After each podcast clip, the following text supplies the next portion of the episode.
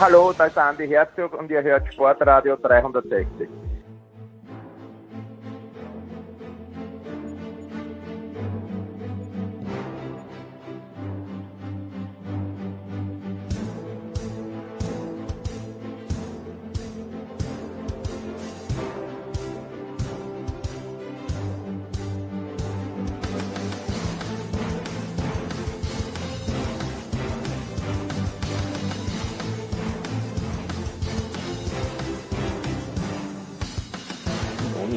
So, Herrschaften, die Big Show 522 beginnt naturgemäß, möchte ich sagen, mit Fußball und wir haben wieder eine meiner Lieblingsrunden, einfach weil es so gut passt, weil manche Menschen früher nach Udine gefahren sind, andere mögen den italienischen Fußball sowieso und Thomas Wagner ist auch dabei. Thomas, guten Morgen.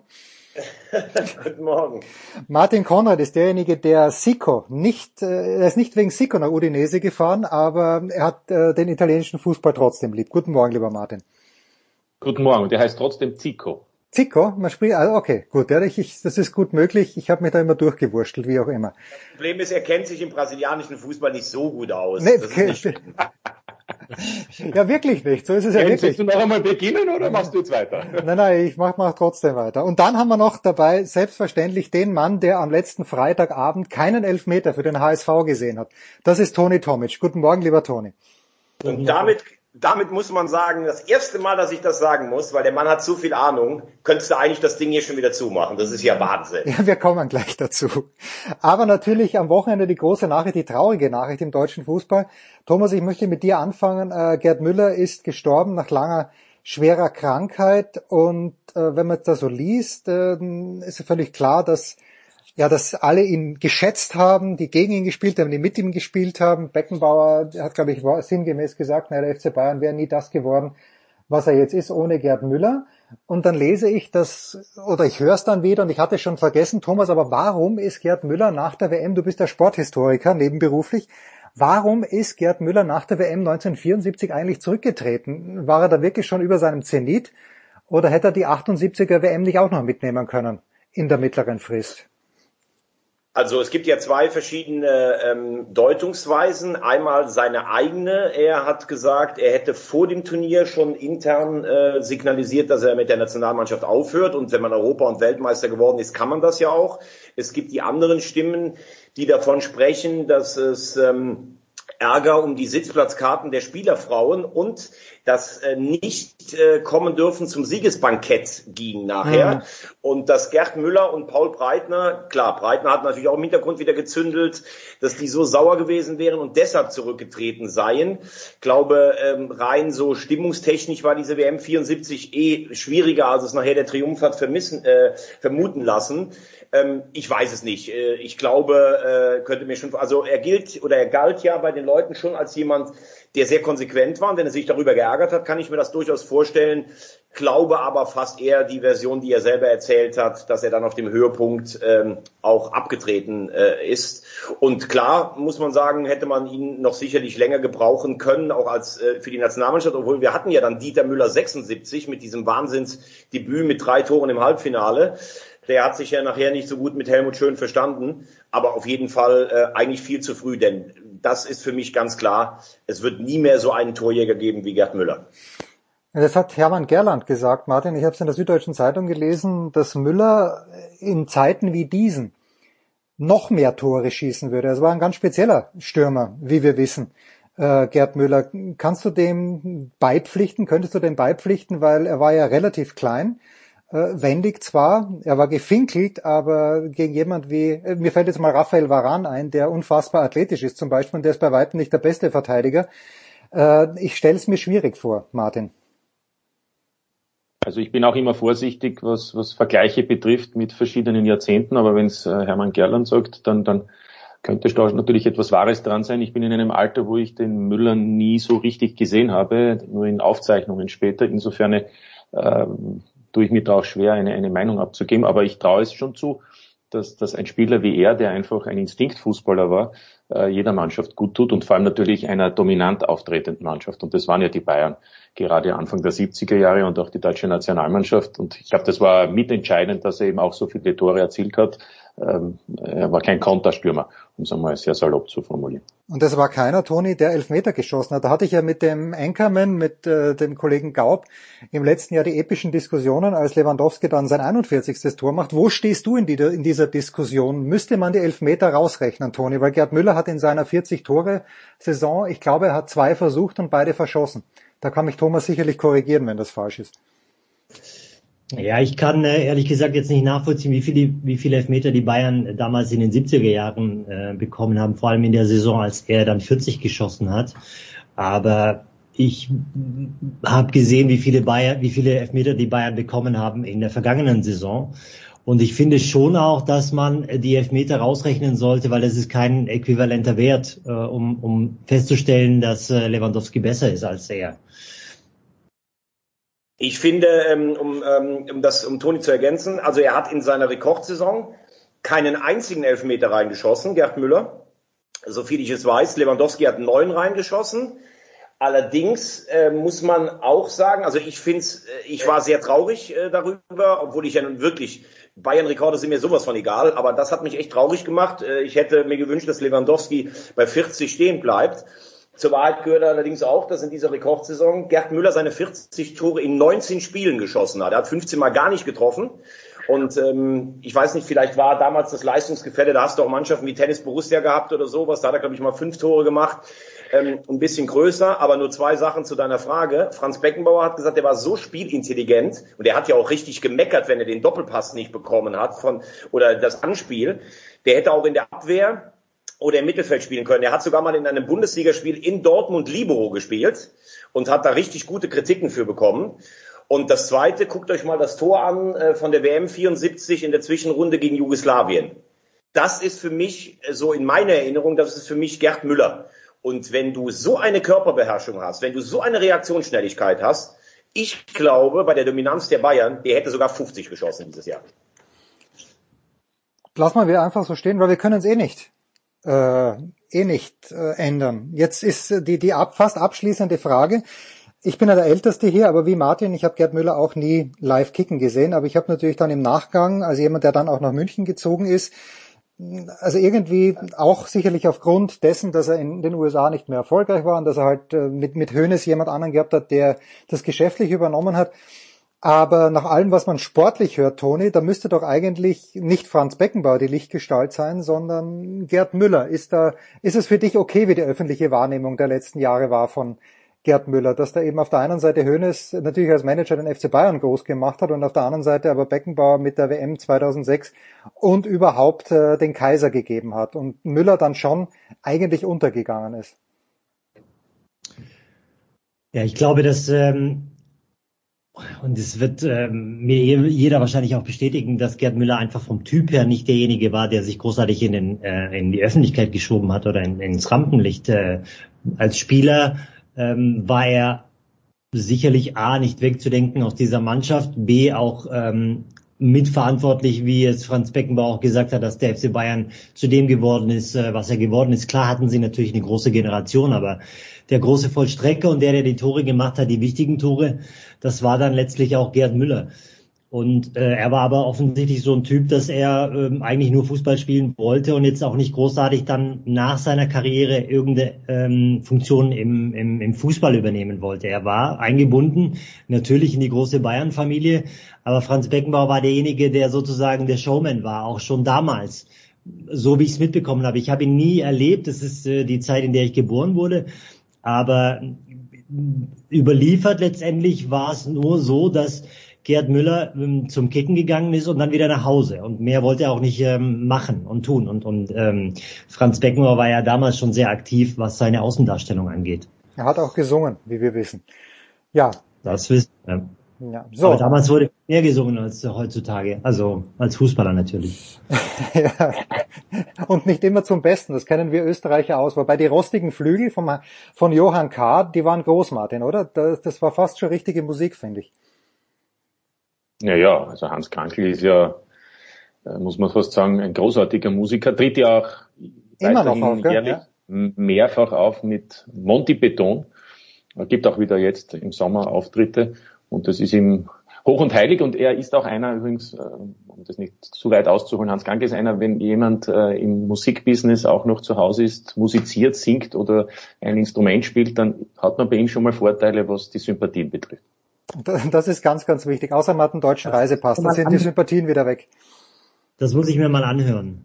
Ja. ja unbedingt, unbedingt, wirklich. Er hat ein Talent. Also er ist nicht nur ein großartiger Stürmer gewesen, er hat ein musikalisches Talent. Ja. Ich habe es ja dem Hans Krankel, der Martin war ja so nett, den, äh, den Goleado mal mitzubringen. Ich habe ihm die Geschichte erzählt. Ich war in Wien beim Tennisturnier, gehe, nachdem das Tennis vorbei war, das war glaube ich am 25. oder 26. Oktober, runter Richtung Heldenplatz. Da steht ein großes Zelt und da drin ist Musik. Und ich gehe da rein und sehe diese Band und habe nicht gesehen, wer es ist. Es war offenbar Monty Beton und denke mir, den Sänger kenne ich doch, aber das kann ja nicht sein. Und dann war es wirklich Hans Krankel, der da auf der Bühne gestanden ist und äh, die, die haben ein ganzes Repertoire abgesungen. Fand ich extrem stark. So, es wurde angesprochen, Toni sagt, man weiß nicht, wie viel Elfmeter die Bayern damals bekommen haben äh, in, in der Rekordsaison von Gerd Müller. Man weiß aber, Thomas, dass der FC Bayern München keinen Elfmeter gegen sich bekommen hat am Freitagabend bei Borussia Mönchengladbach. Und das Mindeste, was ich jetzt hier verlangen würde, und ich glaube, ich schließe mich da dem Kommentar, sicherlich von vielen anderen, aber ich habe es gelesen in der SZ, entweder was Christoph Kner oder Philipp Seldorf, an, Warum in Gottes Namen ist nicht die Regel, dass der Schiedsrichter, in dem Fall Marco Fritz, da rausgeht und, und sich das wenigstens anschaut? Weil, und da können wir da wirklich den Bogen schließen, Toni hat ja das Spiel St. Pauli gegen HSV gemacht. Und wenn ich Toni da richtig interpretiert habe, dein erster Eindruck war, Toni, vielleicht doch die erste Frage nicht, dein erster Eindruck war kein Elfer. Und wenn man sich dann zweimal in der, in der Wiederholung anschaut, könnte man sich vielleicht überlegen, das doch anzuschauen. Ja, also die Diskussion war sowieso ähm, lang und zäh. Letztendlich ähm, meine erste Wahrnehmung war aus der äh, Real-Szene, dass es kein Elfmeter war. Natürlich habe ich im Kommentar dann auch gesagt, als ich die ähm, Gegentor äh, hochgesehen habe, wo man dann auch die Berührung äh, auch deutlich sieht, äh, dass man diesen Elfmeter geben kann. Also es ist schon so, dass man sich dann als St. Pauli-Fan nicht beschweren hätte können, dass er gegeben wird. Aber für mich stand auf dem Platz ein FIFA-Schiedsrichter Harm Osmers und äh, als Videoassistent Günther Perl, die zwei sind zwei erfahrene ähm, Leute. Und wenn dessen Wahrnehmung so war, dass die Aktion vom äh, Abwehrspieler gegen Jatta nicht aktiv war, dann kann ich, und das habe ich auch so gesagt, kann ich nachvollziehen, warum ähm, dieser Elfmeter dann nicht gegeben wurde. Für mich war zum Beispiel eine aktivere Bewegung von äh, Upamecano gegen Tyrann als er ihn oben zupft und unten ähm, und, und, und unten dann äh, berührt. Also sind ja zwei Berührungen. Ähm, der zweite Elfmeter bei Gladbach gegen ähm, Bayern, da kann ich nachvollziehen, dass man ihn nicht gibt, weil man ihn nicht mehr, weil man diese Soft Penalties nicht mehr geben möchte. Also diese Regel ähm, der leichten Elfmeter ist schon etwas verschärft worden. Äh, prinzipiell muss man ja bei der großen Diskussion jetzt auch sagen, dass äh, vielmehr die Schiedsrichter auf dem Platz ja mehr wieder ihre Entscheidungen äh, tragen sollen und, und sozusagen wichtiger werden und dass nicht bei jedem kleinen nicht bei jeder, bei jeder kleinen Berührung dann der VAR gerufen wird.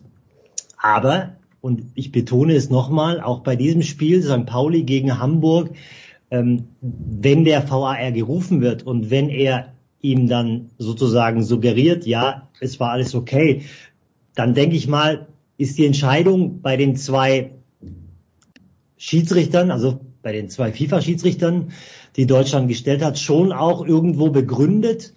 Und ich denke, es ist darin begründet, dass diese, äh, dass es keine aktive Bewegung ähm, oder kein aktives Tackling vom äh, Abwehrspieler ähm, am Stürmer gab. Das ist jetzt meine Wahrnehmung gewesen am Freitag. Thomas, deine war vielleicht anders, vielleicht aber auch nicht. Ne, sie war total anders. Äh, du, äh, ihr wisst das ja alle, ich schätze Toni total, aber auch die Erklärung von ihm, ähm, also ich finde sie einfach nicht richtig. Ähm, es ist mir auch scheißegal, ob da zwei FIFA-Schiedsrichter sind. FIFA-Schiedsrichter können genauso blind sein. Der Medic läuft dem Jatta von hinten in die Füße, ohne Chance an den Ball zu kommen. Er läuft ihm einfach in den Fuß rein. Das ist ein tausendprozentiger Elfmeter. Da gibt es überhaupt gar keine zwei Sichtweisen für mich. Also ich akzeptiere natürlich die von, von Toni, weil ich mich eigentlich sogar dann lieber, wenn ich ein Spiel verliere, dann denke ich lieber, kriegst du einen berechtigten Elfmeter gegen dich oder kriegst, einen, äh, kriegst einen nicht für dich, du dann auch keine Entschuldigung, braucht man noch nicht zu suchen. St. Pauli war die bessere Mannschaft, aber wenn du das Tor da machst bei 1-1, geht das Spiel anders aus. Ähm, die Frage ist ja auch immer, es wird immer gesagt, der, der, der geht nur raus, wenn der Videoschiedsrichter sagt, das könnte eine glasklare Fehlentscheidung sein. Ich habe ja schon ganz oft hier gesagt, ich bin für das Challenge-System. Der Trainer darf dreimal eine Entscheidung anfechten, ähm, fertig aus. Das ist für mich ein tausendprozentiger Elfmeter und äh, gesamt mit dem Spiel Gladbach gegen Bayern, wo Upamecano, wo ich mich immer frage, wer erzählt immer, dass Upamecano der beste Abwehrspieler Europas ist. Es gibt keinen Spieler, der in der vergangenen Saison mehr schwere, katastrophale, spielentscheidende Fehler gemacht hat als Upamecano. Der hat natürlich super Voraussetzungen, aber anscheinend kann er sich nicht äh, immer konzentrieren. Am Freitag war er der schlechteste Mann am Platz. Und den ersten Elfmeter nicht zu geben, da bin ich klar bei Toni, der oben schubst und unten tritt, also das ist Wahnsinn, beziehungsweise den, der da im Videokeller sitzt. Und da bin ich dann auch ganz klar, ich bin ein, ich bin ein totaler Fan des Videobeweises, weil es die Fehlentscheidungen äh, ganz klar verringert hat. Aber das versteht ja kein Mensch mehr. Da sitzen fünf Menschen und du hast verschiedene Kameraeinstellungen. Du siehst bei jeder Kameraeinstellung, dass das ein glasklarer zweifacher Elfmeter ist und die zeigen das nicht an. Da verstehe ich dann auch die Leute, die sagen, da könnte es auch direkt einfach sein lassen. Unfassbar für mich. Ja, also, Thomas, brauchst du bald drin tropfen? Ja, die brauche ich. bin jetzt schon auf Zinne, um 9.16 Uhr. Ja, also erst einmal, ich bin kein Freund von Christian Dingert und der ist an diesem Freitagabend im Keller gesessen und hat Fritz unterstützt und Dingert jedes Spiel kapital, eine kapitale Fehlentscheidung. Und ähm, auch am, am Sonntag, wer hat nochmal das Leipzig-Spiel gemacht? Den schätze ich eigentlich sehr. Äh, ich habe jetzt den vergessen, wer das Leipzig äh, gemacht hat, egal, aber grundsätzlich, ich frage mich manchmal echt, ja, wozu haben wir die ganze Geschichte dann? Wie funktioniert's in Österreich jetzt? Äh, Martin, wir sind ja zwei Jahre später dran. Gab es jetzt auch schon Situationen? Drei. Drei Jahre später, ja.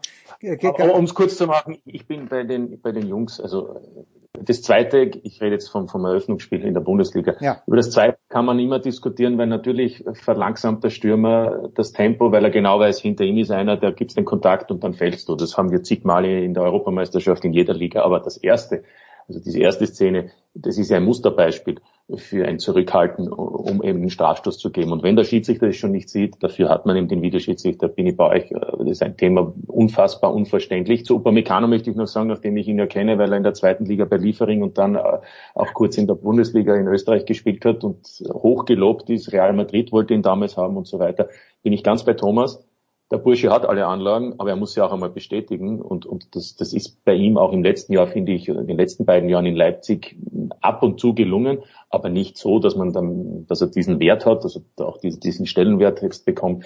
Also ich finde auch, der ist noch nicht am Ende der Fahnenstange angekommen und ich wünsche es ihm. Und, aber nur bei den Bayern hast du eigentlich nicht die Zeit, um noch zu reifen, sondern du musst du eigentlich äh, ab der ersten Minute an liefern. Äh, Österreich, ja, äh, 24 Spiele, mörderisch viele Diskussionen. Äh, wer Lust hat, am Sonntag Austria Wien gegen Austria Klagenfurt eine rote Karte aufgrund des Videoschiedsrichters in der letzten Minute, wo ein kanadischer, junger kanadischer Mittelstürmer von Austria Klagenfurt schießt, also nach einem Querpass, er schießt, der Austria Wien Gegenspieler rutscht in ihn hinein und beim Aufkommen nach dem Schuss, der dann geblockt wird, trifft er den fallenden Spieler, den Gegner, am ähm, Unterschenkel. Schaut in der Superzeitlupe brutal aus, aber der bekommt rot. Und Peter Backholt, der Trainer der Klangfurt, sagt, jetzt können wir aufhören zum Fußballspielen. Denn das heißt in Zukunft, wenn einer mir entgegenläuft, ich kann nicht mehr schießen. Ja, weil ich kann ja dann beim Aufkommen theoretisch äh, den, den Gegenspieler treffen. Also ich will nur sagen, unzählige Diskussionen jedes Wochenende und genau dann eben, wenn es darum geht, Ermessensentscheidungen zu treffen. Das sind auch nur Menschen und dann gibt es eben auch wieder Fehlentscheidungen. Das Einzige, was positiv ist, abseits wird natürlich relativ zentimetergenau entschieden, kann man auch wieder diskutieren, ob das dem Ganzen zugänglich ist. Jede Kleinigkeit muss entschieden werden, jede Brustwarzenabseits, wie ich es bezeichne. Aber okay. Ist leider so, aber dieselben Themen. Und dann in Österreich, und dann höre ich schon auf, haben Sie auch gesagt, was wollt ihr am Wochenende, die Fehlentscheidungen, die in Österreich angekreidet wurden, habt ihr am Freitag gesehen, Deutsche Bundesliga, das Auftaktspiel. So wird dann in Österreich von den Schiedsrichtern argumentiert. Übrigens mit dem Abseits ist natürlich auch, die legen das ja per Hand an. Das finde ich schon schwierig. Also wenn das ich Abspiel. das, ja genau, du sagst es. Genau. Also wenn ich das Ding schon habe, dann finde ich, muss man das auch wie eine Matrix ähm, vermessen und dann muss es der Computer anzeigen. Es gibt so Szenen letztes Jahr, erinnere ich mich an ein Tor vom HSV in Regensburg, da konntest die Kamera nicht auflösen. Manchmal denkst du, wie legt denn der diesen, da habe ich mich mit Toni auch schon drüber unterhalten, wie legt denn der die Linie an? Also das finde ich schwierig. Nur eins noch, ähm, Äh, der, der Videoschiedsrichter war, glaube ich, Toni, korrigier mich, Günter Perl in, äh, in Hamburg am ja. Freitagabend. Ja. Und der hat vor vier Jahren, als der HSV abgestiegen ist, zweitletztes Spiel, gehen wir mit Titz nach einer super Serie in Frankfurt in Führung. Und er pfeift es zurück als Videoschiedsrichter. Und es ist mit keiner Linie ist es zu beweisen, dass es abseits war. Also das ist dann eine ganz klare Fehlentscheidung, wenn ich eingreife und kann es nicht beweisen. Der Schiedsrichter hatte das Tor gegeben. Vor zwei Jahren elf Meter für den HSV gegen Osnabrück nicht gegeben. Ganz klar, wo der den umreißt im Strafraum. Jetzt das Ding wieder. Da muss ich sagen, also ich möchte mich als HSV-Fan überhaupt nicht über Schiedsrichterentscheidungen beklagen, weil wir sind auch wegen Schiedsrichterentscheidungen in Karlsruhe sicherlich damals in der Relegation drin geblieben. Nur, wenn ein äh, Schiedsrichter dreimal in drei Jahren was ganz Entscheidendes nicht sieht, da bin ich vollkommen beim HSV, dass die gesagt haben, den würden wir gerne in Zukunft nicht mehr als Videoschiedsrichter haben. Einmal Baldrian bitte, kurze Pause.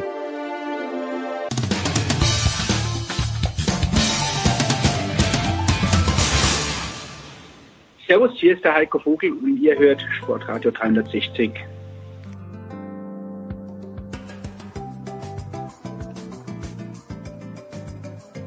In der Big Show 522 geht's weiter mit Fußball präsentiert von Bet365, der beliebtesten Marke unter den Online-Wettanbietern. Heute noch ein Konto öffnen bei Bet365 und Wettcredits von bis zu 100 Euros abstauben.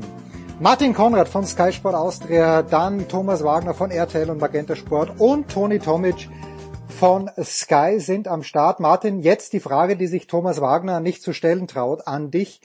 Ist Rapid mittlerweile ein Abstiegskandidat nach dieser Vorstellung in Alltag? Und die wichtigere Frage, gestern Abend, wir nehmen am Mittwoch auf, gestern Abend die Salzburger gehen in der vierten Minute Rückstand gegen Brøndby. 90. Minute, Aronson schießt das 2 zu 1, das hochverdiente 2 zu 1. Wie bewertest du die Leistung der Salzburger? Aber zuerst vielleicht zwei, ein paar Kondolenzworte zum ehemals glorreichen SCR. Der Vizemeister ist, ist sicherlich schwierig gestartet, hat schon bessere Momente gehabt. Andererseits, die haben äh, auch schon einige Qualifikationsspiele hinter sich, sind fix in der Conference League Gruppenphase, spielen aber jetzt noch gegen Luhansk, gegen den ukrainischen Tabellenvierten des, der Vorsaison um, um das Ticket für die Europa League. Ähm, der Kader ist nicht so breit. Äh, dazu gab es jetzt zwei, drei Corona-Fälle, die nicht spielen durften, die und auch noch ähm, gesperrte Spieler aus der Vorsaison, die in der Bundesliga nicht einsatzberechtigt waren. Ich würde das Ganze jetzt noch flach halten. Ja, es sind vier Runden gespielt, ein Sieg und du bist, glaube ich, schon wieder Dritter oder Vierter. Also und in Österreich wird ja ohnehin nach dem Grunddurchgang punktemäßig geteilt. Also die Entscheidungen fallen im Frühjahr, was die Meisterschaft betrifft. Und im Europacup sind sie ohnehin in der Gruppenphase. Sie sind in der Champions League ausgeschieden, aber, aber als Vizemeister musst du durch diese Qualifikationshürden äh, überspringen. Da hat sogar Nico Kovac, wie wir gestern gesehen haben, große Mühe mit Monaco gegen Schachtja Donetsk. Also das ist nicht alles so einfach. Äh, zu Salzburg, ja, natürlich. Großer Favorit. Der dänische Meister hat Abgänge gehabt, hat auch sehr viele Corona-Fälle aber geht im 1 zu 0 in Führung. Und das, was Salzburg auch schon in den letzten beiden Bundesligaspielen gehabt hat, ist gegen tiefstehende Gegner musst du eben auch Tore erzielen. Auch wenn die Mannschaft natürlich einen Altersschnitt hat von 22 Jahren, äh, ist das, ist das sicherlich äh, zusätzlich noch eine, eine große Herausforderung. Aber aufgrund dessen, dass es jetzt nicht mehr die Auswärtstorregel gibt, aufgrund dessen, dass man 2 zu 1 gewonnen hat, würde ich sagen, hat Salzburg alles selbst in der Hand, nächsten Mittwoch zum dritten Mal in Folge in die Champions League einzuziehen. Ich habe ganz vergessen, dass die Auswärtstorregel in diesem Jahr schon weggefallen ist. Ja, also die Salzburger haben 2-1 gewonnen, die Bayern aber, Toni, haben 3 zu 1 gewonnen beim BVB. Äh, ich, ich weiß dieses Spiel nicht, also das Ergebnis nicht zu interpretieren, Toni, weil wenn man sieht, wer beim BVB gefehlt hat, dann denkt man sich, naja, gut, keine Überraschung, dass die Bayern gewinnen. Andererseits haben die meisten dieser Menschen ja auch gegen Frankfurt gefehlt am Wochenende und da hat der BVB 5-2 gewonnen. Wie ist deine Interpretation des Supercup-Spiels, des Supercup-Endspiels? Ich tue mich immer ein bisschen schwer, die ersten, äh, wie Martin ja auch gesagt hat, die ersten drei, vier, fünf Spiele ähm, irgendwo einzuordnen von Mannschaften. Man kann jetzt natürlich davon ausgehen, sagen, Frankfurt ist im DFB-Pokal gegen Waldhof Mannheim ausgeschieden und ähm, hat zu Recht das Spiel verloren. Das heißt also, bei Frankfurt stimmt einiges nicht. Ähm, Dortmund war erstes Heimspiel mit einer Gewalt wie äh, Erling Haaland vorne, der dann frei aufspielen kann und ähm, der dann machen kann, was er will, dann kannst du, glaube ich, schon mal unter die Räder kommen. Ich denke, ähm, die Wahrheit liegt irgendwo in der Mitte. bei Dortmund, das hat man ja gestern auch gesehen, spielentscheidende ähm, Akteure fehlen, dann werden auch noch spielentscheidende Fehler gemacht, wie äh, bei, vor dem 3 zu 1. Äh, ich denke, die Bayern sind natürlich auch noch nicht äh, an dem Punkt, an dem sie sein wollen und auch natürlich nicht sein können. Aber äh, in solchen Spielen merkt man natürlich dann auch schon die Mentalität äh, und die Erfahrung der Bayern, einfach äh, Situationen auszunutzen, die Dortmund einfach in den letzten Jahren, gerade in großen Spielen, einfach nicht gehabt hat. Ich sage immer, ähm, große Spiele, kleine, kleine Spiele, das ist jetzt die Frage. Ähm, hat Dortmund diese großen Spieler, die die großen Spiele entscheidet? Oder sind es dann einfach nur kleine Spiele?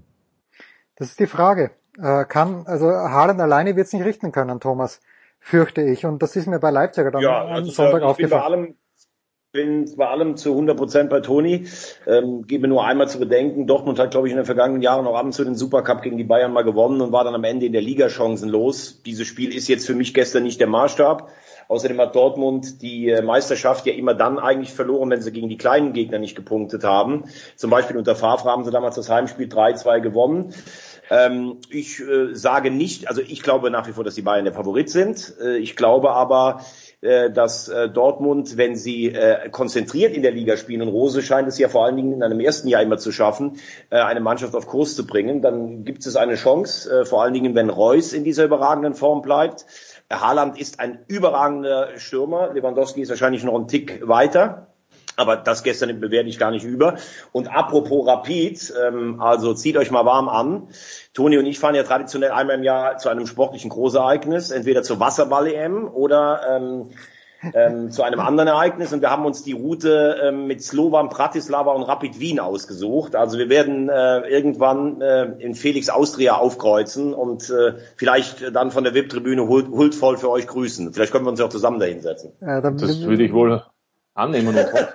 Ja. ja, also gebt uns da frühzeitig Bescheid, weil ich, ich brauche nur den kleinsten, den geringsten Vorwand, um nach Wien zu fahren, den nehme ich dann sofort wahr. Also äh, tatsächlich. Wenn Marco Rose schon angesprochen ist, Martin, du kennst ihn ja wirklich gut aus äh, seiner Zeit bei Salzburg. Ähm, ich habe ihn, also in diesen ersten beiden Spielen, sowohl gegen Frankfurt als auch gestern Abend gegen die Bayern, extrem animiert gesehen. Und äh, denkst du denn, dass ihn diese Terzic-Situation belastet, dass der da auf der Tribüne sitzt? Äh, oder ist, ist Rose von sich selbst so überzeugt, dass ihm das fast Wurst ist? Also das glaube ich wohl. So habe ich ihn auch kennengelernt. Äh, der ist von sich überzeugt. Der hat jetzt auch braucht ja auch niemand mehr unter Anführungszeichen etwas beweisen. Ja, ich meine, der hat ja auch in Gladbach, lassen wir mal die letzten Monate rund um seinen Abgang und seinen Wechsel beiseite, auch bewiesen, wozu er in der Lage ist, wozu er auch fähig ist, auch Mannschaften mitzunehmen, Fans mitzunehmen. Äh, da passt er ganz gut nach Dortmund. Also das glaube ich nicht. Im Übrigen gehe ich ja davon aus, dass wenn Trainer verpflichtet werden, äh, noch dazu ausgekauft werden, zum Teil auch aus Verträgen, dass, dass, dass da ja doch ein, ein, ich hoffe es zumindest von den Verantwortlichen, ein zumindest mittelfristiges Projekt geplant ist. Äh, was Rose übrigens seine, seine Art und Weise des Coachings betrifft, ich finde ja immer, er wurde ja auch in Österreich oft hingestellt, der, der überlegte und, und, und, und coole Marco Rose. Fakt ist, er ist ein ziemliches Emotionsbündel, ähm, der da auch im Training Gas geben kann. Also da mhm. habe ich Momente erlebt, da, da, da kracht's ordentlich und, und, und der kann also eigentlich ziemlich in den Saft gehen. Äh, der weiß auch, wie man auf der Medienklaviatur spielen kann. Insofern, glaube ich, ist es der, der, der echte Marco Rose ist eher im Spiel zu sehen. Also ist mein Eindruck. Dann lasset uns noch ganz kurz einen Blick auf das kommende Wochenende werfen. Toni, ähm, du stehst äh, zumindest geografisch dem VfB Stuttgart durchaus nahe. Stuttgarter haben gegen sehr, sehr schwache Fürther hoch gewonnen, spielen jetzt am Freitagabend in Leipzig und die Leipziger für mich eine kolossale Enttäuschung, Enttäuschung in Mainz. Jetzt nicht nur, weil sie dieses Tor hergeschenkt haben, sondern weil es wie schon im letzten Jahr war. So wenig ich Kimmich mag, also ich mag Kimmich wirklich überhaupt nicht, aber Leipzig fehlt ein Spieler wie Kimmich, der sagt, nee, ich möchte nicht verlieren, ich weigere mich zu verlieren. Oder wie Müller, der weigert sich auch zu verlieren. Müller bin auch kein Fan. Und so ein Spieler fehlt Leipzig. Ich lehne mich jetzt ganz weit aus dem Fenster und sage, die Stuttgarter werden am Freitagabend in Leipzig gewinnen. Warum liege ich richtig, Toni? Oder warum liege ich falsch? In Stuttgart war bei der ohnehin schon seit Jahren ähm, das Gerücht, dass äh, der VfB Stuttgart eigentlich die dritte äh, die dritte Kraft Aber hinter dem HSV, hinter Bayern und HSV, oder? Nein, nein, der HSV ist die vierte Kraft. Ah, okay, genau. gut. Und ähm, man arbeitet ja ähm, sozusagen sehr, sehr systematisch daran, um den VfB wieder äh, sozusagen äh, als dritte Kraft zu etablieren. Ich habe das Spiel übrigens ähm, äh, zwischen dem VfB und Leipzig in der vergangenen Saison äh, gemacht und äh, muss sagen, dass der VfB Stuttgart mit seiner jungen, äh, unbedarften Mannschaft über weite Strecken mithalten konnte. In der zweiten Hälfte war zwar Leipzig besser, besser ähm, Leipzig hat das Spiel 1-0 gewonnen, sicherlich dann auch verdient, aber ähm, ich denke, wir kommen wieder zurück zu dem Punkt äh, Anfang der Saison. Ich glaube, ähm, zu Beginn der Saison, ähm, wenn man noch nicht so richtig weiß, äh, wer wo steht, ähm, ist durchaus eine Überraschung möglich, auch in Leipzig ich habe das Spiel jetzt von Leipzig in Mainz nicht gesehen, aber es scheint ja offensichtlich so gewesen zu sein, dass man äh, jetzt nicht so unbedingt äh, torgefährlich war. Aber prinzipiell ähm, komme ich zurück auf das, was du gesagt hast. Bei den anderen Mannschaften fehlt mir einfach sozusagen oder fehlen mir die Persönlichkeiten, die diese Siegermentalität vorleben. Und äh, diese Siegermentalität, die kriegst du bei den Bayern entweder dann irgendwann mal eingeimpft wenn du lange Jahre dort warst oder halt wie Müller, der dann äh, sozusagen äh, alle Jugendmannschaften durchlaufen ist. Und das ist genau das, was die Bayern in den wichtigen Spielen von den anderen in Deutschland, also auf nationaler Ebene, unterscheidet. Das ist das, worüber ich mich dann letztendlich auch immer ärgere, dass, ärgere, dass ähm, Borussia Dortmund in den großen Spielen dann einfach verliert. Für mich hat äh, bei Borussia Dortmund nur Erling Haaland diese Gewinnermentalität, diese absolute Mentalität, auch Spiele gewinnen zu wollen, vielleicht auch es alleine ähm, zu machen. Und daran sollten vielleicht die anderen Mannschaften arbeiten. Sie haben sicherlich gutes Spielerpotenzial, auch sicherlich gute Trainer. Wir haben jetzt einige gute Trainer gehört. Aber diese Mentalität, auf dem Platz zu stehen, in den entscheidenden Momenten das zu bringen, äh, um dann sozusagen die Waage auf deine Seite zu ziehen, das fehlt mir. Thomas. Bei Dortmund würde ich aber schon sagen, Witzel, dass Witzel nehme ich noch dazu. Ich ja, nehme den Witzel dass dazu. Ich diese, hallo? Ja. Ja, ja. Ich nehme, ich sag, ich sag nur Thomas, ich würde den Witzel noch dazu nehmen bei Dortmund. Ach so, nee, Witzel ist zum Beispiel für mich total überschätzt. Äh, das ist ein okay. sehr, sehr, sehr guter Spieler, der aber oft auch in entscheidenden Spielen kaum zu sehen ist. Also der ist da nicht grottenschlecht.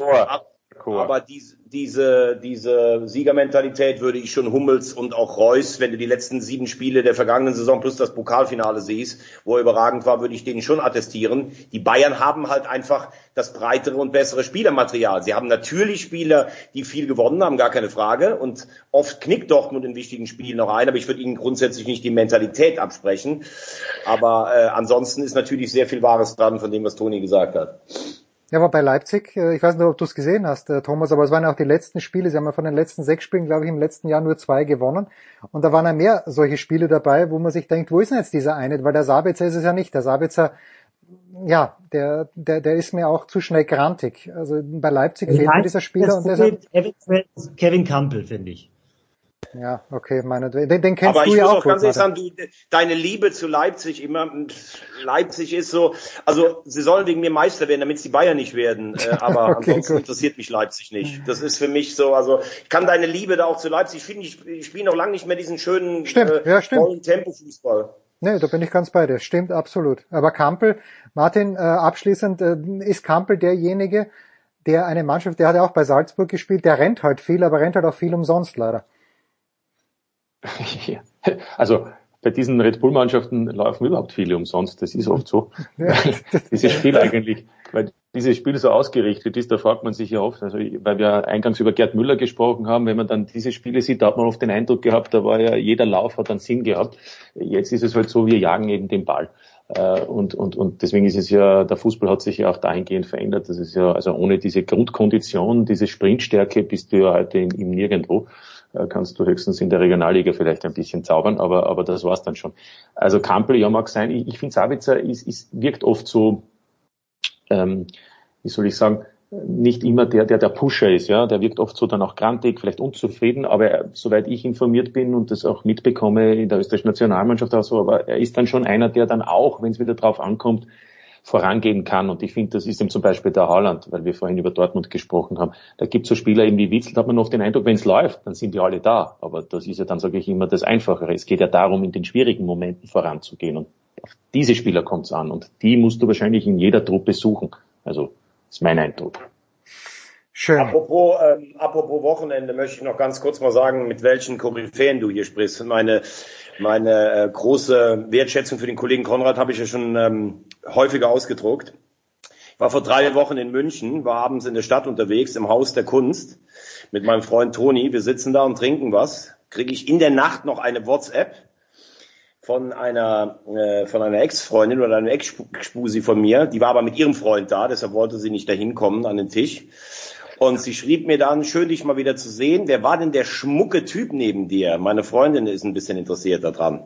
Also ich wollte nur damit sagen, ich spreche hier mit einer richtigen Koryphäe, ne? meinem kroatischen, meinem kroatischen Wildfreund. Ja, das ist, das ist großartig. Aber wenn ich höre, du warst mit Toni Tomic im Haus der Kunst und ihr habt euch dort aber keine Ausstellung angeschaut, sondern was getrunken, das nimmt natürlich ein kleines bisschen von diesem Effekt weg. Sauber. äh, Thomas ab. Super, dass wir so unter uns einfach auf diese privaten Dinge. Ja, das ist genau, das ist absolut gut. So, also abschließende Frage. Äh, Thomas, ich bin äh, mit einem Köln-Sympathisanten hier, der natürlich bisschen wuschig geworden ist nach dem 3 zu 1 gegen Hertha, nach dem nicht unglücklichen 3 zu 1 gegen Hertha. Wie ist die Stimmung in der Stadt? Ja, eigentlich wie man das erwartet. Ähm, es gibt ja mittlerweile ein paar ähm, äh, FC-Fans, die immer sagen, wir sind gar nicht so. Das ist, das ist auch viel Selbstironie, wenn wir vom Europapokal singen und sowas. Da mag es ein paar geben, aber grundsätzlich gibt es keine Stadt, äh, wo der Fußballfan so schnell überschnappt wie in Köln. Das ist einfach so. Ich habe in einem Brauhaus schon gehört, ja, dies Jahr das reicht zum Europapokal. Also ähm, man muss aber auch sagen, ich glaube, dass der FC am Ende äh, Platz 10 bis 12 belegen wird. Ähm, das war eine sehr wichtige Woche für Steffen Baumgart, der hier unfassbar auf die Trommel gehauen hat, insgesamt so. Und in Jena grottenschlecht gespielt, aber weitergekommen gegen Hertha. Das kann natürlich nach der Anfangsphase auch ein bisschen anders laufen. Da sind so zwei Szenen, also ich glaube, nach der neuen Regel ist es kein Handelfmeter gegen Zichos. Modest, glaube ich schon, auch wenn die Berliner selber gesagt haben, das ist kein Foul. Als Abwehrspieler wirst du aus dem Rhythmus gebracht. Da haben sie Glück gehabt habt, dass nicht abgepfiffen wurde. Ähm, bei, den, bei den Köln hält sich auch immer der, die mehr, dass der Videoschiedsrichter immer gegen den FC pfeifen würde. Aber sei es wie es sei, das war ein imponierender Auftritt. Sie haben dieses Spiel letztlich verdient gewonnen. Ähm, bei den Bayern, das ist jetzt ein Bonusspiel, dann spielen sie zu Hause gegen Bochum. Ich glaube, dass der FC von Saisonbeginn an äh, mit den Abstiegsplätzen nichts zu tun haben wird. Ja, und jetzt noch ein lobendes Wort für Florian Kainz, Ja, bitte. bitte. Florian Kainz war letztes Jahr in meiner Communio-Mannschaft. Ich schätze den wirklich sehr. Ich finde, das ist einer der wenigen beim FC, der auch letztes Jahr Fußball spielen konnte. Ähm, der, der, hat zwar auch mal Spiele, wo er völlig ab, ähm, äh, wo du ihn gar nicht siehst, aber der hat immer was Überraschendes. Der hat immer Zug zum Tor. Guter Mann, muss man sagen. Bravo. Ich ganz kurz einhaken. Also ich bin irgendwann mal vom Sessel gefallen, als mir Thomas erzählt hat, dass die Menschen in Köln ja tatsächlich glauben, dass der erste FC Köln schon mehrere Europapokale gewonnen hat.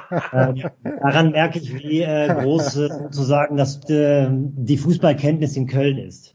Ja. Sauber. Ich, da kam jemand in die Kneipe rein, dann sage ich zu dem, sag mal, wie viele internationale Titel hat der FC eigentlich gewonnen? Da sagt der Mensch, hör ob, ich, ich bin in Greifswald geboren, woher soll ich das denn wissen? Ich glaube drei oder fünfmal die Champions League.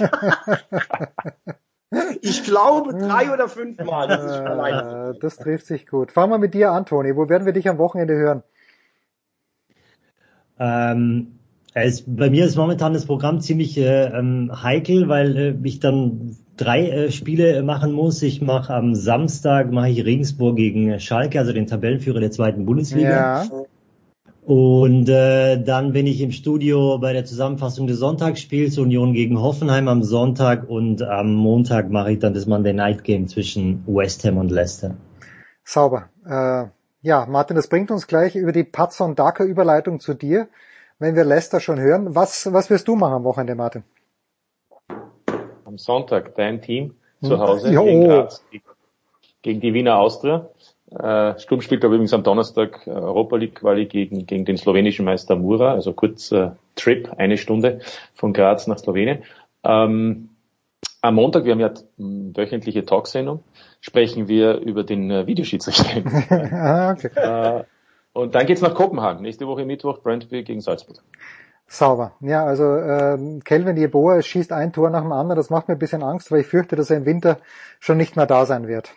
Thomas, wo wird's dich hintreiben? Am Samstag äh, Pool FC Rodos, Sonntag ähm, äh, Party, FC Rodos, Montag, Dinner mit meinen Töchtern beim FC Rodos. Ich bin einfach im Urlaub am Wochenende. Ja, Alles Gute zum Geburtstag. Ja, das darf man ja erst dann am Montag, mein Lieber. Ich rechne mal ganz ja, kurz letzten, nach. Den letzten. ah, Thomas Wagner, Toni Tomic und Martin Konrad, danke euch dreien. Wir machen eine kurze Pause in der Big Show 522.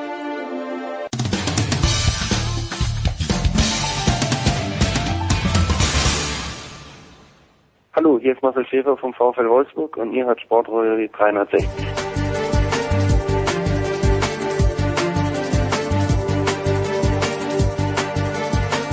So, in der Big Show 522 geht's weiter mit Kaiser. Sebastian Kaiser von der Bildzeitung ist zurück aus Tokio.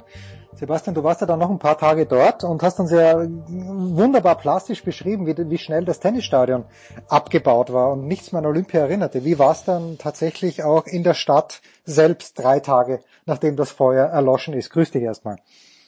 Guten Morgen, ja, das kann ich gar nicht so genau sagen, weil ich ja nur noch einen Tag da war. Ah, da warst du noch einen Tag ja. da, okay, ah, okay. Genau, genau. Aber das war, glaube ich, nicht viel anders als die Tage davor, also auch während Olympia. Man hat also von Olympia, das haben ja auch Leute berichtet, die vorher schon in der Stadt waren, während der Spiele, nicht viel gesehen. Also in der Tat, da war nichts mit von vorn bis hinten alles ausstaffiert und überall Plakate und überall äh, Fahnen und sonst irgendwas, wie es jetzt zum Beispiel in London war oder so. Also das kann man von Tokio nicht sagen. Äh, es gab dann einige auf diesen großen Videoleinwänden am, äh, an der Shibuya-Kreuzung. Da gab's äh, von Werbepartnern äh, großflächige Videoanimationen und so weiter. Aber das war halt was Kommerzielles, aber das war nichts äh, Normales vom OK oder vom IOC, wo man jetzt praktisch auf die Olympischen Spiele hingewiesen hätte. Also da war in Tokio das Leben ganz normal wie sonst auch. Da war nichts zu sehen von, von Olympia. Gibt's so etwas wie, das sind ja nicht deine ersten Olympischen Spiele, aber gibt's sowas wie ein Olympia-Hangover, wenn man wirklich diese Reizüberflutung hat, die vielleicht in Tokio aufgrund der schwierigen Umstände nicht ganz so war wie in Rio oder in London, aber gibt's sowas wie ein, wie ein Hangover? Kannst du dir das überhaupt leisten? Also ähm, das gibt's im Grunde genommen für alle, die das erste Mal dabei sind. Also das äh, betrifft Sportler wie Zuschauer wie auch natürlich äh, äh, Journalisten. Also das passiert äh, schon und da ist nicht die Frage, kann man sich das leisten, sondern es passiert einfach. Also das ist in, unter normalen Umständen ist das halt äh, unfassbar viel, was auf einen reinprasselt. Äh, aber jetzt äh, in Tokio war es, was ich jetzt aus den Gesprächen von Neulingen mitbekommen habe, genauso.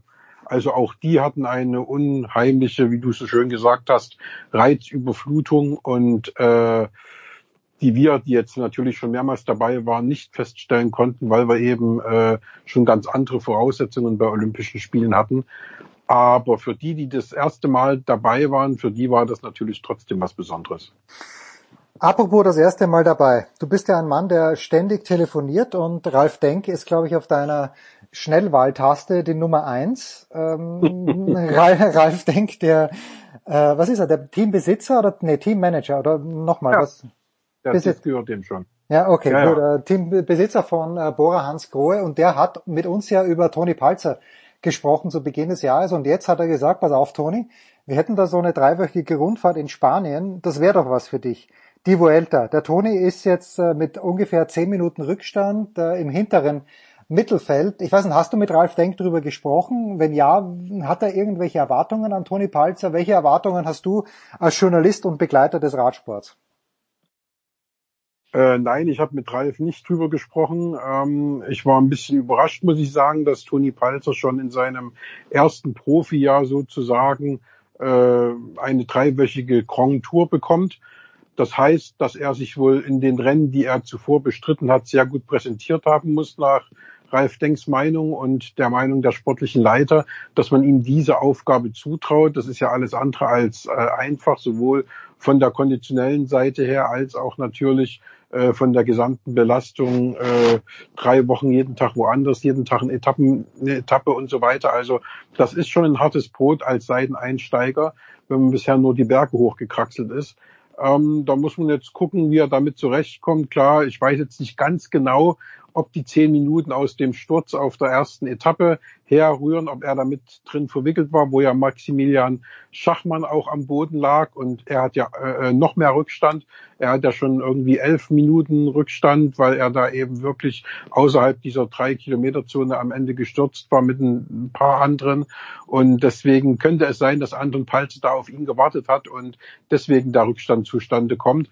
Ansonsten wäre das natürlich äh, sowohl für Maximilian Schachmann als auch für alle anderen äh, nach zwei äh, Sprintetappen und einem Zeitfahren schon arg viel nach drei Tagen zurückzuliegen mit äh, äh, zehn Minuten. Das, äh, denke ich mal, rührt aus dem Sturz her. Ja, Max Schachmann äh, bei Olympia, der große deutsche Favorit, hat dann nicht ganz gereicht. Jetzt, wenn ich es aber richtig gelesen habe, die Nummer eins bei Bora Hansgrohe soll doch Felix Großschartner sein, oder? Die Idee ist doch, dass der Großschartner hier als Kapitän genau. reingegangen ist. Oder habe ich da was genau. schon, ja? Nein, das, das, das, das, das wird schon so sein. Und ähm, wie gesagt, man muss jetzt abwarten, wie sich das Rennen entwickelt. Da hat diese erste Etappe schon eine Menge durcheinander gebracht. Und ähm, deswegen auch abwarten, gerade was Anton Palzer angeht wie das aussehen wird, äh, wie er reinkommt, wie er die erste Woche übersteht. Äh, das wird, das wird alles spannend sein äh, zu sehen. Und ja, Großschattner ähm, wird erstmal nominell zumindest der Kapitän sein, aber ich glaube, ähm, da liegt nicht allzu viel Druck vom Team drauf. Da will man erstmal schauen und mal ein bisschen ausloten, was haben denn die einzelnen Leute überhaupt alles so drauf. Ja, ist noch nicht wahnsinnig viel passiert. Also die großen Favoriten, und korrigiere mich bitte, wenn ich falsch liege, aber Primoz äh, Roglic hm, hat das Auftakt-Zeitfahren gewonnen und dann, dann habe ich irgendwo Überschrift gelesen mit enormem Vorsprung und ich schaue mal, das waren dann acht Sekunden, okay, es war ein recht kurzes, recht kurzes Zeitfahren, Roglic im Moment Dritter in der Gesamtwertung, aber es wurde eben noch nicht geklettert. Wen hast du denn von den Spaniern? Also gibt es irgendjemand, wo du sagst, der Mikkel Lander zum Beispiel, dass das der Spanier ist, der mal für den Heimsieg sorgen könnte, weil Alejandro Valverde, ich habe nicht nachgeschaut, aber ich glaube, der ist mittlerweile 47. Äh, der ist 41 und äh, das Lustige ist, den muss man irgendwie immer mit auf der Rechnung haben. Also der hat immer noch äh, die Möglichkeit, mal eine Etappe zu gewinnen und äh, auch in der Gesamtwertung vielleicht nicht mehr auf eins zu fahren, aber zumindest äh, Richtung Podium zu schielen. Das traue ich Valverde durchaus zu, muss ich sagen. Ähm, ansonsten natürlich hat man von den Spaniern Mikel Landa ganz oben mit auf der Rechnung. Das ist äh, mit Sicherheit in, ja, kein Außenseiter-Tipp. Ähm, und dann ist natürlich die Rundfahrt nicht allzu schlecht besetzt. Ne? Also man muss auch gucken, was macht Enric Maas, man muss gucken, was macht der, ist jetzt zwar jetzt kein Spanier, aber was macht äh, Egan Bernal. Darauf bin ich gespannt, wie kommt er damit zurecht. Aber mein Favorit bleibt auch nach der Vorstellung bei Olympia mit dem Zeitfahren mit dem Gold äh, bleibt Primus Roglic, der scheint wohl diese Tour de France, äh, diesen Tour de France Sturz sehr, sehr gut äh, überwunden zu haben. Äh, und dann muss man halt gucken, was äh, passiert sonst noch. Also wer kann von außen eventuell reinstoßen, an die man jetzt noch gar nicht denkt, denke ich jetzt auch an Alexander Vlasov, der jetzt nächstes Jahr für Bora Hansgrohe fahren wird, der jetzt praktisch seine letzte Grand Tour für Astana bestreitet.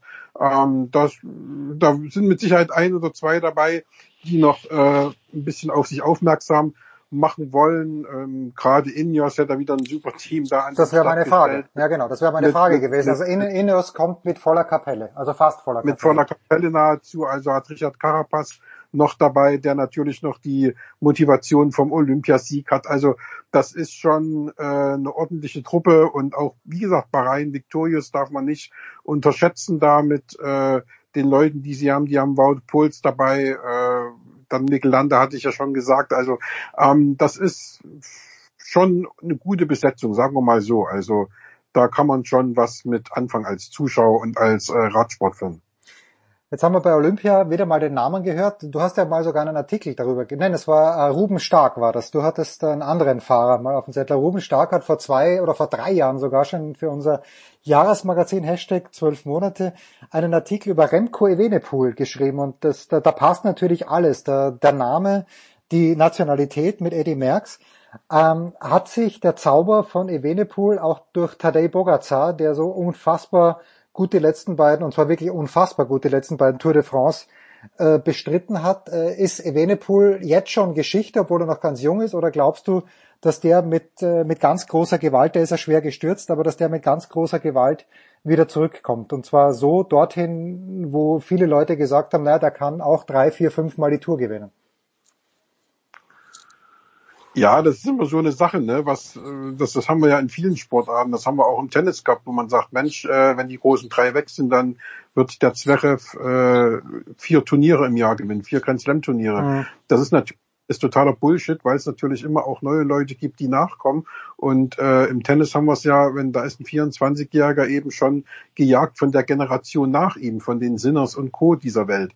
So, also das kann man nie so genau sagen. Und so ist es im Radsport auch. Also natürlich war äh, Evenepoel vor zwei Jahren äh, das kommende Radsporttalent schlechthin und dann hat ihn schlicht und einfach ein Pogacar recht, rechts überholt. Da gibt's natürlich mehrere Gründe. Also entweder der Evenepoel ist tatsächlich nicht das Radsporttalent, äh, für das er gehalten wird, oder eben bei der Tour de France konnte er ja auch noch nicht zeigen oder durfte auch noch nicht zeigen, was er kann, ähm, dass man ihm das einfach äh, bei De König Quickstep nicht zutraut. Und Patrick Lefebvre, sein Teamchef, ist ja ein sehr, sehr erfahrener äh, äh Teamleiter, ist im Grunde genommen genommen noch mit der letzte der uralten Garde äh, an sportlichen Leitern. Also der hat schon in der Welt des Radsports, ich wage zu behaupten, alles gesehen. Und der kann das, glaube ich, schon ganz gut einschätzen. Und es wird Gründe haben, warum äh, Evenepoel noch bei diesen großen Dingern äh, ein bisschen eingebremst wird. Und äh, ich glaube, dass äh, er mit Sicherheit die Tour de France gewinnen kann. Aber das wird genauso wenig fünfmal in Folge passieren, wie man es vor zwei Jahren bei äh, Egan Bernal gesagt hat, der dann mhm. äh, das nächste Jahr völlig abgekackt war oder wie es jetzt bei, bei, bei Pogacar gesagt wird, ähm, der jetzt zweimal in Folge gewonnen hat und äh, aber auch der wird nicht sechs, sieben, acht, neun, zehn Jahre in Folge die Tour de France gewinnen. Dann ist er ja auch schon irgendwann 31 in zehn Jahren oder 32. Und dann werden aber schon wieder die nächste Generation äh, an Fahrern oben sein, die jetzt vielleicht äh, elf oder zwölf Jahre alt ist erst. Also das können wir ja jetzt noch gar nicht sagen, was uns da in fünf, sechs, sieben, acht, neun Jahren erwartet. Also das sind immer ganz schwierige Voraussetzungen. Und wie gesagt, das eine ist das Talent, was äh, Evenepoel zweifelsohne hat. Das andere ist, dieses Talent auch auf die Straße zu bringen. Und da sehe ich dann äh, die größere Schwierigkeit, weil natürlich im, in dem äh, äh, äh Metier äh, jeder weiß, wer da gerade vor mir fährt, auch wenn der noch keinen einzigen äh, äh, Grand Tour Sieg äh, im, im, im Sack hat, weiß trotzdem jeder, wer das ist. Und das ist natürlich von vornherein erstmal sehr schwierig. Letzte Frage zum Radsport. Äh, was wird es aus Pascal Ackermann? Ich habe schon wieder vergessen, was er macht, aber ich weiß, seine Zukunft liegt nicht bei Bora Hansgrohe. Nein, seine Zukunft liegt nicht äh, bei Bora Hansgrohe. Der wechselt äh, in die Wüste und äh, ich denke, das war die einzige Möglichkeit, die er auch hatte, nachdem ja nun äh, das Tischtuch zwischen ihm und Ralf Denk äh, vollkommen äh, über äh, zerschnitten ist.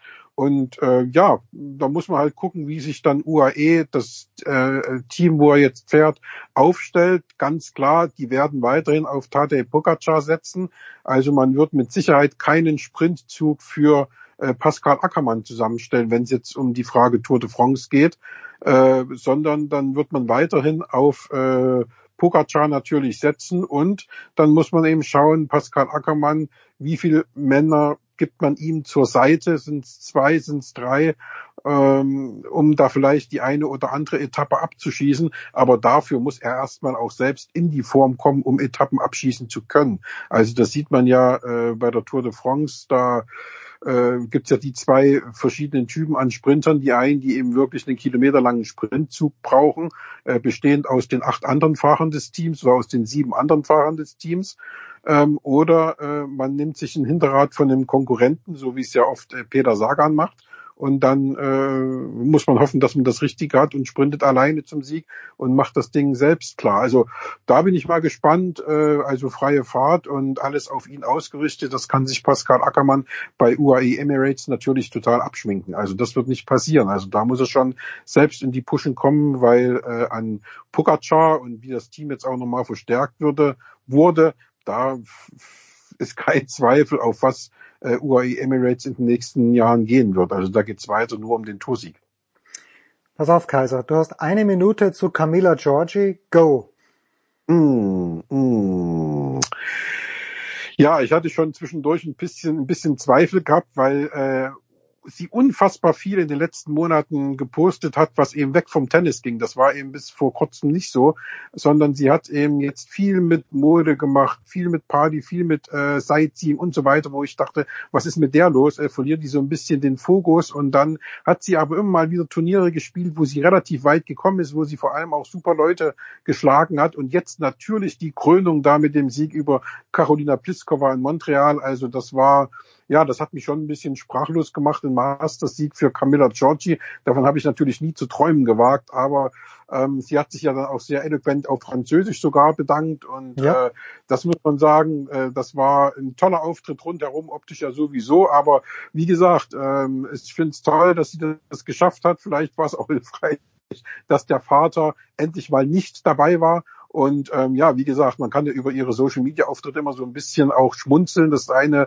äh, Bild, was sie zuletzt gemacht hat, wo sie buchstäblich auf dem Strich geht, ähm, mit einer Handtasche und im kurzen Röckchen, was man natürlich äh, interpretieren kann, äh, auch äh, leicht frivol.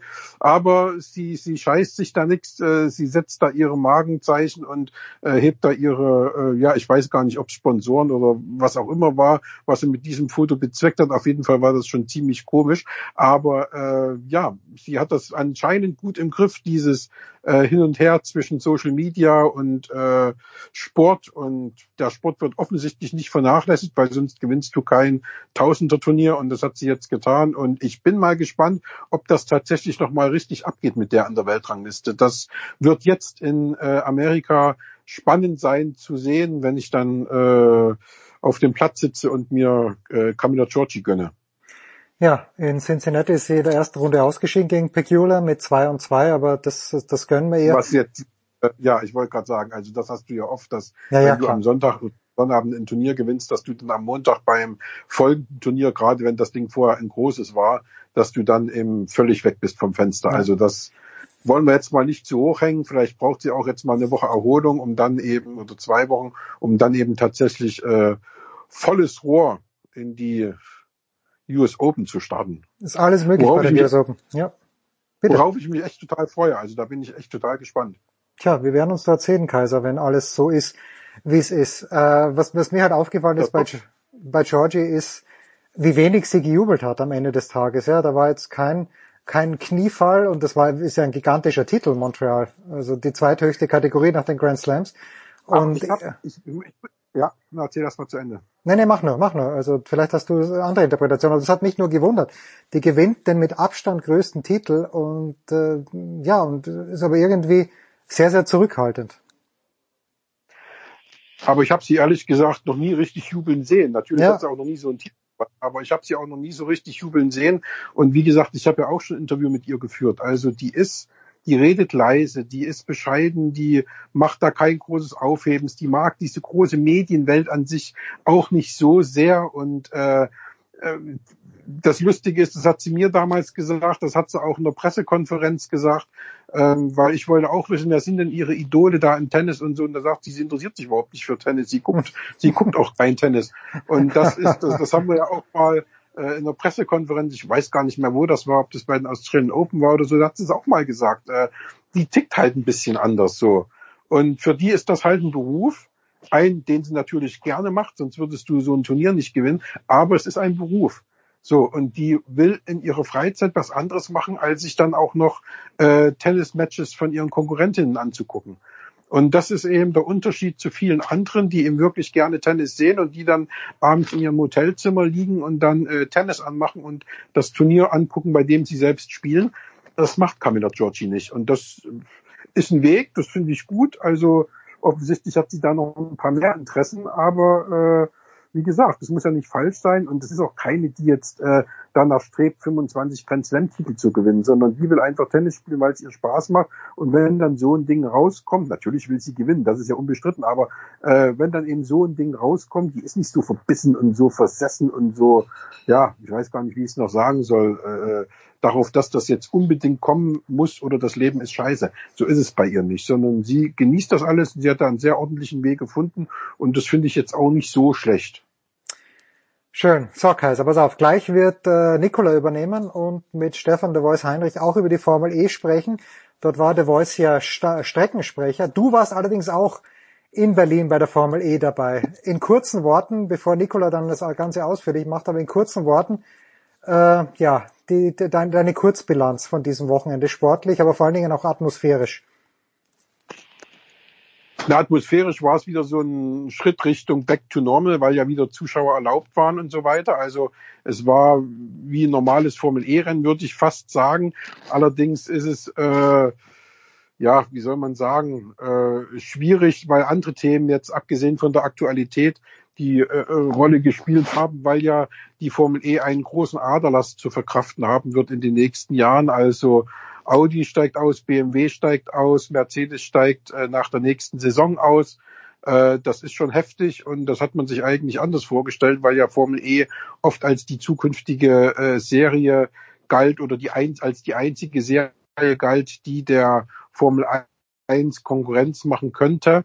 Aber eben, äh, ja, die Hersteller konzentrieren sich immer mehr auf andere Serien, die vielleicht noch nachhaltiger sind, die noch mehr fürs Image bringen, weil jetzt natürlich auch oft das Thema aufkommt, Mensch, äh, wir haben jetzt äh, ein Auto, mit dem wir fahren und äh, wir müssen das Auto zwischendurch nicht mehr wechseln, aber dafür braucht man Batterien und größere Batterien und dann sieht man auch, ähm, das ist ja auch in der allgemeinen Diskussion drin, wenn es um Straßenautos geht, wenn man eben die Zapfsäule nicht äh, 50 Minuten bevölkern will, sondern wenn ich eben so schnell von der Zapfsäule weg will wie mit meinem Diesel oder mit meinem Benziner, dann wird man irgendwann größere und leistungsfähigere Batterien brauchen und was weiß ich nicht alles. Und die sind natürlich in der Herstellung äh, alles andere als umweltfreundlich.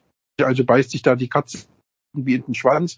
Ja, und da versucht man eben jetzt äh, äh, vorzubeugen. Jetzt schauen viele schon auf Wasserstoff, auf eine Wasserstoffserie, die eventuell kommen soll. Also da ist viel, viel im Gespräch, sodass dieses aktuelle Thema mit äh, Nick de Vries als erstem, der sich auch Formel E Weltmeister nennen darf, ähm, vollkommen in den Hintergrund äh, geraten ist. So hatte ich den Eindruck. Und äh, das werden noch spannende Monate jetzt, vor allem in der Off-Season. Und dann wird man mal schauen, äh, wie das dann tatsächlich weitergeht und ob es denn neue Hersteller in der Formel E geben wird oder ob das jetzt so ein, ja, schleichender Abgesang wird. Und da muss, äh, müssen die Formel E-Bosse sich mächtig strecken, um äh, in den nächsten Jahren da aus der Serie tatsächlich den Turnaround zu schaffen und das Tal so ein bisschen zu durchstreiten, um dann wieder nach oben zu kommen. Weil die Marken, die jetzt aussteigen, das ist schon, das sind nicht irgendwelche Larifari. Das ist nicht Trabant und Wartburg, sondern das ist eben tatsächlich BMW, Audi und Mercedes. Ne? Ja, schön, dass du Trabant und Wartburg auch noch untergebracht hast. Das ist Sebastian Kaiser von der Bildzeitung. Kurze Pause und ich übergebe an Nicola.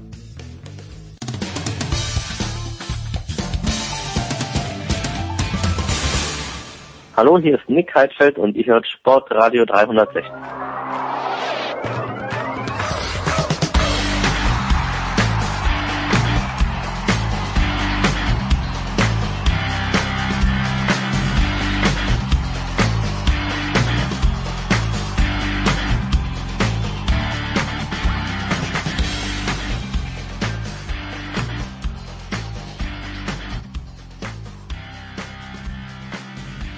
Big Show 522 bei Sportradio 360. Wir übernehmen für den Motorsport und für Football aus den Außenstudios in Glinde bei Hamburg und äh, ja, die Motorsportrunde zum einen natürlich wie immer mit Stefan de Vois Heinrich. Hallo Stefan.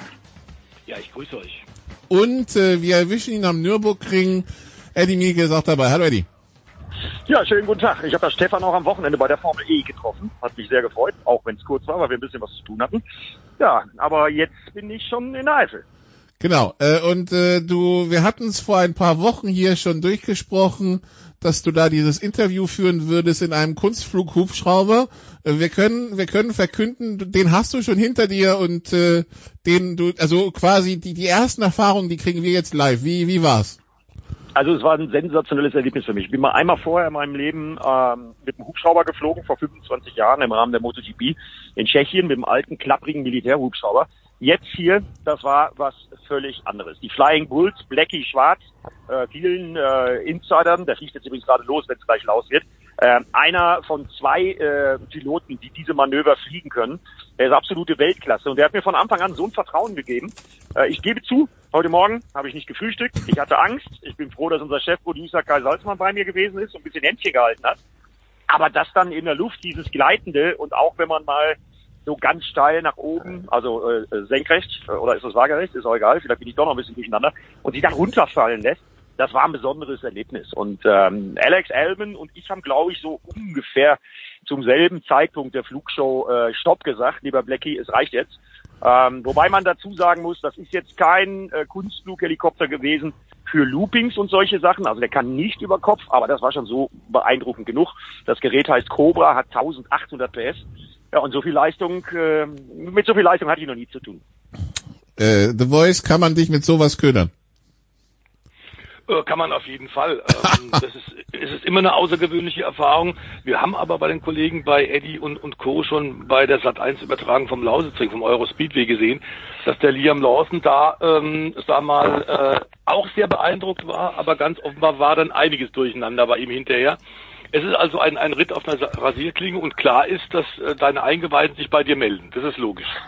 Also für mich war das heute ein Erlebnis. Danke auch nochmal an äh, Red Bull und alle Kollegen, die es möglich gemacht haben. Für mich war das heute ein Erlebnis diesen Tag, der auch anstrengend war, weil man muss bei so einer Produktion natürlich sehr, sehr viel beachten. Ton, äh, die genauen Zeiten und so weiter. Und einen Luftraum über der Eifel gibt's ja auch noch. Äh, Sprit ist auch ein Thema. Also das war ein Riesentag, hat riesig Spaß gemacht. Und wer Bock drauf hat, sich das Ganze anzugucken, wir übertragen alle Sessions der DTM. Morgen die beiden freien Trainings auf ran.de. Dann natürlich Samstagmorgen und Sonntagmorgen die Qualifyings. Äh, da sind wir dann mit der vollen Kapelle am Start. Und dann die beiden Hauptsendungen jeweils 13 Uhr Samstag und Sonntag. Und ich weiß nicht, The Voice, ob du mir recht gibst, äh, wir haben Markenvielfalt in der DTM. Da kommt noch was dazu. Ein Porsche nämlich mit Michael Ammermüller. Äh, das wird Spektakel pur, glaube ich. Ja, vor allem freut mich natürlich, und das ist ja, Marken ist toll und was Porsche dazugehört und dabei ist, ist, ist, ist super, zumal das ja nicht nur, wie es momentan klingt, von Wolfgang Hatz und seiner SSP Performance Truppe mal so ein kurzer äh, äh, Wink ist, wir machen es einmal, sondern das ist schon mit sehr seriösem Hintergrund im Hinblick tatsächlich auf Volleinstieg im nächsten Jahr. Das kann der ganze Sache selbstverständlich nur richtig gut tun, wird weiter beflügeln. Ähm, und was mir auch besonders gefällt, ist, dass wenn auch äh, nur mal zunächst mal für dieses Rennen anstelle für der in, in Le Mans bei den 24 Stunden fahrende Sophie Fleur, dass wir einen Winkelhock wieder mal dabei hatten und die Familie, Rennfamilie Winkelhock und DTM, das ist ja auch eine absolute feste Einheit. Ja, und vor allen Dingen, äh, The Voice, Entschuldige, wenn ich das noch anfüge, äh, die Familie Winkelhock, aber in dem Fall ist es Markus Winkelhock. Ich sag nur Spiker, Führungskilometer äh, in der Formel 1. Also wenn das keine äh, auf historischem Grund stattfindende Motivation für Markus Winkelhock ist, dann weiß ich nicht.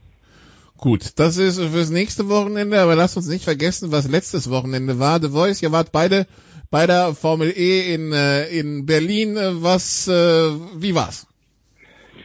Äh, es war sehr, sehr spannend. Ähm, es war ja auch wieder Corona-bedingt ähm, mit, mit zwei Rennen, äh, ein Doubleheader, macht durchaus Sinn aus Kostengründen, in diesem Fall natürlich auch aus, aus Corona-Hygieneschutzgründen. Ähm, der Berlin-Tempelhof-Flughafen, der renoviert werden soll, da stehen äh, Summen von 2,3 Milliarden im Hinterkopf, aber seit 16 Jahren nichts passiert. Äh, Berlin ist arm, aber sexy. Äh, das können wir nur unterstreichen, Eddie und ich. Der Kurs war wie üblich toll, auch wenn nicht so unterschiedlich vom letzten Jahr. Aber diese Betonplatten, ähm, diese Panzerplatten als Untergrund machen es allen Fahrern wirklich schwer und damit ganz klar ein super äh, Austragungsort für die beiden finalen Läufe. Wir sollten nicht vergessen, es waren ähm, 16 Leute, die äh, realistisch noch Chancen hatten auf den Titel und das an zwei Wochenenden ausgetragen. Entsprechend gut gelaunt waren auch die jeweils 5000 Zuschauer am Samstag und am Sonntag. Das Wetter hat mitgespielt, es war rundum eine tolle Sache. Ja, und äh, gab ja auch, äh, also am Ende Weltmeister geworden, Nick de Vries, äh, Eddie, gab noch einen Startunfall am Sonntag, äh, also es ist alles alles Mögliche geboten. Äh, wie hast du das Ganze erlebt? Also die Ausgangslage für, war für uns als Sender ja äh, wie gemalt. Also am Samstag waren es noch 18, die rechnerisch hätten Weltmeister werden können. Ja, und dann, nachdem es am Samstag alles passiert ist, waren es am Sonntag dann noch fünf Fahrer, die aus eigener Kraft hätten Weltmeister werden können. Sondern bleibt erstmal Mitch Evans im Jaguar auf der Position 3 stehen. Edo Motara kommt von hinten, kann nicht ausweichen, knallt den Mitch Evans rein. Da waren schon mal zwei Titelfavoriten weg. Ja? Also die sind beide am Ende letztendlich in der Gesamtwertung auf dem Podest gelandet. Ja, und dann ging es weiter, Restart, und dann war der große Geheimfavorit von ganz vielen, Jake Dennis im BMW, Auf einmal in der Mauer, weil irgendwas am Auto kaputt gegangen ist, sagt Jake Dennis, und er einfach das Heck verloren hat. Und dann gab es den Mauerkontakt, dann war die Aufhängung gebrochen. Da war dann der dritte innerhalb kürzester Zeit raus. Ja, und dass es auf Nick de Vries rausläuft, war dann fast klar. Aber Nick de Vries hat am Ende ordentlich die Nerven strapaziert von allen Beteiligten, sogar also von seinem Team und Toto Wolf, weil äh, der hat ungeheuer reingehalten, der hat unglaublich attackiert.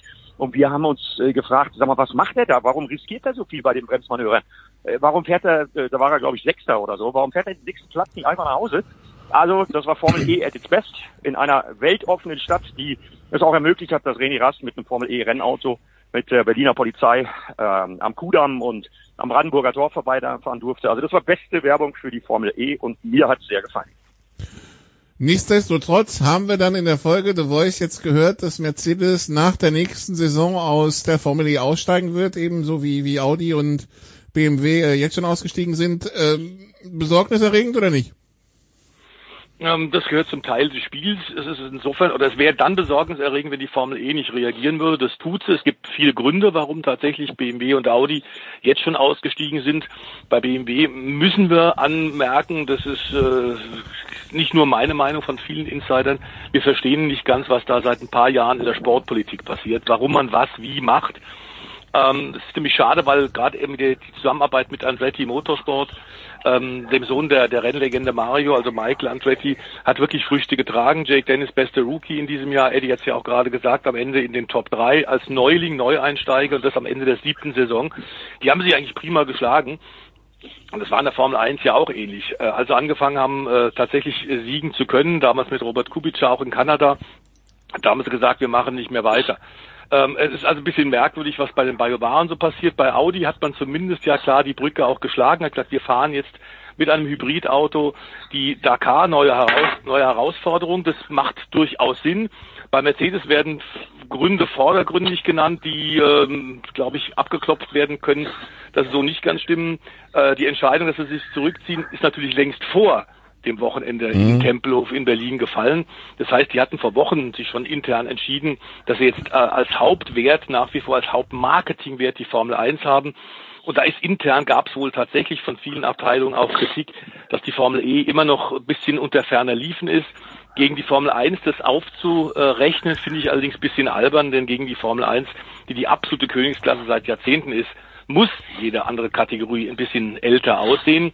Die Kosten allerdings, das ist richtig, explodieren auch in der Formel E, weil so viele Hersteller dabei sind. Es sind ja nicht nur die vier deutschen Hersteller, die drei genannten plus Porsche. Es ist ähm, die Nissan Renault Truppe mit dabei, es ist NIO mit dabei, der größte Elektrohersteller äh, Asiens. Es ist klar, je mehr Wettbewerb, desto teurer. Man versucht da bei der Formel E allerdings diese ganzen ähm, Dinge, die die Kritik auslösen, in den Griff zu bekommen. Es wird auch über einen Kostendeckel da zwischen 15 und 20 Millionen Euro äh, wird gerade dran darüber diskutiert. Und was mir ganz wichtig ist, und da würde ich gerne auch Eddies Meinung hören, dieser doch etwas unsportliche und auf Zufall basierende Qualifikationsmodus, das hat man inzwischen festgestellt und da kam viel Kritik hinter den Kulissen von den äh, von den äh, Herstellern, dass man also diese Gruppen, äh, diese Gruppenqualifying nächstes Jahr ein bisschen sportlicher, ein bisschen fairer gestalten will. Also man reagiert bei der Formel E schon. Insofern ist es nicht ganz verständlich bei den Summen, die die Formel, äh, die Formel 1 von Mercedes erfordern, warum man da jetzt Ende des nächsten Jahres aussteigt. Was wir allerdings hören ist, dass es eine der Möglichkeiten ist, dass diese bestehende erfolgreiche Truppe, jetzt, du hast es gesagt, äh, Nicolas mit Nick de Vries, der erste Formel E Weltmeister, dazu auch den Herstellertitel geholt, dass man tatsächlich vorstellen könnte, dass zum Beispiel ein Toto Wolf das Team privat mehr oder weniger übernimmt mit Ineos Geld. Ähm, ist einer der großen Teilhaber ja, ein Riesenkonzern, großer Teilhaber auch des Formel 1 Teams. Es ist also überhaupt nicht äh, gesagt, dass der Stern nicht weiter auch leuchten wird, vielleicht nicht dann als reines Werksteam in der Formel E, aber äh, es, es könnte durchaus weitergehen und ich glaube, wenn man so eine erfolgreiche Mannschaft tatsächlich hat, mit auch zwei wirklich starken Fahrern, mit Nick de Vries und auch der Stoffel van Dorn war eindrucksvoll in diesem Jahr, ist in der Formel 1 deutlich unter Wert geschlagen worden. Der ist viel besser als die Ergebnisse es damals bei McLaren gezeigt haben. Ich glaube tatsächlich, dass die sehr gut aufgestellt sind, eben auch für die, für die Formel E Zukunft. Ja, Stefan, und äh, wenn ich das ergänzen darf, genau richtig, was du sagst. Es ist ja nicht so, dass der Stern verschwindet. Es wird ja auf jeden Fall das Team von Susi Wolf, der Gattin von Toto Wolf, weiterfahren mit Eduardo Mortara, dem Vize-Weltmeister. Es wird ja auf jeden Fall auch ein Audi-Team, die Audi-Technologie weiter benutzen. Envision Virgin Racing mit Nick Cassidy und mit Robin Freins, die auch eine gute Saison hatten. Also Audi äh, bleibt schon noch da. Und ganz ehrlich, ich äh, gebe dir da völlig recht. Ich verstehe die Zeitpunkte von Audi und BMW, um ihren Werkseinsatz da zu beenden überhaupt nicht. 0,0. Mercedes kann ich noch verstehen, weil äh, nach der nächsten Saison wird es einen Wechsel auf die sogenannten Gen 3 Autos geben. Das ist dann eine völlig andere Situation und da muss man das Ganze dann neu bewerten. Aber jetzt mitten in der Gen 2 Phase und man muss sich bei Audi ja mal vorstellen, dass die für diese Saison zum allerersten Mal einen eigenen Antriebsstrang gebaut haben. Äh, also da komme ich nicht mit. Da haben irgendwelche Schreibtischstädter eine Entscheidung getroffen, die wirklich, das kann man mir gerne versuchen zu erklären, aber ich werde niemals begreifen, äh, weil ich es einfach nicht verstehe, weil es aus meiner Sicht überhaupt gar keinen Sinn macht. Und zum Qualifying-Modus, lieber Stefan, da kann ich dich beruhigen, das wird sich ändern. Also ähm, ich bin ungeheuer stolz auf meine Truppe, äh, auf Sat 1, auf die gesamte Mannschaft, dass ich da arbeiten darf und dieses Spektakel kommentieren darf. Denn uns ist es gelungen im Vergleich zum Status quo vorher mit einem anderen Sender, uns ist gelungen, die Quoten zu verachtfachen. Also wir haben am äh, Sonntag und am Samstag einmal über neun und einmal über acht Prozent Marktanteil gehabt. Ähm, also das wird anscheinend angenommen und das bringt uns natürlich in eine gute Position, dass wir sagen können zu den Verantwortlichen, wenn uns was nicht gefällt. Und ja, uns gefällt das Qualifying-Format nicht. ja, noch ein Kaffee dazu oder? Also wunderbar, wenn es so einfach ist und äh, wer, wer leitet denn die Formel E? Was ist denn die, ähm, wer steckt denn dahinter? Ja, äh, Alejandro Agag hat das ja äh, erfunden und dann sind es mehrere verschiedene Mitarbeiter, aber wenn man Alejandro Agag da im Fahrerlager beobachtet, weiß man schon, auch wenn er seinen offiziellen Posten eigentlich abgegeben hat in der Formel E, aber das ist immer noch der Mann, der dort seine eigenen Regeln macht, der Mann, auf den alle hören, der hat das alles im Griff. Also, Nick de Vries. Ehemaliger spanischer Politiker im Übrigen. Oh je. Nick de Vries ist also Formel E Weltmeister und ist der erste Formel E Weltmeister, weil es dies Jahr erstmals eine offizielle FIA Weltmeisterschaft war. Für die, die das vielleicht irritiert haben, die sind nicht um die goldene Batterie gefahren, sondern äh, sie sind halt Formel E Meister gewesen. Jetzt sind sie Formel E Weltmeister. Gut, äh, so viel also zum äh, zum Form-Dings. Wir schauen auf, was letzte Woche am Spielberg passiert ist, beziehungsweise wir gehen sogar noch ein paar Tage zurück.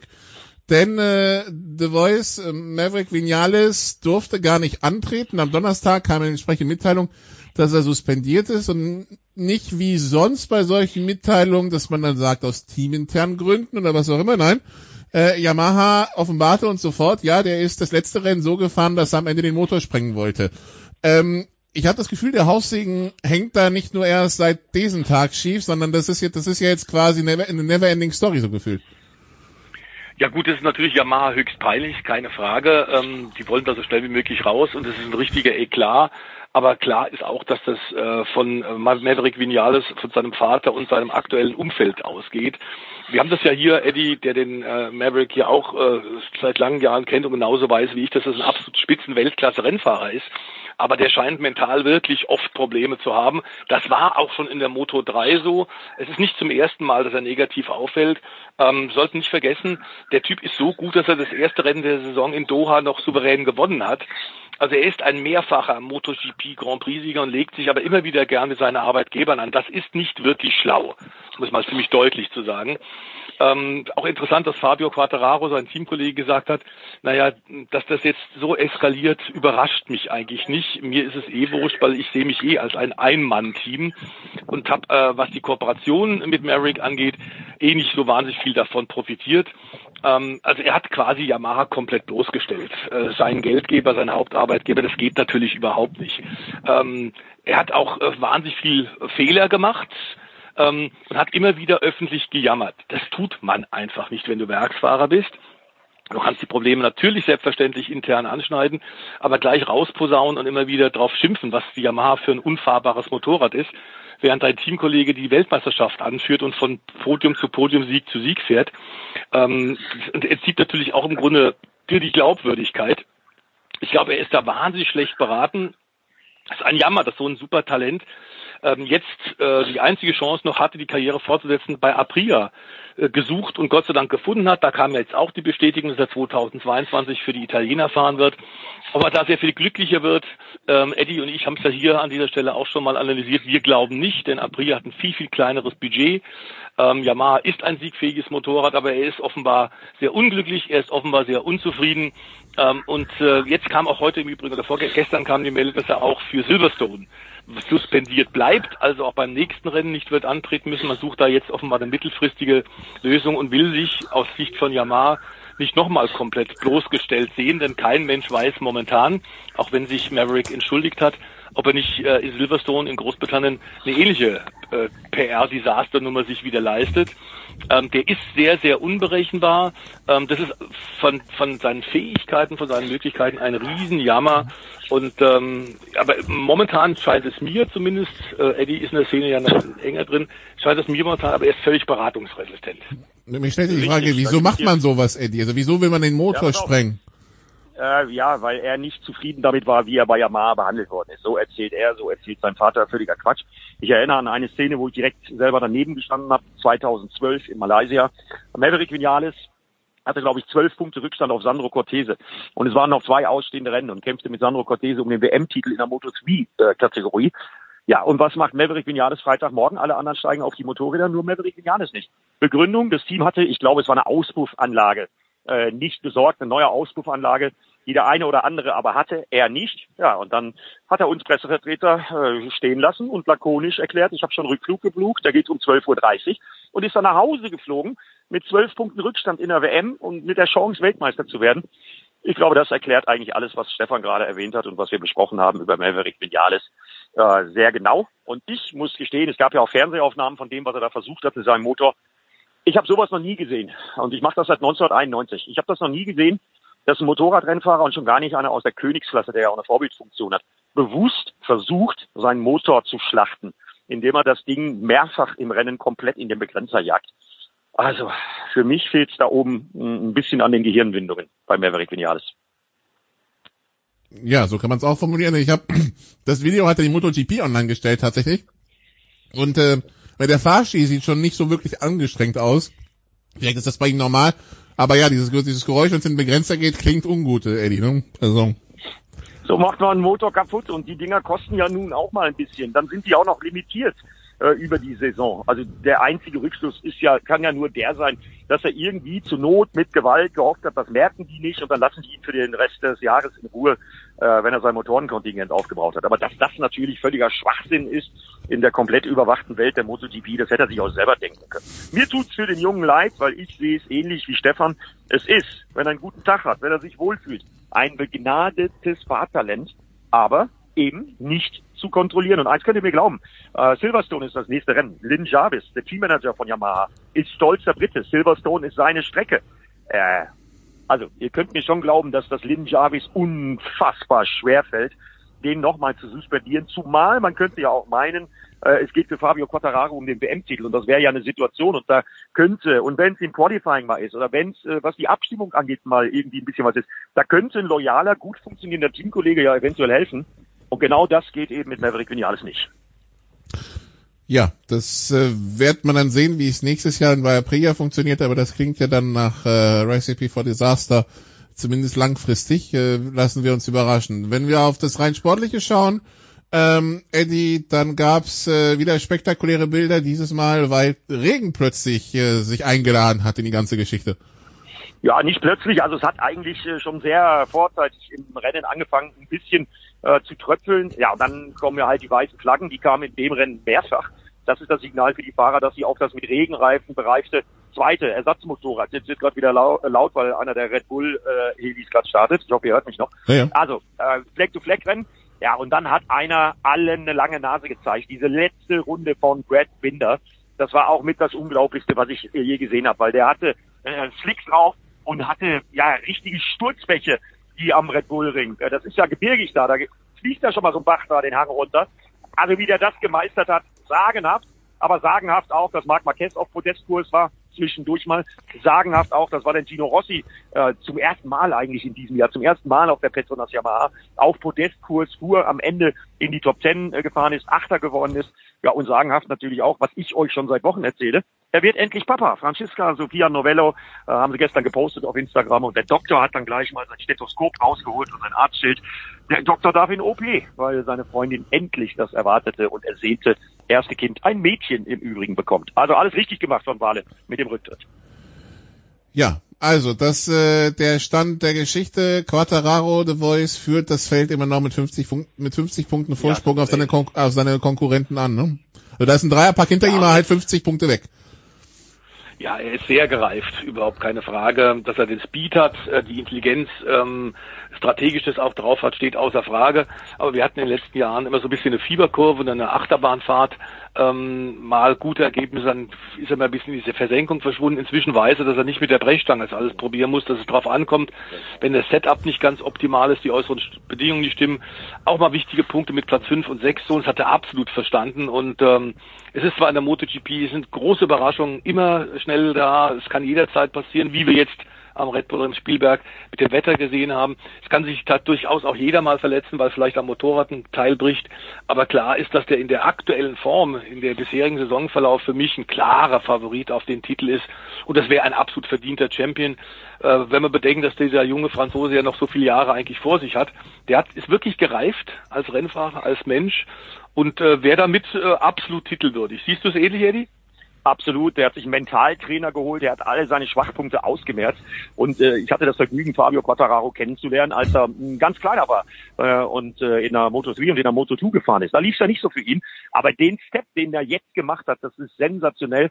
Zumal wir dazu sagen müssen, der gewinnt, äh, der holt mit der Yamaha einen ganz, ganz wichtigen Podestplatz am Red Bull Ring und das ist eigentlich Ducati-Land, das ist eine Ducati-Strecke, äh, aber das ist ihm gelungen. Jetzt kommt Silverstone und dann kommen ja auch noch so Strecken, die kleiner, die enger, die winkliger sind, wie Misano Adriatico und, und, und. Da muss man dann mal abwarten, wie sich der Kalender noch so entwickelt. Und äh, weil ich Fabio Quattararo ganz gut kenne, weil ich auch äh, Valentino Rossi schon mal ein paar Mal live erlebt habe, habe ich definitiv jetzt eigentlich, glaube ich, zum ersten Mal in meiner beruflichen Laufbahn beschlossen, ich fahre zum letzten Rennen nach Valencia, wenn ich irgendwo ein Ticket kriege, auf Urlaub und gucke mir das einfach mal von der Tribüne ganz normal als normaler Zuschauer an. Habe ich noch nie gemacht. Quattararo kann Weltmeister werden. Wale hört auf. Mehr Gründe gibt's für mich nicht. Ja, und fast 50 Punkte Vorsprung bedeutet zwei Totalausfälle und äh, dann muss einer zweimal gewinnen. Äh, Quattararo dieses Jahr ja eher konstant.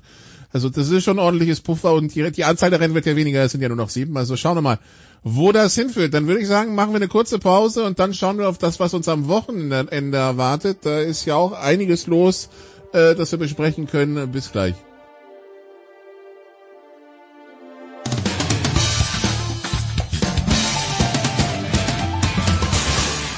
Hallo, hier ist Herr Roskopf, Tischtennis-Bundestrainer und ihr hört Sportradio 360.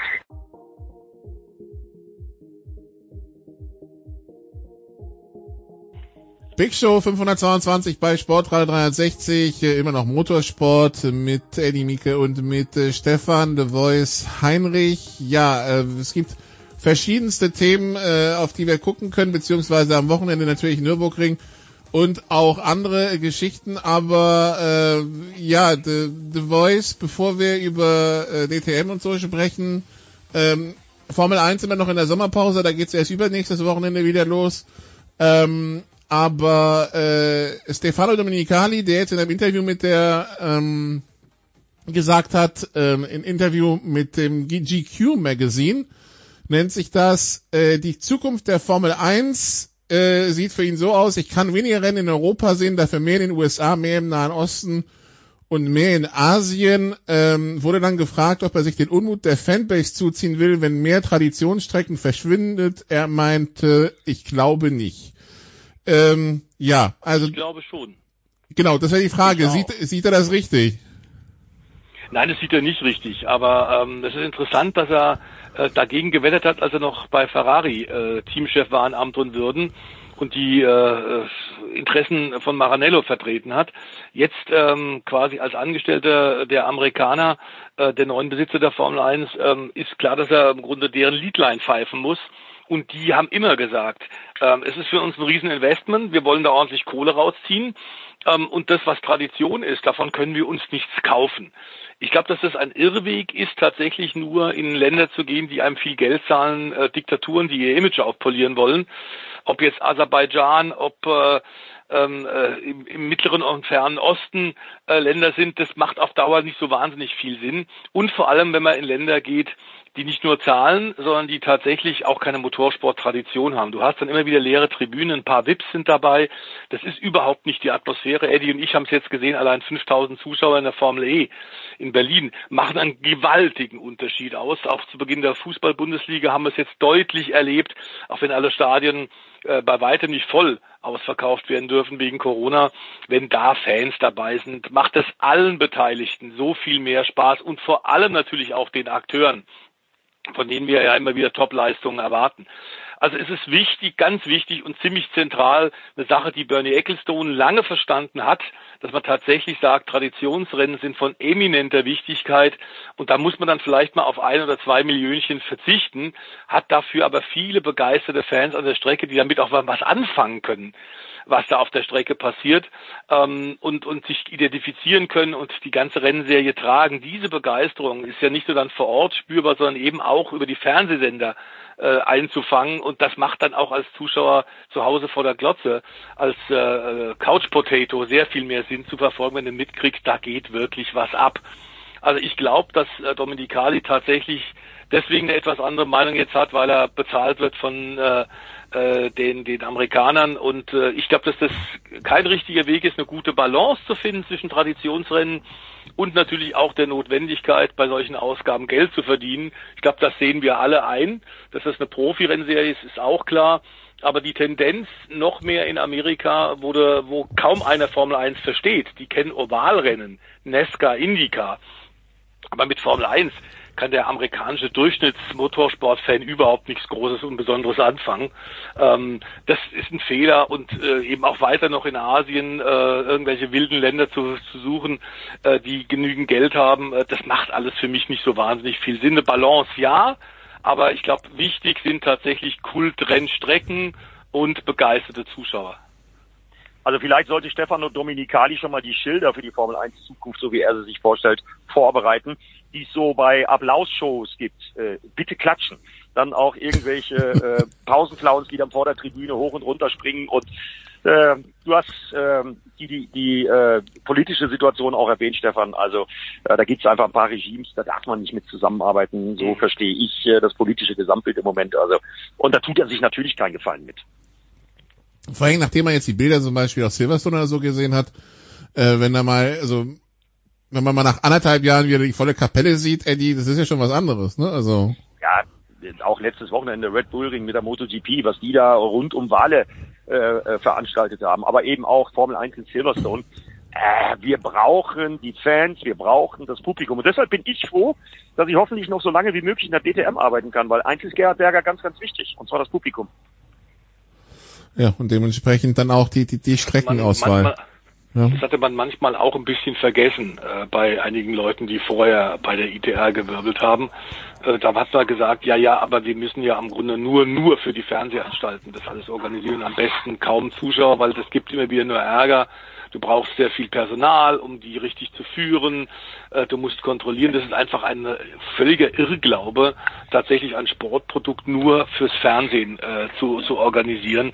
Ähm, da kommt eben nichts rüber. Da kannst du die besten Kameraleute der Welt haben, die beste Regie. Es funktioniert einfach nicht. Der Funke springt nicht rüber.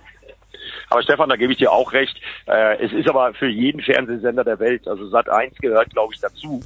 Äh, was völlig anderes, ob du Emotionen auf den Tribünen hast, ob du begeisterte Fans hast, äh, das ist was völlig anderes. Also und ich glaube nicht, dass es irgendeinen Sender gibt auf der Welt, der Motorsport überträgt, der das auch nur im Ansatz anders sehen könnte.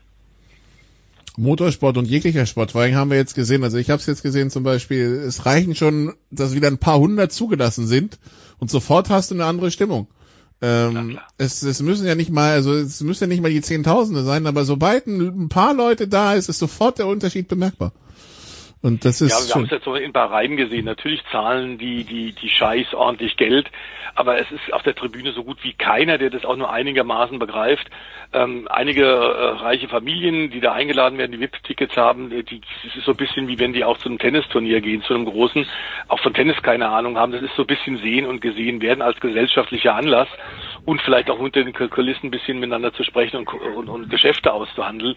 Aber das ist nicht das, was, was äh, wir alle brauchen, was der Motorsport braucht, was Sendeanstalten brauchen, was Sponsoren sehen wollen und Hersteller, die involviert sind und was die Fahrer auch natürlich auch ganz klar spüren. Die sind hochkonzentriert in den Autos, aber selbstverständlich in der Formel 1 kriegst du mit, was auf den Tribünen passiert. Das ist doch logisch. Und deswegen glaube ich, dieser, dieser Weg, äh, der vor paar Jahren ja schon mal auch tatsächlich äh, ver veröffentlicht wurde und uns verkündet wurde, ist ein Irrweg und der bleibt ein Irrweg. Nun, die, die Formel 1 muss in den Kalender umstricken, weil der Japan Grand Prix jetzt in Suzuka gestrichen wurde, was auch Probleme birgt, weil davor ist die Türkei und die Türkei ist bei UK auf der roten Liste. Da hätte man Japan super als Puffer eingebaut, äh, damit die Leute danach ohne Quarantäne nach Hause können. Jetzt können sie es nicht, also müssen wir mal gucken, wie das jetzt wieder aussieht. Schauen wir mal, was sich da die Formel 1 die nächsten Wochen einfallen lässt. Erstmal stehen ja die Rennen in, ähm, in Spa und äh, dann in Sandford auf dem Programm. Ähm, ja, das ist natürlich in Europa du viel berechenbare Genau. Bedingungen als in Südamerika oder oder in, in, in Fernost. Bei in Japan müssen wir dazu noch sagen, ist zwar bitter für Honda, die sich Ende des Jahres ja zurückziehen und die Red Bull einen Bombenmotor für dieses Jahr, für ihr Abschiedsjahr ihr offizielles gebaut haben. Die hätten natürlich gern ein Heimspiel gehabt auf der Rennstrecke, die ihnen ja auch gehört in Suzuka. Dazu, und da wird Eddie mir sicherlich recht geben, ist das auch eine der besten Rennstrecken der Welt ohnehin. Aber es ist klar, dass jetzt mit äh, der, der Widerstand, den du in Japan in der Bevölkerung hast, allein gegen Olympische Spiele, und jetzt beginnen gerade die Paralympics, auch dort gibt es schon wieder Proteste, ähm, das ist jetzt einfach nicht durchzusetzen und deswegen musste, musste der Veranstalter da in Rücksprache mit der japanischen Regierung einfach die Reißleine ziehen. Ja, ich gebe dir in allen Punkten recht. Suzuka, fantastische Rennstrecke, aber nach allem, was man so hört, was in der Bevölkerung los ist, also ähm, da kann man nicht fahren. Das geht nicht. Zumal Honda ist ja kein eigenes Auto, keine eigene Marke in der Formel 1, sondern Motorenlieferant. Also das schwächt das nochmal so ein bisschen ab. Aber Suzuka war bis zum Tod von Dajiro Kato in der MotoGP immer ein absoluter Traum. Äh, schade, dass die Zweiräder da nicht mehr fahren können. Und ich hoffe, die Formel 1 so bald wie möglich wieder. Ja, dann hoffen wir auf 2022. Äh, nähere Zukunft und da ist äh, Eddie, Eddie ist ja nicht nur zum aus Spaß zum Hubschrauberfliegen am Nürburgring, sondern weil da auch das nächste DTM-Rennen stattfindet, also das vierte Rennwochenende von acht. Jetzt also der Nürburgring. Was, ähm, ja, wem wird die Strecke eher liegen? Was erwartet uns? Wir haben ja schon gehört, Porsche äh, mit dabei. Ähm, gib uns mal einen Abriss, was, äh, worauf man sich freuen kann. Ja, wie immer hat das in der Eifel, das haben wir heute Morgen auch hier bei unserem Dreh mit den Helikoptern von den Flying Bulls gesehen. Das Wetter spielt eine entscheidende Rolle in der Eifel, denn beinahe wäre mein erster Helikopterflug äh, mit so einem Gerät ins Wasser gefallen. Also das Wetter wird eine große Rolle spielen. Es ist im Moment aktuell ja trocken, aber es hat genieselt den ganzen Morgen. Die Burg haben wir eigentlich noch gar nicht so schön äh, gesehen wie jetzt gerade ohne Nebelwände. Also das Wetter wird ein Aspekt, da bin ich ganz sicher. Und dann natürlich, was machen die Neuen? Was macht Markus Winkelock? Was macht Hubert Haupt? Das muss man sich auch mal vorstellen. Der gibt in der dritten DTM-Epoche seiner Karriere in seinem eigenen Team mit dem Mercedes zum dritten Mal äh, ein Comeback in der DTM. Dann Michael Ammermüller, ADAC GT Mastersieger im Porsche und äh, Luca Stolzen wollen wir nicht vergessen, im Mercedes ebenfalls noch mit dabei. Also 23 Autos, sieben Marken. Äh, ich freue mich drauf. Morgen die freien Trainings live auf ran.de und auf Facebook. Dann Samstagmorgen ran.de und Facebook das Qualifying genauso wie am Sonntagmorgen. Und jeweils, kann man sich leicht merken, jeweils die große Hauptsendung mit mir im Heli im Übrigen. Äh, Wer es gucken will, ob ich grün anlaufe oder vielleicht blau oder gelb oder sonst was. Ähm, also jeweils ab 13 Uhr dann live in Sat 1. Ja, das klingt doch super. The Voice, was ist, äh, gibt's zur DTM an Nürburgring irgendwas hinzuzufügen? Außer, das ist natürlich Waschküche, das wissen wir. Äh, also, dass er noch keinen Schnee gesehen hat, ist vielleicht das Wunder des Tages, aber ansonsten, ja. Äh, ja gut, äh, in der Eifel kannst du im Mittelgebirge, kannst du ähnlich wie in den Ardennen, das ist ja die, die, die Fortsetzung quasi der, der Eifelgebirgszüge und da meinen wir dann, beziehen wir uns aufs Spa, kannst du tatsächlich an jedem Tag äh, damit rechnen, dass es möglicherweise alle vier Jahreszeiten gibt. Ich gehe davon aus, jetzt Mitte äh, August tatsächlich Schnee nicht, aber ähm, die Wetterkapriolen sind Teil des, des, des Spiels dort, weiß jeder. Ist gleichzeitig Halbzeit. Das heißt, man wird da jetzt deutlich verfolgen können, wer kann tatsächlich ein bisschen seine Leistung stabilisieren. Äh, mit Kevin van der Linde haben wir einen völlig verdienten äh, Führenden in der Meisterschaft. Für mich einer der schnellsten äh, GT3-Fahrer weltweit aktuell. Dazu in der extrem erfahrenen und ausgebufften Abt-Truppe, ähm, die seit Jahrzehnten auch dabei sind. Äh, zu Hubert Haupt ist noch zu sagen, in der Tat, äh, Eddie hat völlig recht, es ist äh, allein die Leistung, die er gezeigt hat, wenn wir denken, dass er mit 19 Jahren ja schon äh, Audi-Werksfahrer war, in den 90ern dann tatsächlich in den 2010er Jahren auch Starts hatte. Also es ist tatsächlich ein Fahrer, der in jetzt drei Jahrzehnten immer wieder in der DTM einsteigt. Und ich bin sicher, so fit wie der auch ist, ist ein äh, Immobilienmakler, ein Großmakler aus München, der unglaublich äh, geschäftlich erfolgreich ist und der ähm, ja auch dann im Motorsport nach wie vor die große den großen Ausgleich und die große Passion sieht. Aber auch das macht er natürlich hochprofessionell mit seinem Team, das er da jetzt hat, dass er da jetzt auch sogar ins Auto steigt. Jeder andere würde sagen, das tue ich mir nicht mehr an, aber den juckt's noch, der will und ich bin sicher, der wird sich ganz gut verkaufen. Also das sind verschiedene Aspekte, die hochinteressant sind, ähm, neben dem aktuellen aktuellen Tagesgeschehen, das wir in den ersten drei Rennen ja schon gesehen haben.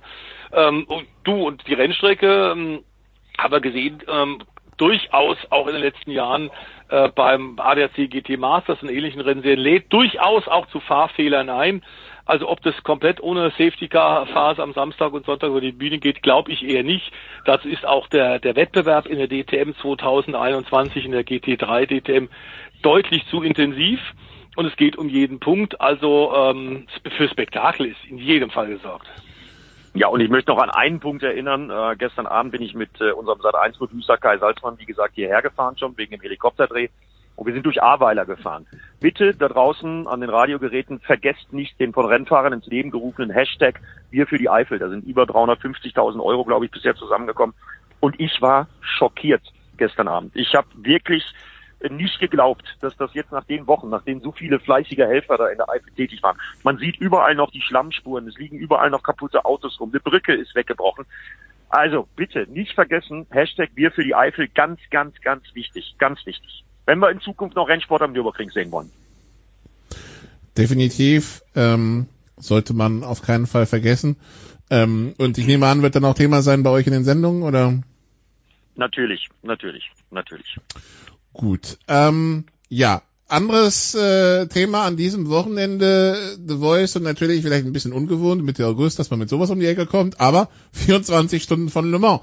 Sie sind halt dieses Wochenende. Was will man machen? Ja, war klar, dass die äh, versuchen wollten, die Veranstalter vor Ort in Frankreich, in der französischen Provinz, tatsächlich ein paar Zuschauer reinzubekommen. Üblicherweise ist der, Termin ja immer äh, Mitte Juni. Ähm, das ist seit Jahrzehnten. Klar ist aber auch, ähm, dass äh, in, in Corona-Zeiten alles ein bisschen sich verschiebt.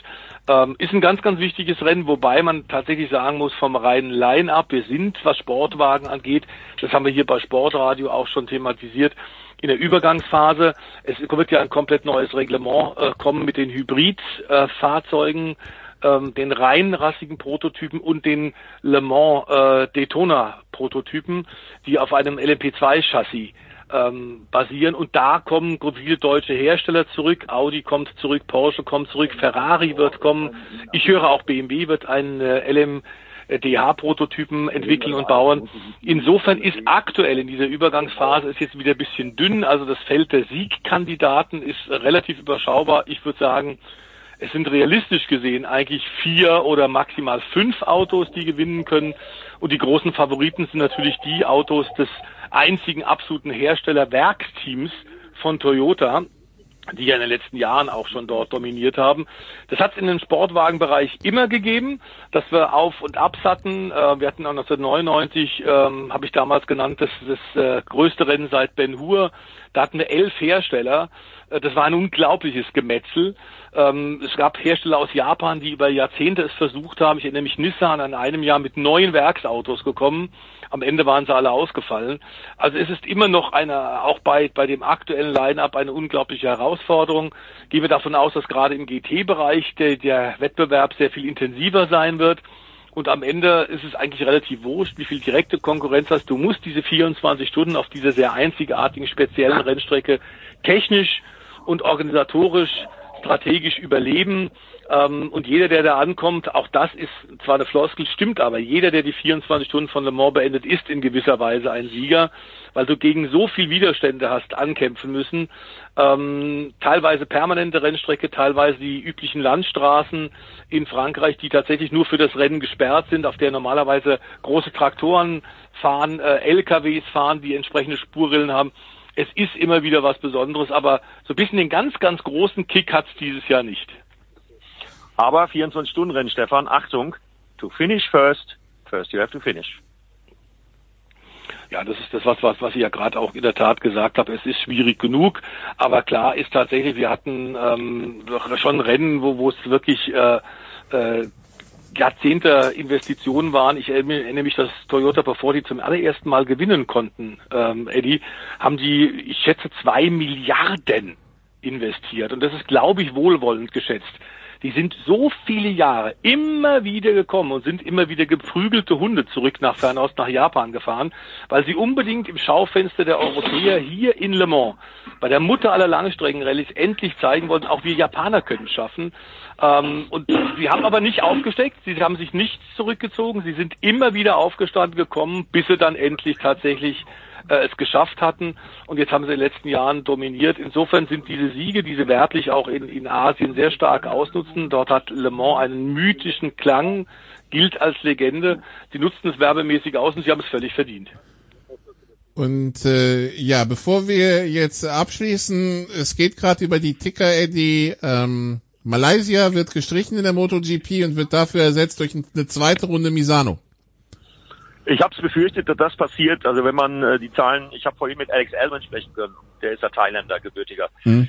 Ähm, Thailand ist nicht weit weg von Malaysia. Das war zu befürchten, das ist schade, weil das malaysische Publikum hat die MotoGP angenommen, äh, wie kaum ein anderes, äh, neben dem thailändischen Publikum auch in den letzten Jahren. Schade, bitter, aber gut, wir müssen dann eben halt Corona-bedingt in Europa die Saison zu Ende fahren. Das ist der Lauf der Dinge. Das äh, ist, äh, ja, solange, solange es wettertechnisch klappt, aber gut, äh, Misano müsste im Oktober auch noch gehen. Sollte okay sein. Gut, dann äh, würde ich sagen, wünschen wir Eddie viel Spaß in, äh, am Nürburgring. The Voice, was steht für dich am Wochenende an? Ich war in Urlaub. Ich werde zum allerersten Mal, äh, ich werde das angucken, aber ich werde nur am Samstag angucken, weil am Sonntag fahren wir mit der Familie in Urlaub und äh, den haben wir uns alle verdient. Ich habe ja dann doch äh, drei schulpflichtige Kinder noch, die in Corona-Zeiten wirklich, wirklich große Probleme hatten. Denn die Digitalisierung äh, äh, auch im Süddeutschland ist, äh, was äh, Schulen angeht, äh, eher noch äh, Steinzeitniveau. Plus ähm, meine ältere Tochter, die ist jetzt 22, hat gerade ihr Physikum gestern abgeschlossen, erfolgreich, also die Hälfte des Medizinstudiums, die hat auch Urlaub verdient. Deswegen am Sonntag fahren wir erst nach Süditalien, um uns ein bisschen in die Sonne zu gönnen und gutes italienisches Essen und bisschen mehr. Ich, ich habe gehört, ich habe gehört, es ist ein bisschen warm Danke. da unten. Also, ne, die, die, die, die leichten Klamotten nicht vergessen. Gut, dann äh, danke ich euch. Wir machen hier eine kurze Pause in der Big Show 522, dann geht's weiter mit Football. Bis gleich.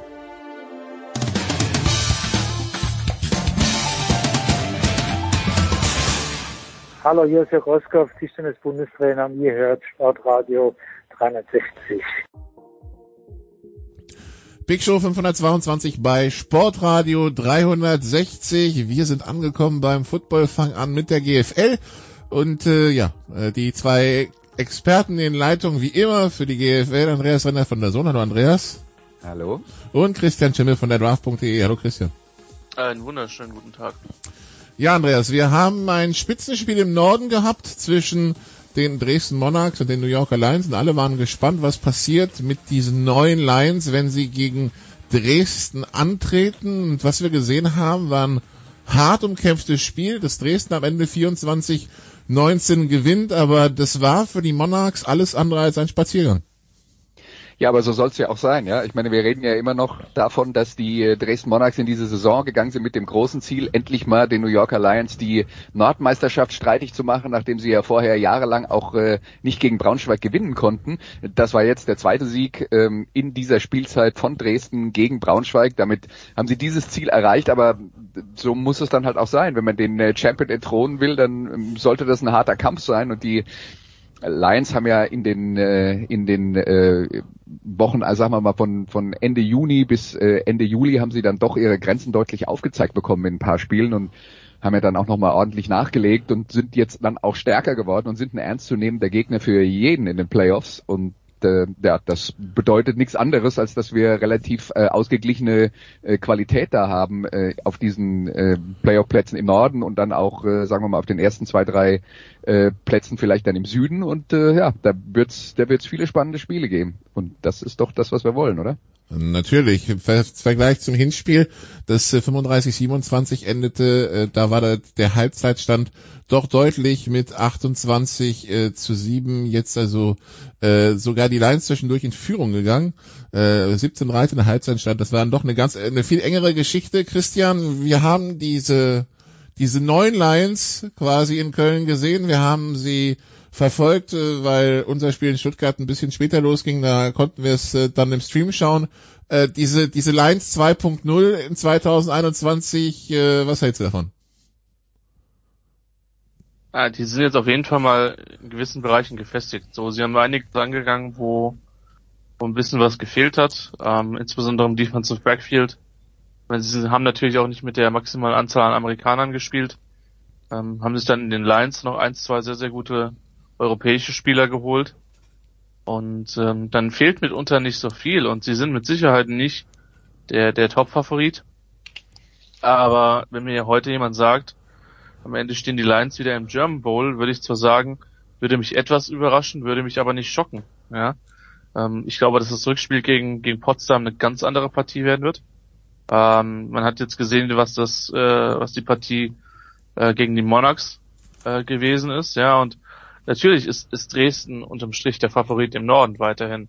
Aber die Abstände sind kleiner geworden. Und ich sag mal so, ähm, die drei Teams im Norden, ähm, Köln sehe ich ein kleines Stück dahinter, auch wenn die an einem guten Tag halt auch 35, 40 Punkte scoren können. Und die, Nikola, wir haben es ja kommentiert, in Köln auch einiges gegen Braunschweig haben liegen lassen und das Spiel durchaus hätten gewinnen können.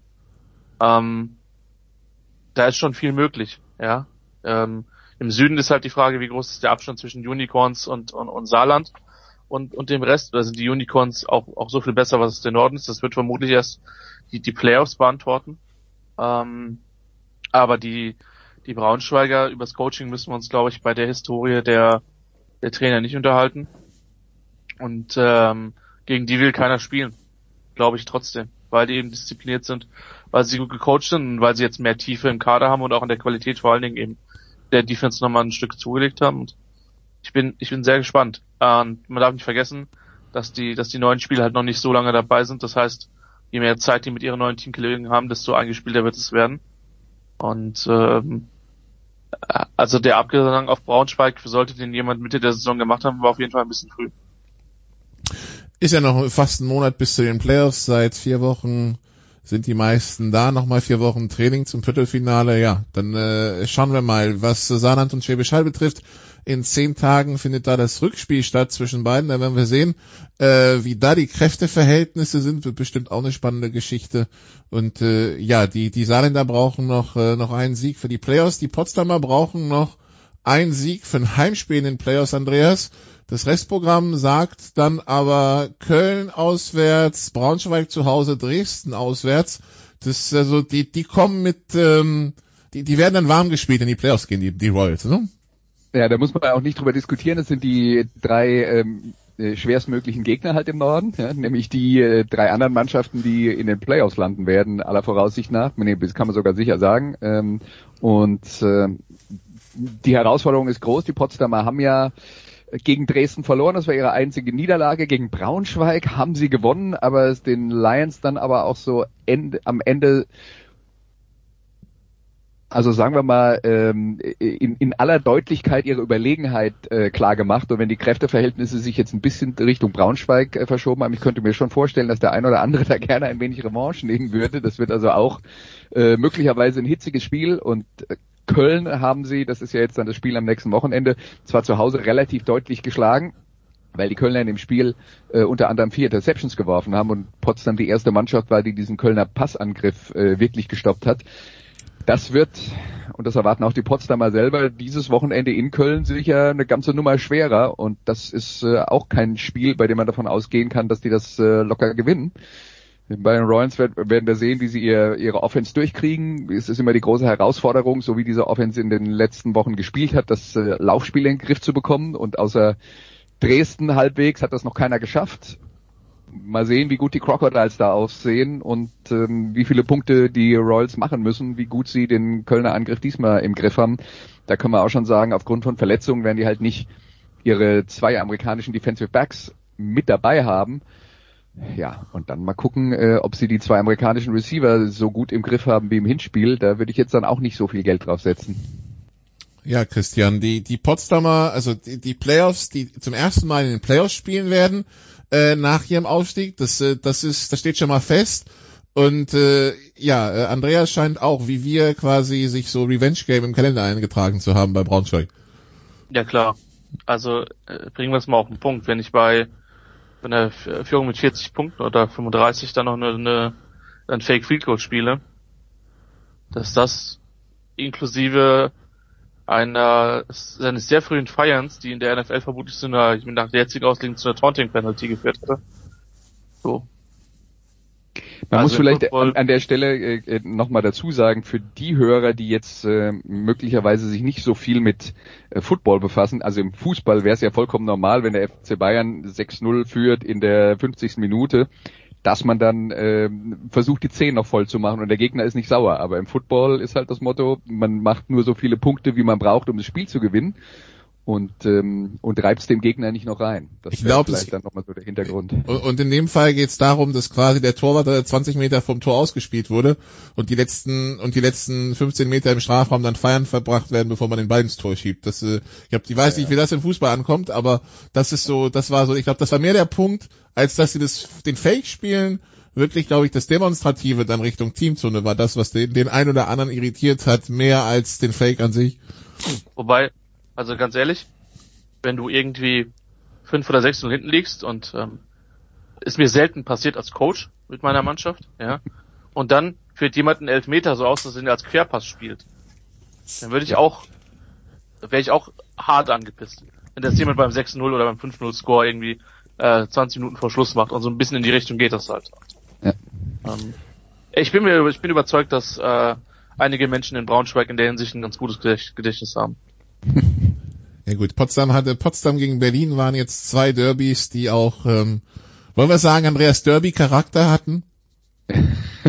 ja, ging ein bisschen emotional zur Sache und da haben sich äh, beide Mannschaften nicht viel gegeben. Die Rebels ja in den letzten Jahren ohnehin, nein, es, es sind halt Rebellen, ja, also die äh, funktionieren immer ein bisschen anders als der Rest der Liga und äh, haben dann auch äh, ein paar eigene Regeln für sich und spielen dann manchmal auch noch weiter, wenn der Schiedsrichter schon gepfiffen hat.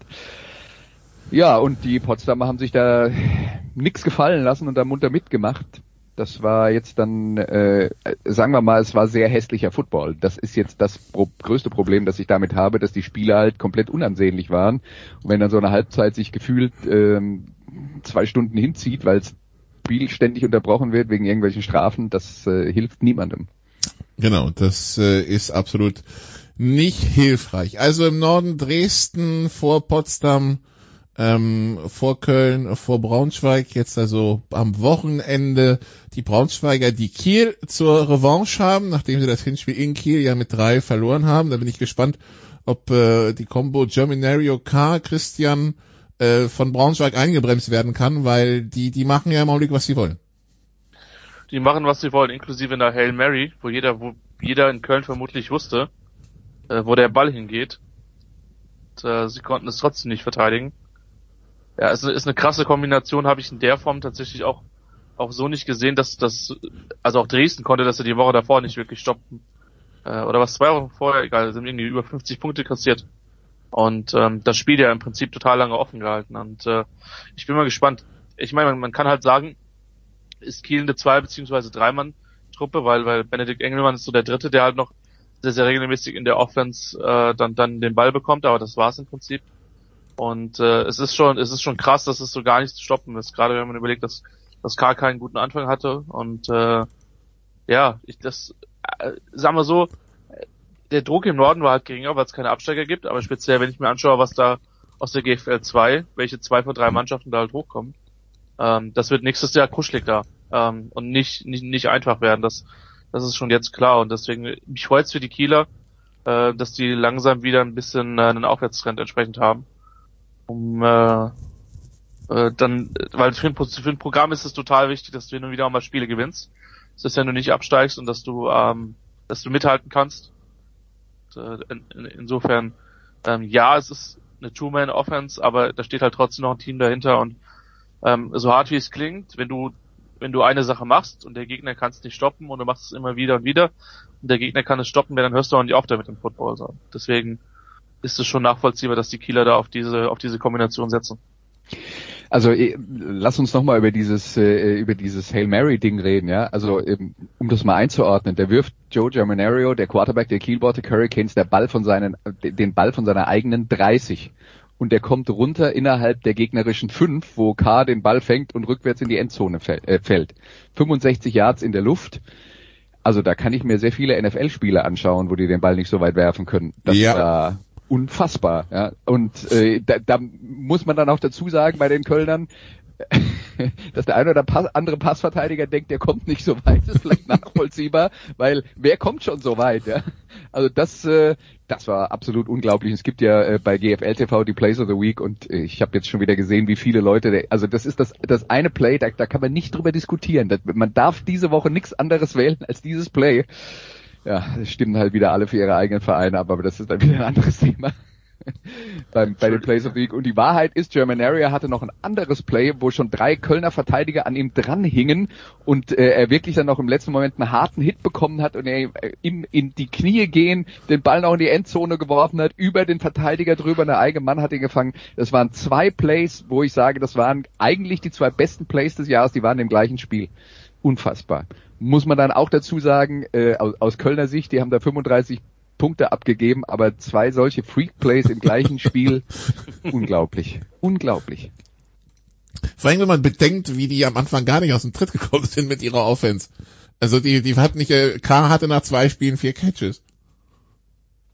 Also, ja. ja äh, die, die allerdings für 100 irgendwas Yards, also das. Ja, ja, das war 35 im Schnitt, genau, ja. Ja, genau. Also, das, äh, äh, dass da was ist, womit man arbeiten kann, ja, äh, aber äh, die, die Kieler haben äh, tatsächlich einen guten Job gemacht, dass sie da was auf die Beine gestellt haben, aber das sind halt auch außergewöhnliche Spieler, die sie da haben.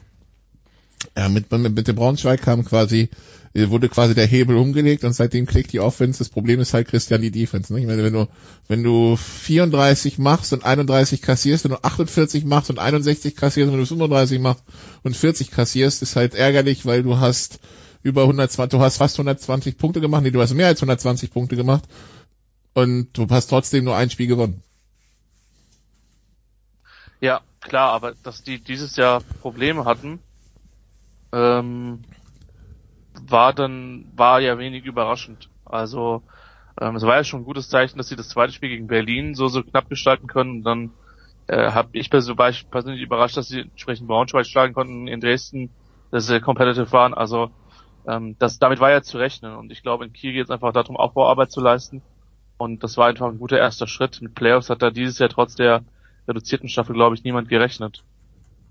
Sie hätten aber theoretisch noch eine Chance. Ne? Also wenn sie wenn sie Braunschweig schlagen, ähm, aber sie müssten dann Dresden im Rückspiel schlagen. Aber theoretisch geht da noch was.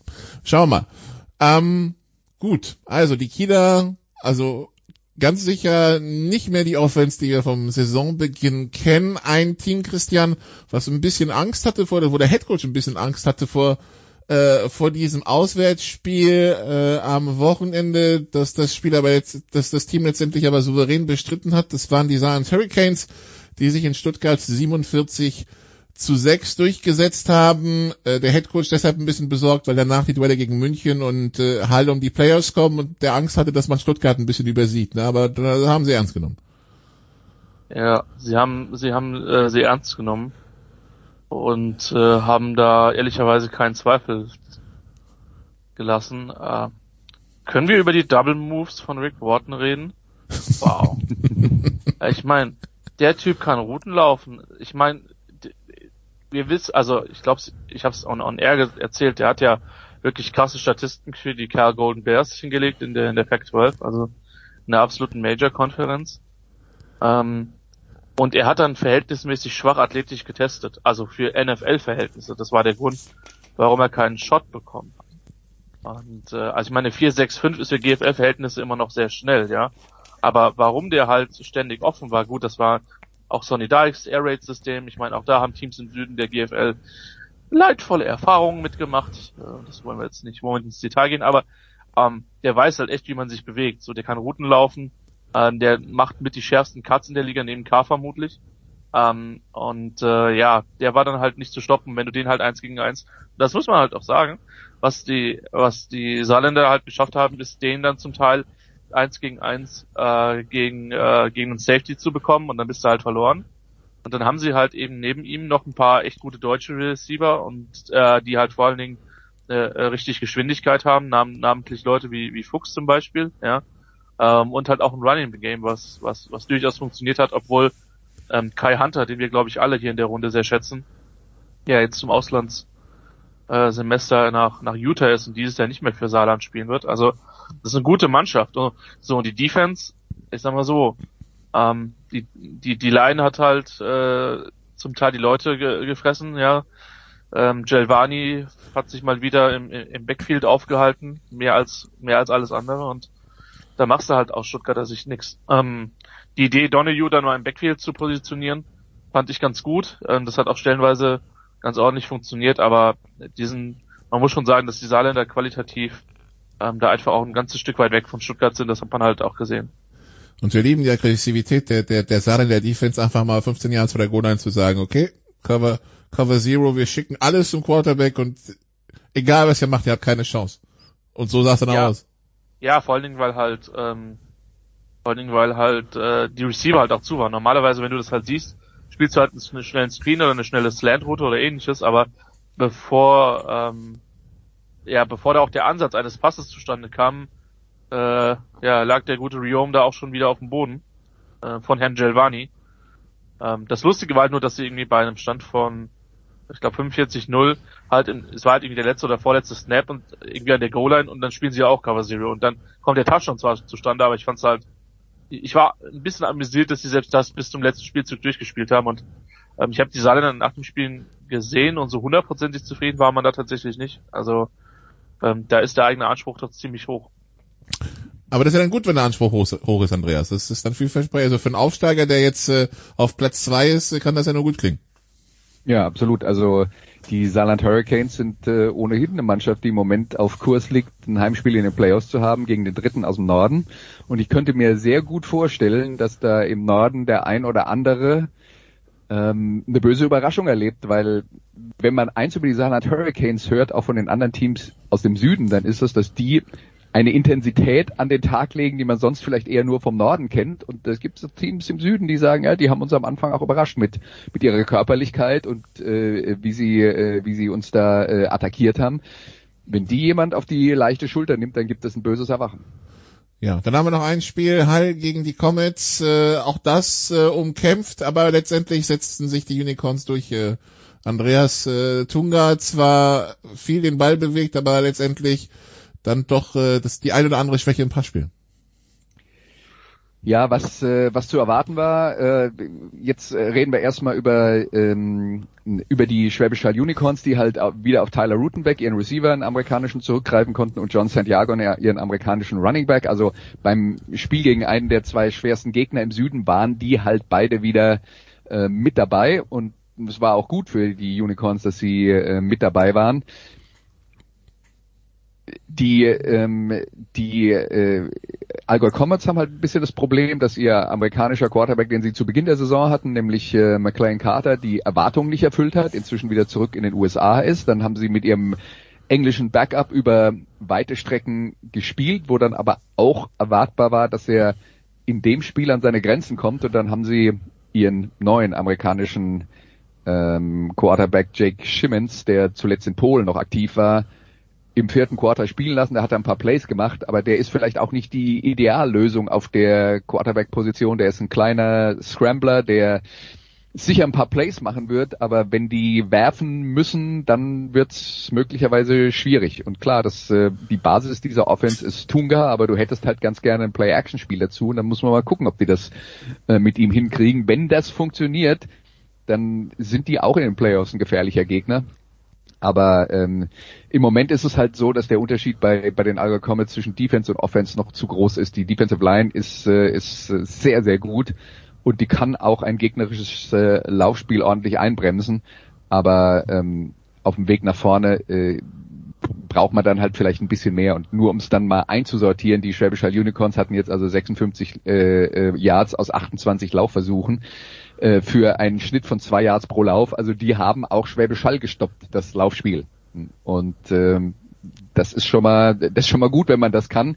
Aber die Mannschaft ist halt insgesamt noch nicht ausgewogen genug, um dann äh, auf, in, in allen vier Phasen des Spiels äh, ähm, äh, Antworten zu finden. Aber zumindest, also wir, wir, wir haben spektakuläre Units in, in dieser in dieser GFL. Die Receiver haben wir ja schon aufgezählt, die verschiedenen, die da überall rumhüpfen. Also Castle Jackson in, in, in Köln, äh, K in Kiel, äh, Wharton in, im Saarland, die die Front Seven von, Sa, von Saarbrücken und von Kempten kann man sich immer anschauen. Die Schwäbische Unicorn sowieso, Christian. Also da ist immer noch, äh, da ist immer noch genug da, was man sich anschauen kann. Auch wenn äh, ein paar Teams abfallen. Ja klar auf jeden Fall Talent ist, auf jeden Fall in dieser Liga.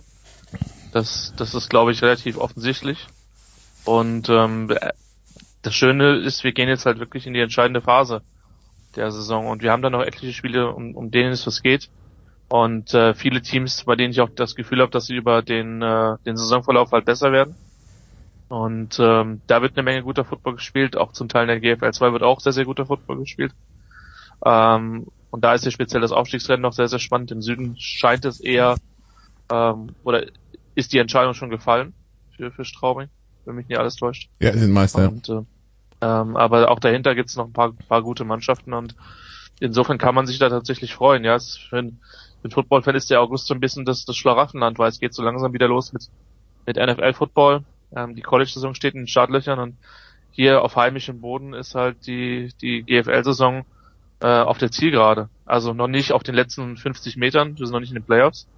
Ähm, aber wir sind auf jeden Fall schon eingebogen.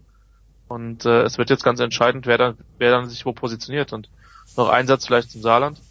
Ähm, ich bin schon bei Andreas. Ich glaube schon, dass das eine Mannschaft ist, die, die dafür, dass es das, also das ist einer der Südzweiten. Wir hatten die letzten Jahre Frankfurt, die logischerweise keiner spielen wollte. Ähm, auch, auch wenn die Hurricanes jetzt nicht der Name sind, vielleicht wie das aus Frankfurt in den letzten Jahren am Start hatte, die werden, die werden kein Spaß auswärts zu spielen sein, wenn es so kommt. Nee, auf keinen Fall. Also A, aus dem Norden musst du erstmal hinkommen, wenn du nicht gerade aus Köln kommst. Und äh, B, äh, wie gesagt, ja, das, das könnte auch die ein oder andere physische Überraschung geben. Gut, kurze Pause und Christian hat ja gesagt, die NFL ist äh, auch bald da. Und da wollen wir kurz drüber reden, bis gleich.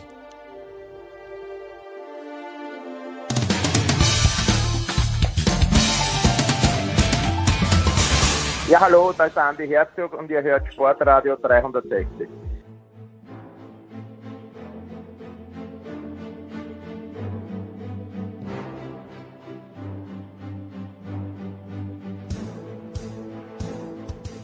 Big Show 522 bei Sportradio 360. Wir sind also bei der NFL angekommen und äh, ja, die, die Trainingscamps laufen, laufen die Vorbereitungsspiele laufen. Am äh, Wochenende wird es noch ein paar mehr Vorbereitungsspiele geben, äh, dann die Woche drauf auch und dieses Jahr nur drei Preseason-Spiele statt äh, vier für die, für die meisten Mannschaften. Das ist ja, weil es dann 18 Wochen reguläre Saison gibt mit 17 Spielen für jedes Team. Aber wir haben genug zum Diskutieren, Christian, zum Beispiel der Quarterback Room der Vikings, das wird, glaube ich, also für Vikings-Fans könnte das eine etwas schwierige Saison werden, oder? Also ich habe ja selten einen Coach äh, schon in der Preseason so hart auf sein Team draufhauen äh, gesehen wie, wie Mike Zimmer auf seiner Mannschaft, was vor allen Dingen einfach ähm, mit der niedrigen äh, Impfquote im Prinzip äh, zu tun hat. Ähm, deine, deine Falcons, Nikola, sind ja bei, bei 100 Prozent. Ich weiß nicht, ob du da einen gewissen Einfluss hast geltend machen, keine Ahnung, aber. Nee, ich hoffe, ich hoffe, sie haben auch ein MNRA-Siegergehen äh, im Impfstoff drin gehabt, dann äh, geht da vielleicht was dieses Jahr. Ähm, also spannend finde ich halt, also das, das Schöne ist, sie haben halt, die Vikings haben fünf Quarterbacks derzeit noch im, im, im Raum. Dabei wird es nicht bleiben. Ja. Vier gehen in Quarantäne, ähm, also Joe. Ja, genau. Ja, und das ist halt das Problem. Also Kirk Cousins hat halt ähm, ganz offensichtlich gesagt, dass er da sich da nicht impfen lassen wird, wenn man jetzt sein das möchte immer der der Sozialwissenschaftler mir seinen soziokulturellen Background mal ein bisschen anschaut, auch sein Vater, der drücken wir es vorsichtig aus, religiös geprägt ist, ähm, äh, dann kann einen das nicht wirklich überraschen. Und ähm, ja, und das ist halt so, so hart, wie es halt klingt. Ähm, ich finde ja trotzdem, dass das eine Impfentscheidung immer eine persönliche Entscheidung ist und äh, ich will, ich will jetzt nicht die, die Pro und Wider hier diskutieren, das ist ein Sportpodcast. Ähm, aber der Punkt ist halt, dass das auf einer praktischen Ebene für Minnesota ein, ein definitiver sportlicher Nachteil sein wird. Ähm, unabhängig, wie man dazu ideologisch oder ideell steht. Und äh, das, das wird zu Problemen früher oder später führen. Ich meine, diese Idee, Nicola, ähm, ich baue dann einen Plastik, äh, Plastikverschlag um mich herum in dem Quarterback-Raum. Ich sag mal so, ich bin jetzt auch nicht, ihr beide wisst, dass der größte Pragmatiker, was handwerkliche Tätigkeiten vor dem Herrn betrifft, aber äh, ja, das ist vielleicht ein bisschen schräg und die Stimmung in Minnesota ist halt auf jeden Fall gut. Dann kriegst du halt, es ist nur Preseason, aber wenn du halt von Denver so hergespielt wirst, wie das den, wie das Minnesota passiert ist, die eigentlich mal mit den Ansprüchen gestartet sind, ähm, ein Contender in der NFC North zu sein. Also dafür ist verhältnismäßig früh sehr viel Feuer unterm Dach. Nee, das, also, das, die Herangehensweise erscheint mir halt ein bisschen naiv, Andreas, wenn er halt sagt, ja, weil er jetzt in Quarantäne war, weil er Kontaktperson war, ja, dann bin ich halt einfach nicht mehr Kontaktperson. Und ich mir halt, naja, wahrscheinlich hast du Familie zu Hause, die werden sich ja auch nicht einigeln, also so, so einfach ist das ja dann nicht. Ja, und die Regeln sind halt viel strenger dann, wenn man äh, als ungeimpfter Kontaktperson ist. Das, äh, das, das wird kein Spaß und man muss halt eigentlich davon ausgehen, dass jeder Spieler, der nicht geimpft ist in dieser Saison, wahrscheinlich dann um eine längere Pause nicht rumkommt. Das ist ja dann auch das Problem. Da kann man sich ja nicht raustesten, wenn man nicht geimpft ist. Dann ist man halt zwei Wochen weg vom Fenster ich glaube, was, was Mike Zimmer an der Geschichte am meisten frustriert, und das wäre auch das, was mich am meisten frustrieren würde, wir reden hier von Kirk Cousins, das ist der Quarterback, das ist der Teamleader. Der sollte mit gutem Beispiel vorangehen und ähm, einer der, der Quarterback sollte ja in der Theorie immer der sein, der am härtesten arbeitet, der äh, die Linie der Coaches auch in der Mannschaft vertritt und so weiter und so fort. Und wenn der ähm, bei so einem wichtigen Thema eben dann nicht mitspielt, dann ähm, muss man sich halt nicht wundern, wenn insgesamt die Impfquote in der Mannschaft nicht allzu hoch ist, weil der, der Teamleader macht's schon nicht und dann denken sich die anderen, naja, wenn der nicht, dann bin ich auch nicht scharf drauf. Ja, also ähm, das, das ist halt äh, das ist halt das Problem mit den Führungsspielern. Wenn die dann nicht führen oder in die falsche Richtung führen, dann hat man dann hat man äh, so richtig die Kacke am Dampfen. Und man muss halt sagen, also Cousins wird halt einer sein, der sich in Anführungszeichen leisten kann weil den kannst du nicht so einfach cutten. So. Ähm, ich bin überzeugt, dass die Leute, die ernsthaft in der NFL spielen wollen und Bottom End of the Roster Guys sind, ähm, auch, auch wenn sie es glaube ich nicht nachfragen können, die werden im Team wird man wissen, allein schon wer wo wann eine Maske tragen muss, wer geimpft ist und wer nicht, die werden sich das schlicht und ergreifend nicht leisten können, wenn sie Teil von einem Kader dieses Jahr sein wollen. Es ist halt eine, eine, eine harte Realität, dass Hierarchien ähm, und dass nicht alle auf dem, auf dem gleichen Level sind. Wenn ich eben entsprechende Verträge habe oder einen entsprechenden Status habe, dann kann ich mir andere Sachen leisten. Aber jetzt ein undrafted Free Agent, der irgendwie um einen Roster-Spot kämpft, ähm, wie gesagt, die Teams dürfen offiziell nicht cutten, ja, aber dann hat der andere sportlich halt besser ausgesehen. Du wirst Gründe finden. Und ich kann mir schon vorstellen, dass das in den, in den Argumentationen der Teams wenn es an die Cuts angeht, äh, eine, eine Rolle spielen wird. Ja, äh, also man kann ist, so wie man auch nicht so, auch, auch nicht es ist, ist, ja, es ist auch nicht fair, wenn äh, wenn zwei Spieler auf dem gleichen Niveau sind, also fair in Anführungszeichen, wenn zwei Spieler auf dem gleichen Niveau sind und äh, der eine äh, ist halt fünf Jahre jünger als der andere, dass man dann sagt, wir behalten den Jüngeren. Ja.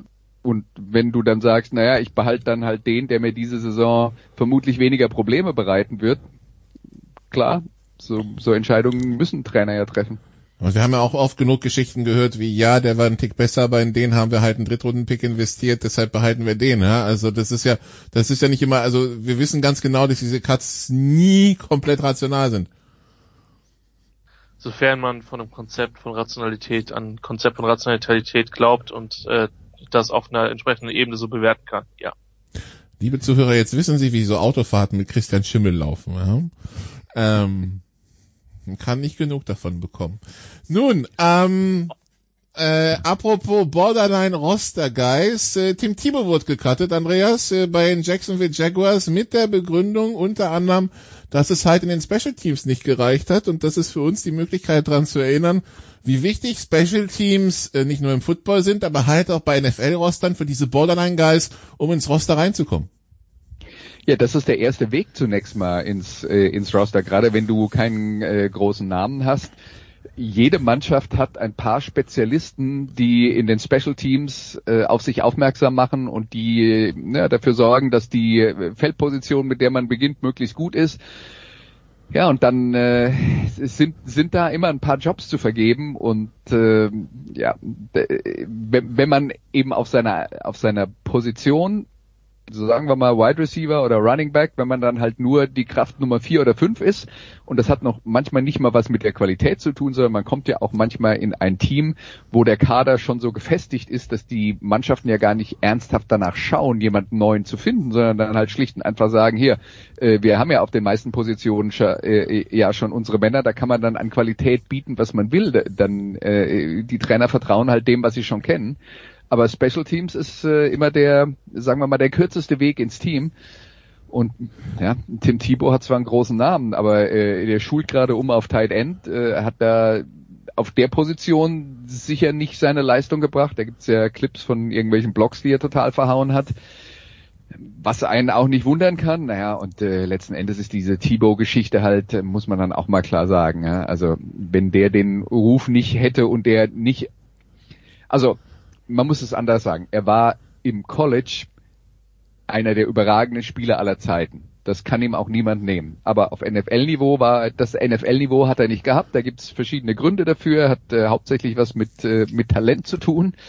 Ähm, aber er war halt auch immer ein Symbol und er war halt ein Symbol gerade für die äh, eher etwas konservativere äh, amerikanische stille Mehrheit, die auch sehr gläubig ist. Und da war er genau der Mann, den die alle sehen wollten. Und der hat da seine, seine Hardcore-Fanbase.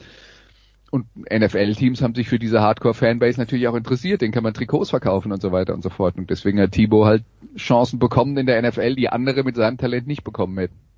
Das Ganze kombiniert Christian mit einer etwas, etwas freakigen Saison, als er da als Starter gespielt hat. Teams wurden getibot damals. Ja, ja, die Wurfbewegung ist immer noch eine Sache, auf die nicht mal ein GFL-Quarterback entsprechend stolz wäre. Aber ja, sie haben ja dann gegen Pittsburgh gewonnen, um dann von übrigens bizarrer passenderweise wieder von Belichick eingenordet zu werden. ähm, ja, ja, ja, christlich-konservativ. Äh, Andreas hat da recht. Er ist ja auch nur nur gekartet worden, wie ich bei einigen Agitatoren gelesen habe, weil er zu offen mit seinem Glauben umgegangen ist. Also ich sag mal so. Was in der NFL natürlich ein No-Go ist, also ja, ja. Religion und NFL. Jedem das seine. Ich bin froh, dass wir diese Diskussion irgendwie im, im deutschen und im europäischen Sport weniger haben.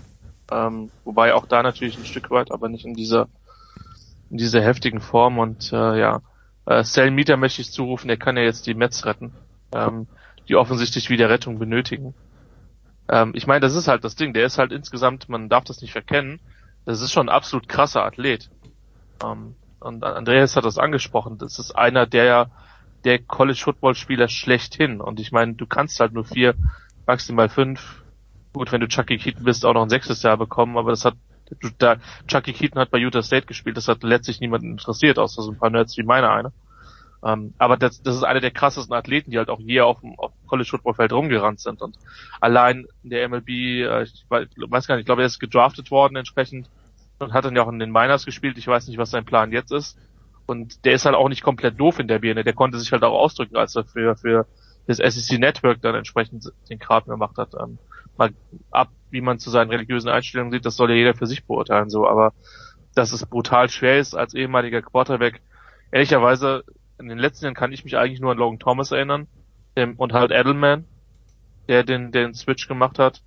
Ähm, Logan Thomas, der halt bei Virginia Tech sowieso mehrfach stumpf durch die Mitte laufen musste und wie gut er das Quarterback-Coaching war, das würde ich mal dahingestellt lassen. Ähm, aber äh, den, den Switch schaffen ohnehin nur die allerwenigsten. Ich weiß, es gab ah, Marshall, den, den Auburn Quarterback, der meine ich sogar noch für das äh, bei dem bei dem äh, Kick Six für äh, Auburn Quarterback gespielt hat, Nick Marshall, und dann zwei Jahre sich als Cornerback in der Liga gehalten hat. Aber es ist halt selbst für diese krassen Athleten ist es brutal schwer, das zu das zu schaffen.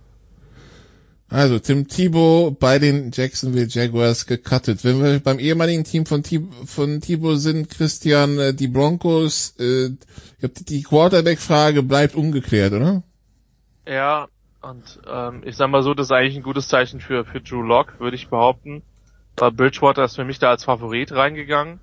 Äh, wenn man sich den Roster von Denver anschaut, sind die eigentlich ein, ein Contender. Also in der Offense musst du sagen, kannst du dich als Quarterback echt bedienen, so nach dem Motto, ähm, ja, suchen sie sich ihre Waffe aus. Die O-Line haben sie verbessert in den letzten Jahren. Und über die Defense müssen wir kaum reden. Und also ich meine, es ist, war nur ein Testspiel, aber sie haben Minnesota halt übel hergespielt. Ähm, und jetzt ist halt die Frage Lock oder Bridgewater.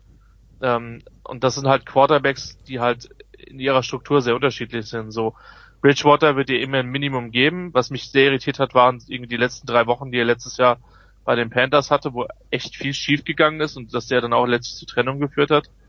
Ähm, und Locke ist dann letztlich der, der Second Round Pick, der die Erwartungen ein Stück weit noch nicht erfüllt hat, der, von dem du immer eins, zwei, drei Wow-Würfe irgendwie pro, pro Spiel bekommst, der aber nicht die Konstanz hatte, um wirklich regelmäßig sein Team zu Siegen zu führen. Und äh, ich bin halt mal gespannt, ob da noch was passiert. Ähm, ich kann mir eigentlich nicht vorstellen, also, sie haben ja jetzt für sich die Entscheidung getroffen, ähm, dass sie, dass sie halt einen Corner ziehen statt einen Quarterback mit, mit Justin Fields, der dann noch entsprechend im Draft da war. Äh, mit etwas leicht bizarren Aussagen ihres General Managers bezüglich Verfügbarkeit von Quarterbacks und, und Defensive Backs, aber gut.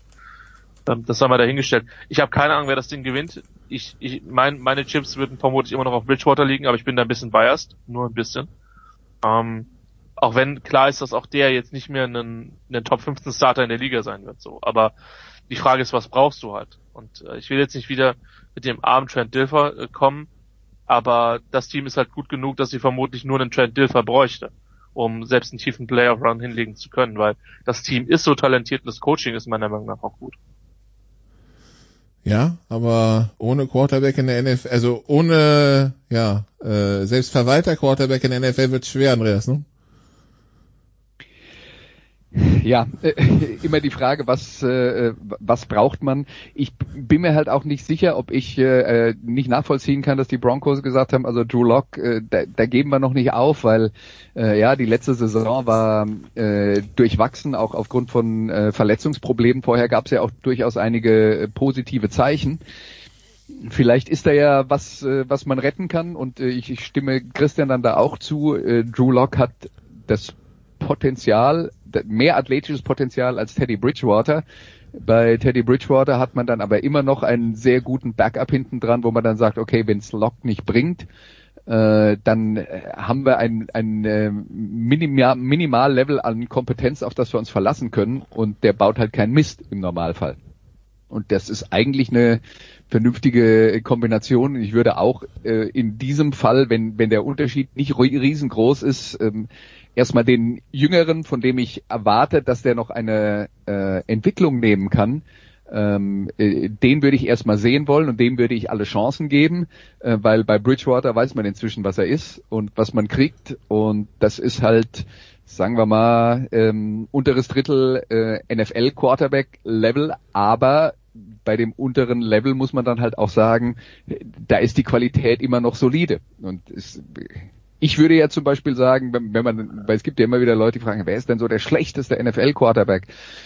ich würde jetzt mal sagen, bei den Startern ist man selten an einem Punkt, wo ähm, wo nicht ein Grundlevel an Kompetenz vorhanden ist. Also äh, irgend, jemand hat zum Beispiel letzte Saison mal gepostet, äh, Gardner Minshew ist der schlechteste Quarterback in der NFL, wo ich dann sage, also wenn das der schlechteste Quarterback der NFL ist, hat die NFL kein so großes Quarterback-Problem.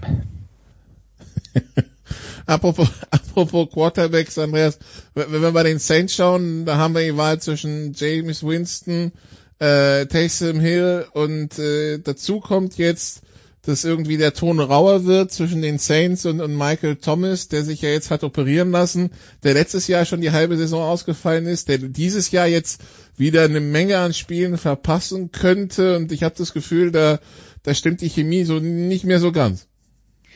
Ja, das ist halt aus Sicht der Saints aus meiner Sicht absolut verständlich. Also wir reden von, der hat sich operieren lassen wegen einer Verletzung, die er letztes Jahr schon hatte, wo man gehofft hat, dass das ausheilt ähm, in der Offseason, was nicht passiert ist und jetzt, ähm, dass da eine Operation stattfinden muss, damit hat ja niemand ein Problem, aber die hätte man auch schon im März oder April machen können und dann wäre er halt zu Saisonbeginn fit gewesen. Stattdessen lässt er sich erst jetzt operieren, äh, wird einen Teil der Spielzeit verpassen und wir reden hier von einem hoch an, äh, hochbezahlten Angestellten und einem der wichtigsten Spieler im Team. Äh, also da wäre ich auch sauer als, äh, als Verein. Was, was die äh, was die das Duell auf der Quarterback-Position angeht, ist das dann auch so eine Geschichte.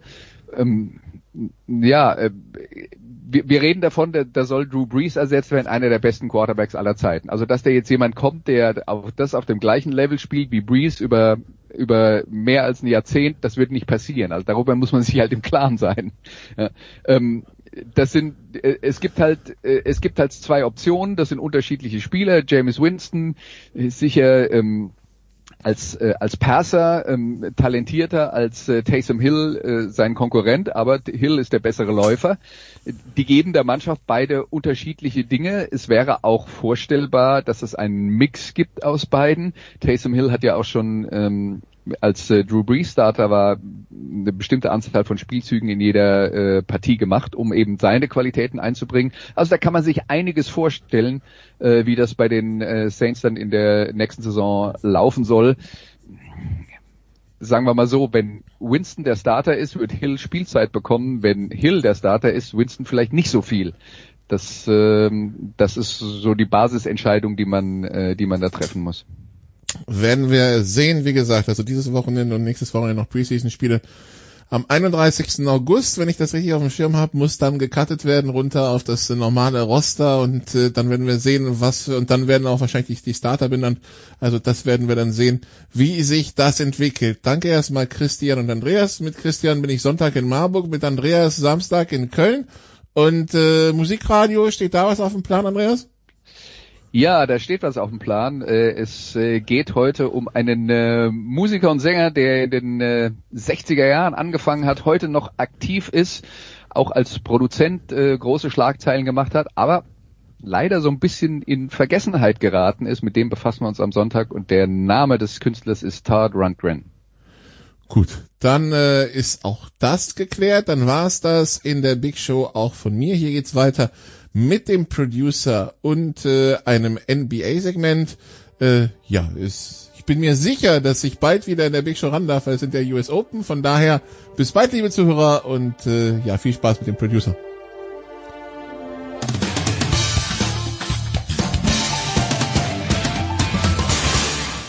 Hi, this is Joe Sakic, and you're listening to Sports Radio 360.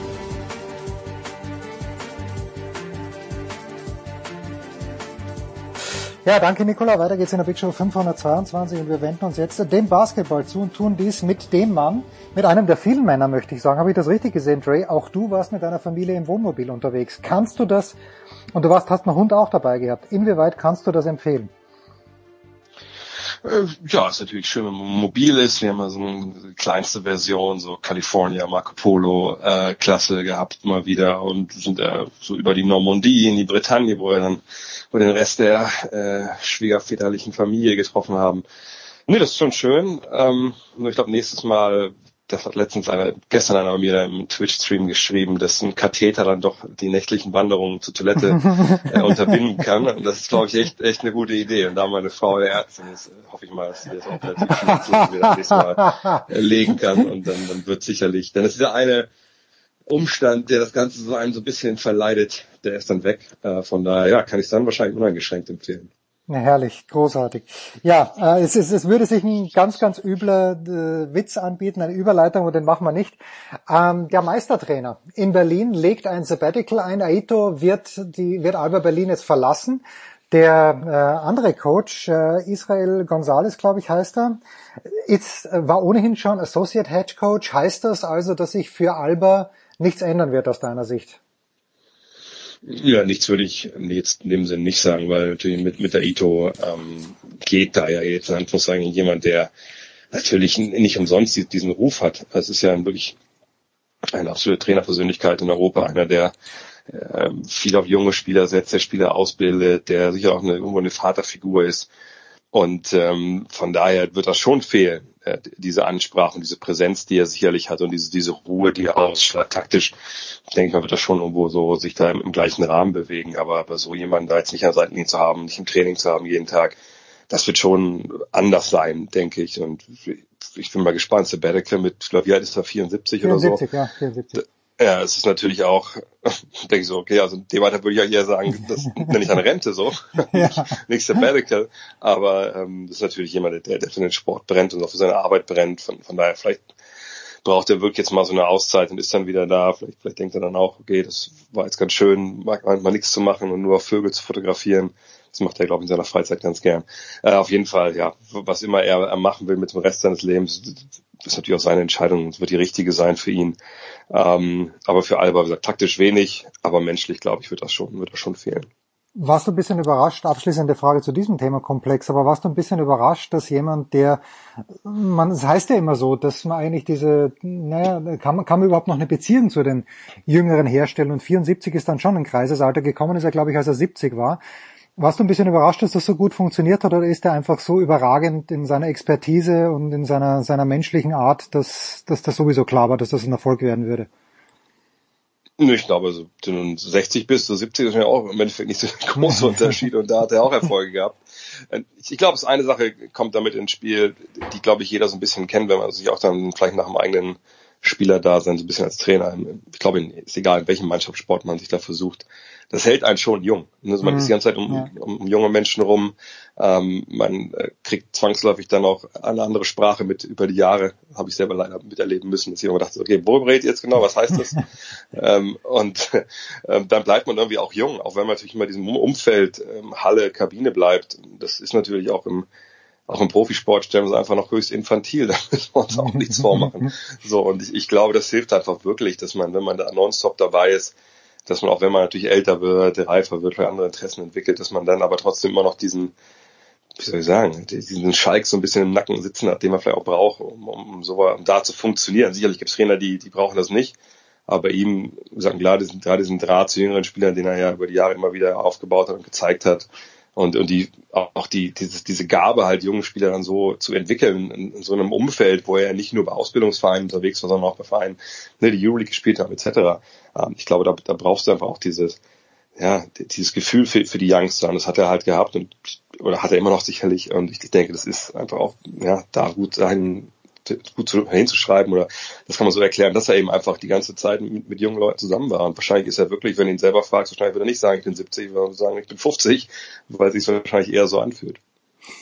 Man sollte sich mehr mit jüngeren Menschen umgeben. Das, äh, das, das, das nehmen wir jetzt einfach mal so mit. Trey, wenn ich mir so ein bisschen anschaue, äh, die Free Agency ist ja mehr oder weniger, ist es fair zu sagen, dass die Free Agency eigentlich vorüber ist, weil da hat irgendein Team noch Kohle übrig, ist irgendein Spieler noch draußen, den man in der NBA, wo man sagt, der muss jetzt zwingend noch einen Vertrag finden. Es gibt schon auch Spieler, wo man jetzt denkt, okay, also irgendwie kann man sich nicht vorstellen, dass die nächstes Jahr nicht in der NBA sind, ah, okay. zum Beispiel Laurie Markan, äh, aber das ist natürlich so ein Restricted Free Agent, sprich, der ist zwar irgendwo Vertrags für andere können ihm Angebote machen, er kann die annehmen, dann können aber die Bulls, äh, Chicago, wo er ja spielt, gespielt hat bisher, ja mit allem gleichziehen, aber wie du schon sagst, es hat ja kaum noch jemand wirklich Geld. Es gibt noch diese, diese Ausnahmen, diese Exceptions, ne, damit halt Teams, die schon über dem Salary Cap liegen, trotzdem noch Spiel verpflichten können. Das war für einen wie Markan eigentlich relativ wenig Geld. Ähm, von daher denkt man, dass da vielleicht eher dann so, so ein Sign and Trade gibt, dass er unterschreibt bei den Bulls für eine höhere Marge und oder für eine höhere Gage und dann wird er ne, getradet für ein paar mhm. Spieler, die gleich viel verdienen ungefähr. So sind ja die Regeln da. Da muss man mal abwarten. Aber im Großen und Ganzen ist es halt schon vorbei. Ähm, ne, das Geld, was wirklich so unterm Salary Cap da war für Free Agents, ist entweder weg oder die Teams, die vielleicht noch mal ein paar Millionen irgendwo liegen haben, ja, wissen jetzt auch nicht so genau, was sie damit machen sollen und behalten es dann vielleicht lieber erstmal so für sich. Ähm, Trades, ja, ist immer ein bisschen schwierig, ne, wenn wenn jetzt so schon, dieser war ja auch, waren auch viele Free unterwegs, 115 oder sowas. Ähm, ne, diese ganzen Spieler, die diesen Sommer jetzt neue Verträge unterschrieben haben, die kannst du dann erst wieder ab Mitte Dezember in so Trades mit, mit reinpacken. Also sprich, jetzt ne, ist quasi ein Drittel der Liga kann man gar nicht transferieren momentan, hm. weil die eben hm. neue Verträge unterschrieben haben. Äh, von daher mal gucken, wann es so mit Trades dann wieder wirklich akut wird. Ich meine, Ben Simmons ist so ein Name, den, der immer wieder gefallen ist. Damon Lillard ist vielleicht der, der größte Name, der immer wieder in Gerüchten zu finden war, aber da ist ja noch nichts passiert. Ja, die Gerüchte nerven, das ist auch mein Hund. Ja, ähm, aber, wenn er Damon Lillard hört, dann flippt er aus. Ja, aber ähm, da kann natürlich, wenn wenn wirklich Damon Lillard jetzt sagt, irgendwie, was ja vor ein paar Wochen schon mal während oder vor Olympia dann so kolportiert wurde, naja, so in Portland nach all den Jahren war eine schöne Zeit, aber ich sehe, es geht hier nicht weiter, wir können nicht Meister werden, ich will hier weg. Ähm, das wäre der eine große dumme Stein, der nochmal eine Menge Bewegung reinbringt, wo dann wirklich jeder versucht, den irgendwie zu bekommen. Ähm, aber das ist jetzt noch vor der Saison passiert. Kann natürlich sein, letztes Jahr was bei James Harden ja auch erlebt, dass er sehr spät auch dann ähm, oder sehr spät das Vollzug gemeldet wurde, dass er weg wollte, war dann schon vor der Saison. Ähm, da muss man abwarten. Ähm, das wird wahrscheinlich der nächste große Aufreger sein, aber die Free Agency an sich ist eigentlich jetzt vorbei. Ja. Wenn wir über Aufreger sprechen, haben wir uns überlegt, da hört man, okay, uh, Russell Westbrook geht zu den Lakers, davor schon Carmelo Anthony und natürlich LeBron James ist jetzt dort, geht glaube ich in seine 19. Saison, Anthony Davis ist auch dort. Und ich erinnere mich an die Aufregung damals, als er seine Talents nach South Beach gebracht hat. Und da waren es ja nur drei. Da war es Chris Bosch, da war es Dwayne Wade und eben LeBron James.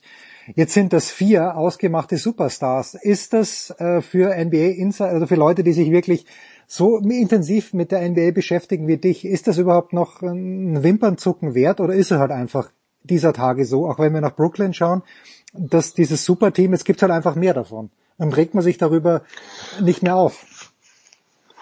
Also es ist schon bemerkenswert natürlich, was da passiert ist jetzt zuletzt. Und äh, ich bin eigentlich eher jemand, der sich freut, wenn's, wenn sich Qualität so ein bisschen ne, ähm, sammelt. Hm. Sicherlich hm. ist es nicht gut, wenn man, wie es früher hieß, mal spanische Verhältnisse hat. Wahrscheinlich würde man ja sagen, deutsche Verhältnisse ja, im Fußball. Ja. Ähm, das ist natürlich nicht so gut. Aber ähm, erstmal würde ich widersprechen wollen. Also Kamala Anthony ist natürlich kein Superstar mehr. Also die Zeiten sind schon lange vorbei, ja. dass er jetzt da äh, quasi für sein Gnadenbrot da auf die Weide der Lakers geführt wird. Das ist eben auch genau das, dass man weiß, okay, der, es ist einer, der kann auch mal ab und zu mal den Ball in den Korb werfen, das brauchen wir hier. Wir brauchen Leute, die von der Dreierlinie treffen, immer wir mit, mit Westbrook, mit James und mit Davis drei Mann haben, die mehr über die Physis kommen.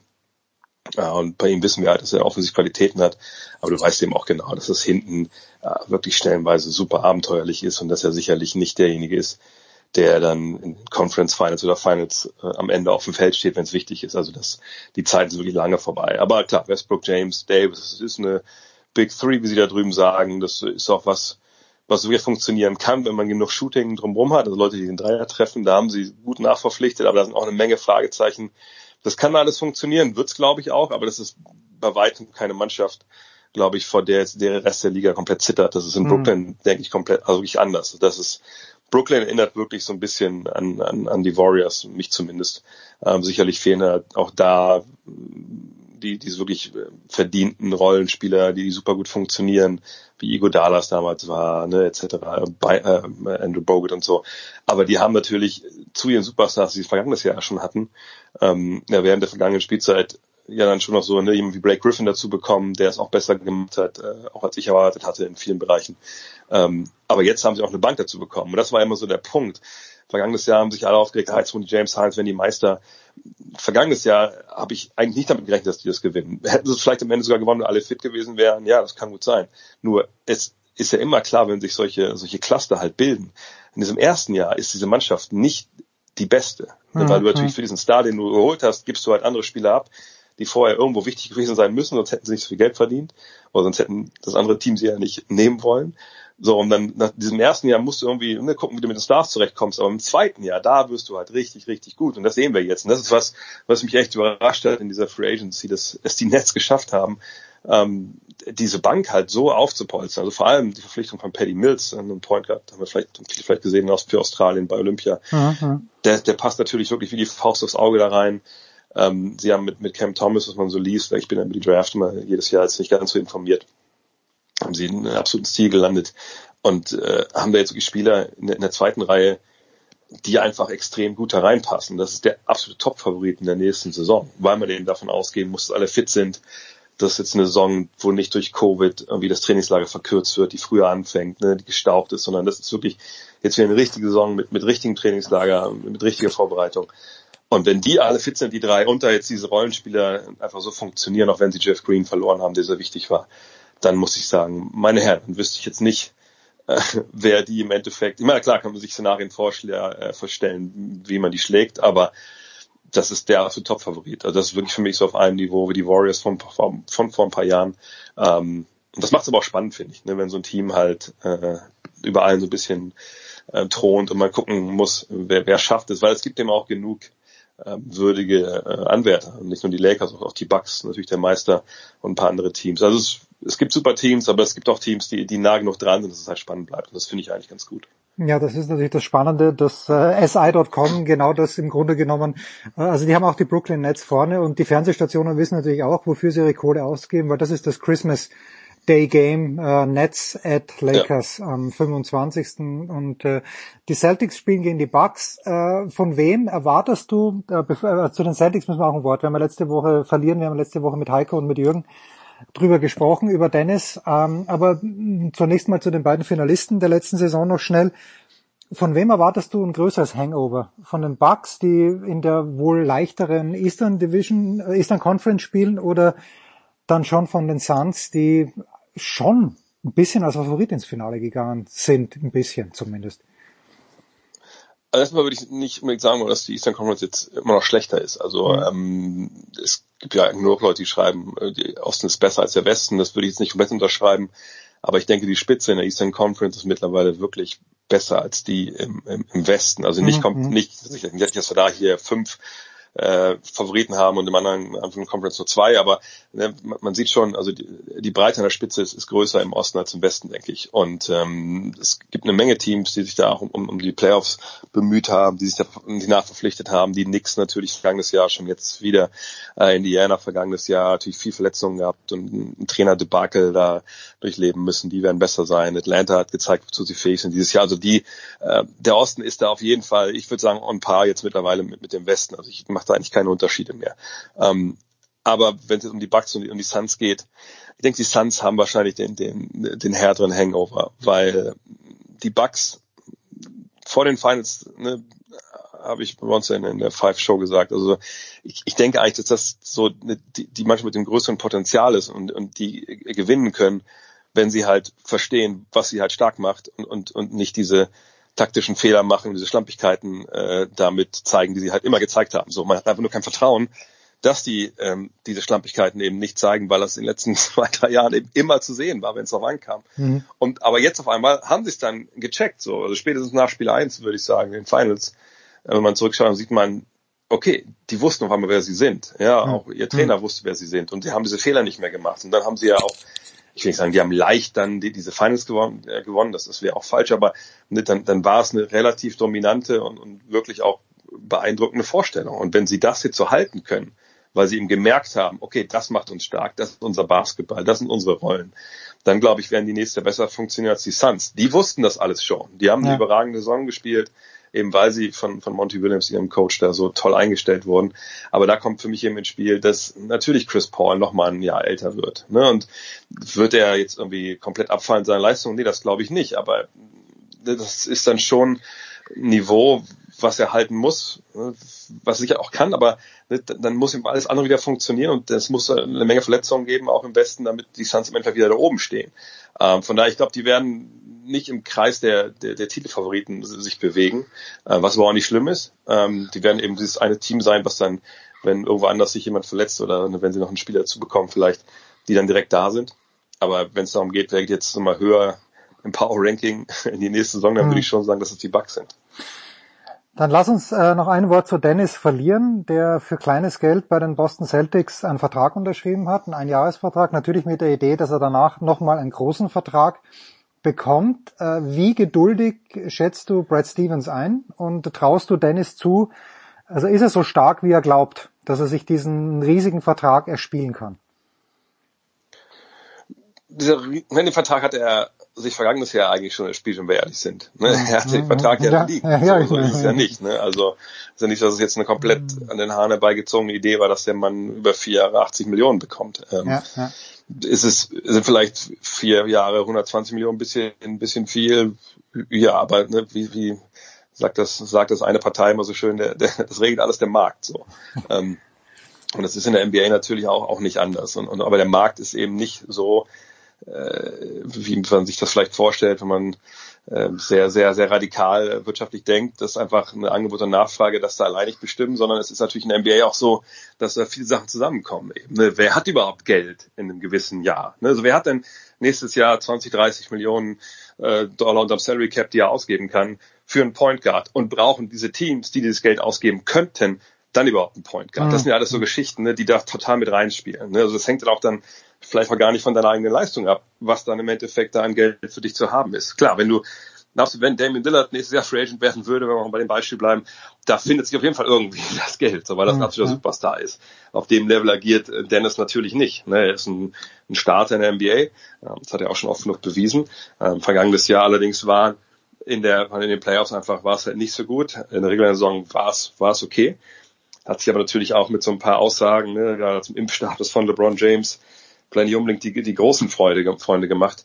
Und jetzt muss er einfach auf dem Feld beweisen, dass er ja zumindest einen Vertrag so ne, von der Größenordnung, die er abgelehnt hat, eben sich 20 Millionen im Jahr, dass er den wert ist. Und das, das glaube ich, ist er auch sportlich, wenn, wenn alles für ihn passt. Und das ist noch nicht mehr irgendwie so eine Situation, wo, ne, was weiß ich, wo wirklich hundertprozentig alles auf ihn zugeschnitten sein muss. Ne, das, das, das passt schon, glaube ich, auch da bei den, bei den Celtics so, dass es für ihn funktionieren kann.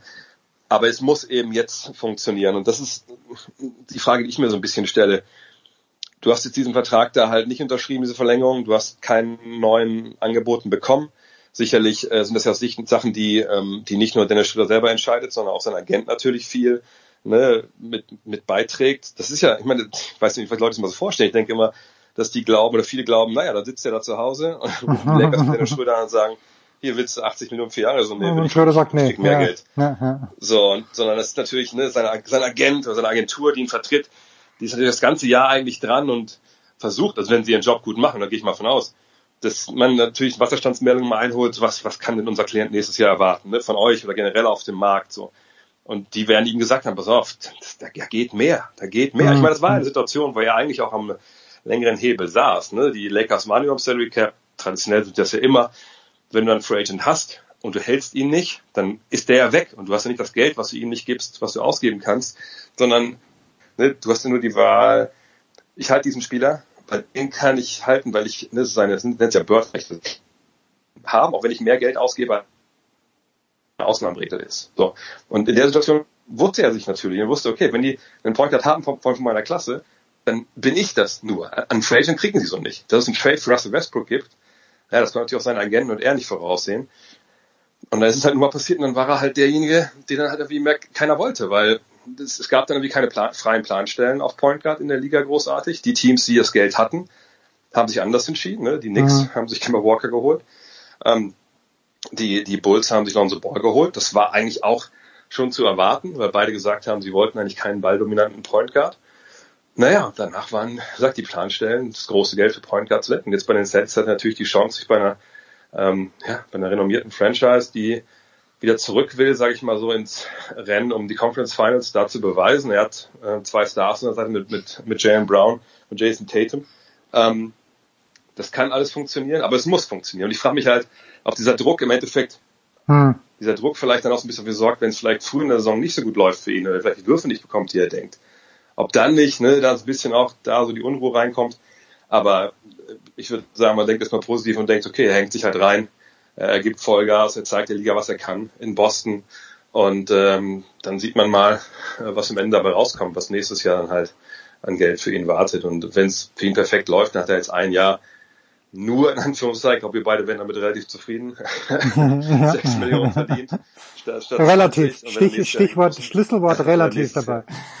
Ja, wenn es für euch gut läuft, was in so, so, so, so, so einem Monat, wo es nicht so gut läuft, ja, was weiß ich, so im Februar bei dir, dann sind es halt nur zwei Millionen. Aber naja, jedenfalls ähm, ist einfach so, dass er dann vielleicht in 14 Millionen brutto, also vor Steuern auch noch, äh, dann weniger verdient hat. Und da kommt er sicherlich auch mit klar, äh, wenn er nächstes Jahr einen großen Tag unterschreibt. Aber das sieht natürlich alles jetzt nicht so richtig gut aus und kann natürlich auch nachvollziehen, dass viele Fans denken, der hat sich verzockt und verpokert und äh, was ist das für ein Idiot so. Aber das hat, glaube ich, dann mit der Realität, auch wenn natürlich ein Kernwahrheit drinsteckt, wahrscheinlich relativ wenig zu tun. Gut, dann äh, noch ein ganz harter Cut. 1 zu 0, es war, ja. glaube ich, das deutlichste 1 zu 0 der Geschichte der Bundesliga, dass dieses Spiel nur 1 0 ausgegangen ist, nach den Chancen in den ersten sechs Minuten, hätte schon 3-0 stehen müssen, inklusive Elfmeter für den VfL Wolfsburg. Die Frage, wirst du beim Wölfe Radio in dieser Saison wieder dabei sein? Und äh, die zweite Frage, ähm, es ist natürlich eine, eine Eselei gewesen, eine Dummheit gewesen, dass dort sechs Spieler ausgewechselt wurden. Aber so in der Fanbase grummelt man darüber, über Marc van Bommel oder nimmt man das nonchalant mit?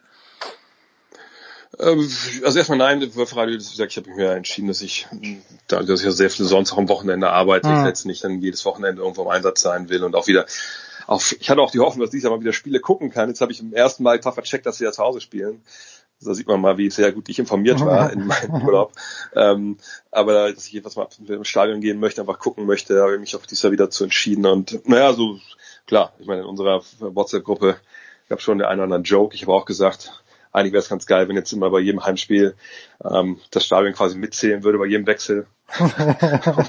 Laut einzählen, ja. Weißt du, oder, oder was wie, wie, wie bei so einer Game Show, wenn der, der, der, der siebte da steht, der reingehen soll, dass alles rufen, nein, nein, sechs, sechs. ähm, aber ist es, glaube ich, genau wie ich auch in unserer Gruppe geschrieben habe. Also wir müssen halt alle Kraft in die Champions League investieren und äh, wenn wir dann jetzt gegen Preußen Münster im Pokal ausgeschieden sind, wo wir gezeigt haben, dass wir die ja klar dominiert haben, dann haben wir, glaube ich, da auch das Beste draus gemacht. Aber ich muss dir widersprechen, also das Spiel in Bochum, das ging natürlich wahnsinnig los, genau wie du es gesagt hast, ja, mit den Chancen und dem Elber und alles und der roten Karte.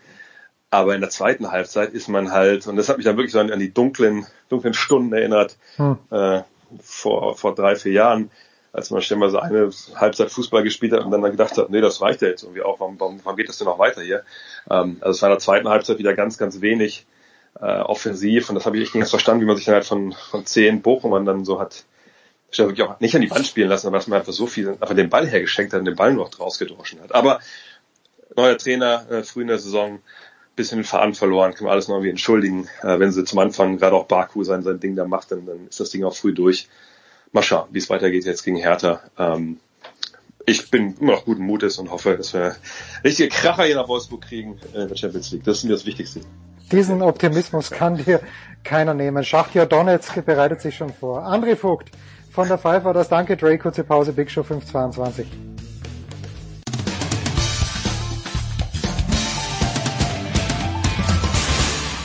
Hallo, hier ist Verena Seiler und ihr hört Sportradio 360.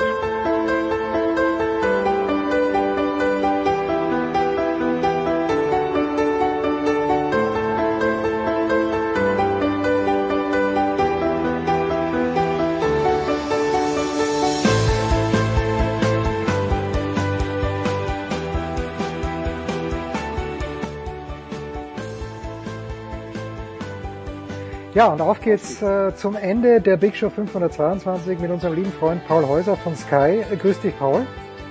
Hello again. Du bist nicht vorbereitet auf diese Frage, aber Maxi Eggestein verlässt jetzt auch noch Werder Bremen oh Richtung SC Freiburg. Äh, in der Süddeutschen Zeitung am Mittwoch, ich möchte sagen, ein alarmierender Artikel. Markus Anfang versucht schon Spieler zu akquirieren. Es, schau, es schaut nicht gut aus, äh, Paul. Wo ist der Hoffnungsschimmer für die Bremer? Uh, wo ist der Hoffnungsschimmer? Ja, in jedem Anfang wohnt auch immer ein Zauber inne. Ja, schwierig. Also ich ich sehe irgendwie die, die, das große Ganze, die große Strategie sehe ich auch nicht dahinter. Wenn man einen Spieler verkauft, dann muss man doch irgendwie so ein Backup haben, dann muss man doch irgendwas in der Hinterhand haben, so, so ein Plan B, Plan C. Und den scheint äh, der Kollege Baumann nicht zu haben. Natürlich, finanziell sieht's zappenduster aus und, und man muss verkaufen, aber also, man hat's ja jetzt am Anfang gut. Die, die Mannschaft wäre sicherlich so am Anfang eine richtig gute für die zweite Liga gewesen. Jetzt ohne Sargent, ohne Augustinsson, ohne Rashica, die Eggestein-Brüder. Uh, am Ende geht Ulmer Toprak auch noch. Äh, ich ich habe gerade wenig Hoffnung, muss ich echt sagen. Ich, es geht äh, wahrscheinlich dann nur darum, äh, nicht abzusteigen und irgendwie in der zweiten Liga drin zu bleiben. Ja, ja. ich, ich habe noch immer deinen, es ist, muss jetzt schon zwei Jahre her sein, vielleicht sogar länger, aber da hattest du für Sky Sport News einen Bericht gemacht oder ja, eine, kurze Reportage, wo alles optimistisch war, wo Claudio Pizarro noch am Start war. Ich glaube, ich glaub, Pizza muss zurück in der einen oder anderen Form. Im Zweifel als Torjäger. Anders geht's nicht mehr. Im Zweifel, ja. ja. Irgendwas fürs Gefühl. Ja. ja. Es ist bitter. Aber Baumann äh, wird sich nicht halten können, fürchte ich, auf, auf kurz oder lang. Der wird gehen müssen. Jetzt pass mal auf, Paul. Ich habe vorhin Sebastian Kaiser eine Minute zu Camila Giorgi gegeben und der durfte mm. sie in leuchtenden Farben loben und beschreiben. Ich weiß, Ray Opelka hat das Turnier nicht gewonnen in Toronto, aber trotzdem, ich glaube, du hast das Halbfinale gemacht von ihm gegen Tsitsipas. Warum sollte der ja. geneigte Tennisfreund äh, Riley Opelka doch genauer bei der Arbeit zuschauen? Ja, es ist auf jeden Fall interessant, wie man sich mit zwei Meter elf mittlerweile so gut bewegen kann. Ja, also der hat sich einfach enorm gesteigert in den letzten zwei Jahren. Ist ja ist jemand, der der ein bisschen Casino spielt, äh, der der quasi dann immer mal wieder in den richtigen Momenten voll drauf geht. Das, das hat er natürlich sich von John Isner abgeguckt. Der ist das große Vorbild für Riley Opelka. Der hat ihm gezeigt, wie es gehen kann mit der Größe, mit dieser Aufschlagstärke. Also wer auf gute Aufschläge steht, wer auf ähm, wildes Rumgeballer steht, der ist bei Riley Opelka genau an der richtigen Adresse. Der Kick-Aufschlag ist natürlich auch eine Sensation. Der ist vielleicht sogar noch besser als der von John Isner. Isner ist sicherlich immer noch der bessere Aufschläger, aber Opelka ist ja auch noch jung. Und ja, wenn der gesund bleibt, das ist ja auch immer die Frage bei so einer Körpergröße, wie kommt er, wie kommt er dann mit den Belastungen zurecht? Aber Opelka, da muss man echt aufpassen. Ich glaube, da, da wird sich auch wahrscheinlich die ATP-Tour bei solchen Kandidaten langfristig was, was einfallen lassen müssen, weil, ja, der kann so dominieren mit dem, mit dem Surf. Und vielleicht werden die Plätze dann nochmal langsamer, weil, weil der zu gut wird. Und irgendwas machen sie mit den Bällen oder sie nehmen ihn einen Aufschlag weg. Weil, also so wie der teilweise serviert, auch bei Isner, ich finde es manchmal schwierig. Das ist dann schon ein bisschen Wettbewerbsverzerrung. Das ist schon ein bisschen na, okay. unfair. Okay, nein, nein, das, das, man kann ihnen ja keinen Vorwurf machen. Äh, genauso nee, wie genau, aber das, ja. ja, respektabel, was der, was der in den letzten ein, zwei Jahren wieder sich hingestellt bekommen hat. Und jetzt war er in einem Masters-Finale, also und nimmt einen Tsitsipas raus und Tsitsipas hat wirklich also kein Mittel gefunden gegen diesen Kickaufschlag. Ja. Der war so überfordert, ja. Ja, Medvedev hat's dann gefunden, weil er eben den, den Court auch abgedeckt hat wie ein Junge. Ich weiß, waren sicherlich zwei, drei Aufschläge, wenn mir das eine in Erinnerung Spielstand habe ich vergessen, aber er war von der Vorteilseite Opelka durch die Mitte serviert und der Ball hat einen Slice gehabt, dass er dann ein, zwei Meter wieder auf die rechte Seite zurückgekommen ist. Also von ihm aus gesehen auf die linke Seite, von Tsitsipas gesehen auf die rechte Seite. Völlig chancenlos. Und natürlich in dieser Konstanz kann er das nicht machen und Best of Five äh, Grand Slam Turnier ist auch wieder was anderes. Aber das Erstaunliche ist ja, dass Opelka in dem Jahr auch in Rom schon im Halbfinale war. Also der kann auch Tennis spielen, Paul. Genau, genau. Also auf einem wirklich sehr, sehr langsamen Sand das spielt ihm insofern auch wieder in die Karten. Er bekommt dann Zeit, sich zu stellen, weil natürlich, wenn es ganz, ganz zügig wird und, und, wenn er jetzt gegen einen Djokovic, gegen so einen Return-Künstler spielt, dann hat Opelka wahrscheinlich sehr, sehr schlechte Karten und irgendwann mal ist die Fehlerquote dann auch zu hoch äh, in den Rallyes. Aber er ist einer, der dann schon, wenn er die Zeit hat, sich hinstellen kann, mittlerweile auch auf der Rückhand richtig, richtig draufzimmern kann und der seine Netzattacken auch sehr gut vorbereitet.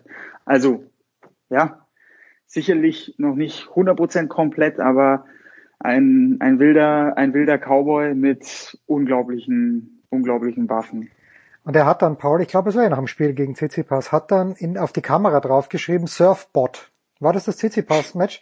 Und dann wurde in der, in der Pressekonferenz Ja. gefragt, wer denn seine fünf Surfbots sind. Natürlich Isner, er, äh, Anderson, Rau, ne, hat er Karlovic, Hilfe, hat er, Ja. wen hat, wen hat er denn noch gehabt? Weil Kyrgios war Ja, nämlich dann nicht dabei. Kyrgios. Ja, genau. Und das, äh, erzähl ich du mal ein bisschen. war's. Raonic, ich glaube, ja. Raonic. Ich, ich war auch gerade, ich war auch gerade am überlegen, ob, ob Roger dabei war. Nee, nee, aber nee, ich nee, glaube, nee, es weil- war schon Raonic, ja. Weil, ja, weil ja. Mit dem Argument, äh, zu Federer kommen wir sicherlich gleich, aber mit dem Argument, Mhm. warum er Kyrgios nicht genommen hat, da kann er natürlich Federer auch nicht nehmen. Aber was war nochmal das Argument, warum er Kyrgios nicht genommen hat? ja, jetzt erwischte mich natürlich kalt. Ähm, Nee, also er hat gesagt, also ja, ich wollte jetzt überhaupt nicht, Kyrgios so viel, ja, ja bitte, weil, Kyrgios eben so viel anderes auch kann. Und weil, Eben, weil ja, Kyrgios so, so universell ist, weil er einfach so, so ein genialer Künstler ähm, neben dem Aufschlag noch ist. Deswegen ist er kein reiner Surfboard, oder? Ja, genau, ungefähr so war's. Und da Ja. hat er natürlich recht. Also ist auch so unterhaltsam und das gleiche gilt natürlich auch für Federer. Ja, apropos Federer, ich, ich gebe dir jetzt vier Möglichkeiten betreffend Roger Federer und Dominic Thiem. Erste Möglichkeit, es Mhm. geht nur um die Australian Open 2022.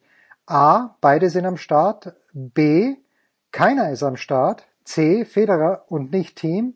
D, Team und nicht Federer. Wo setzt du dein Geld, mein lieber Paul? Auf welche Kombination?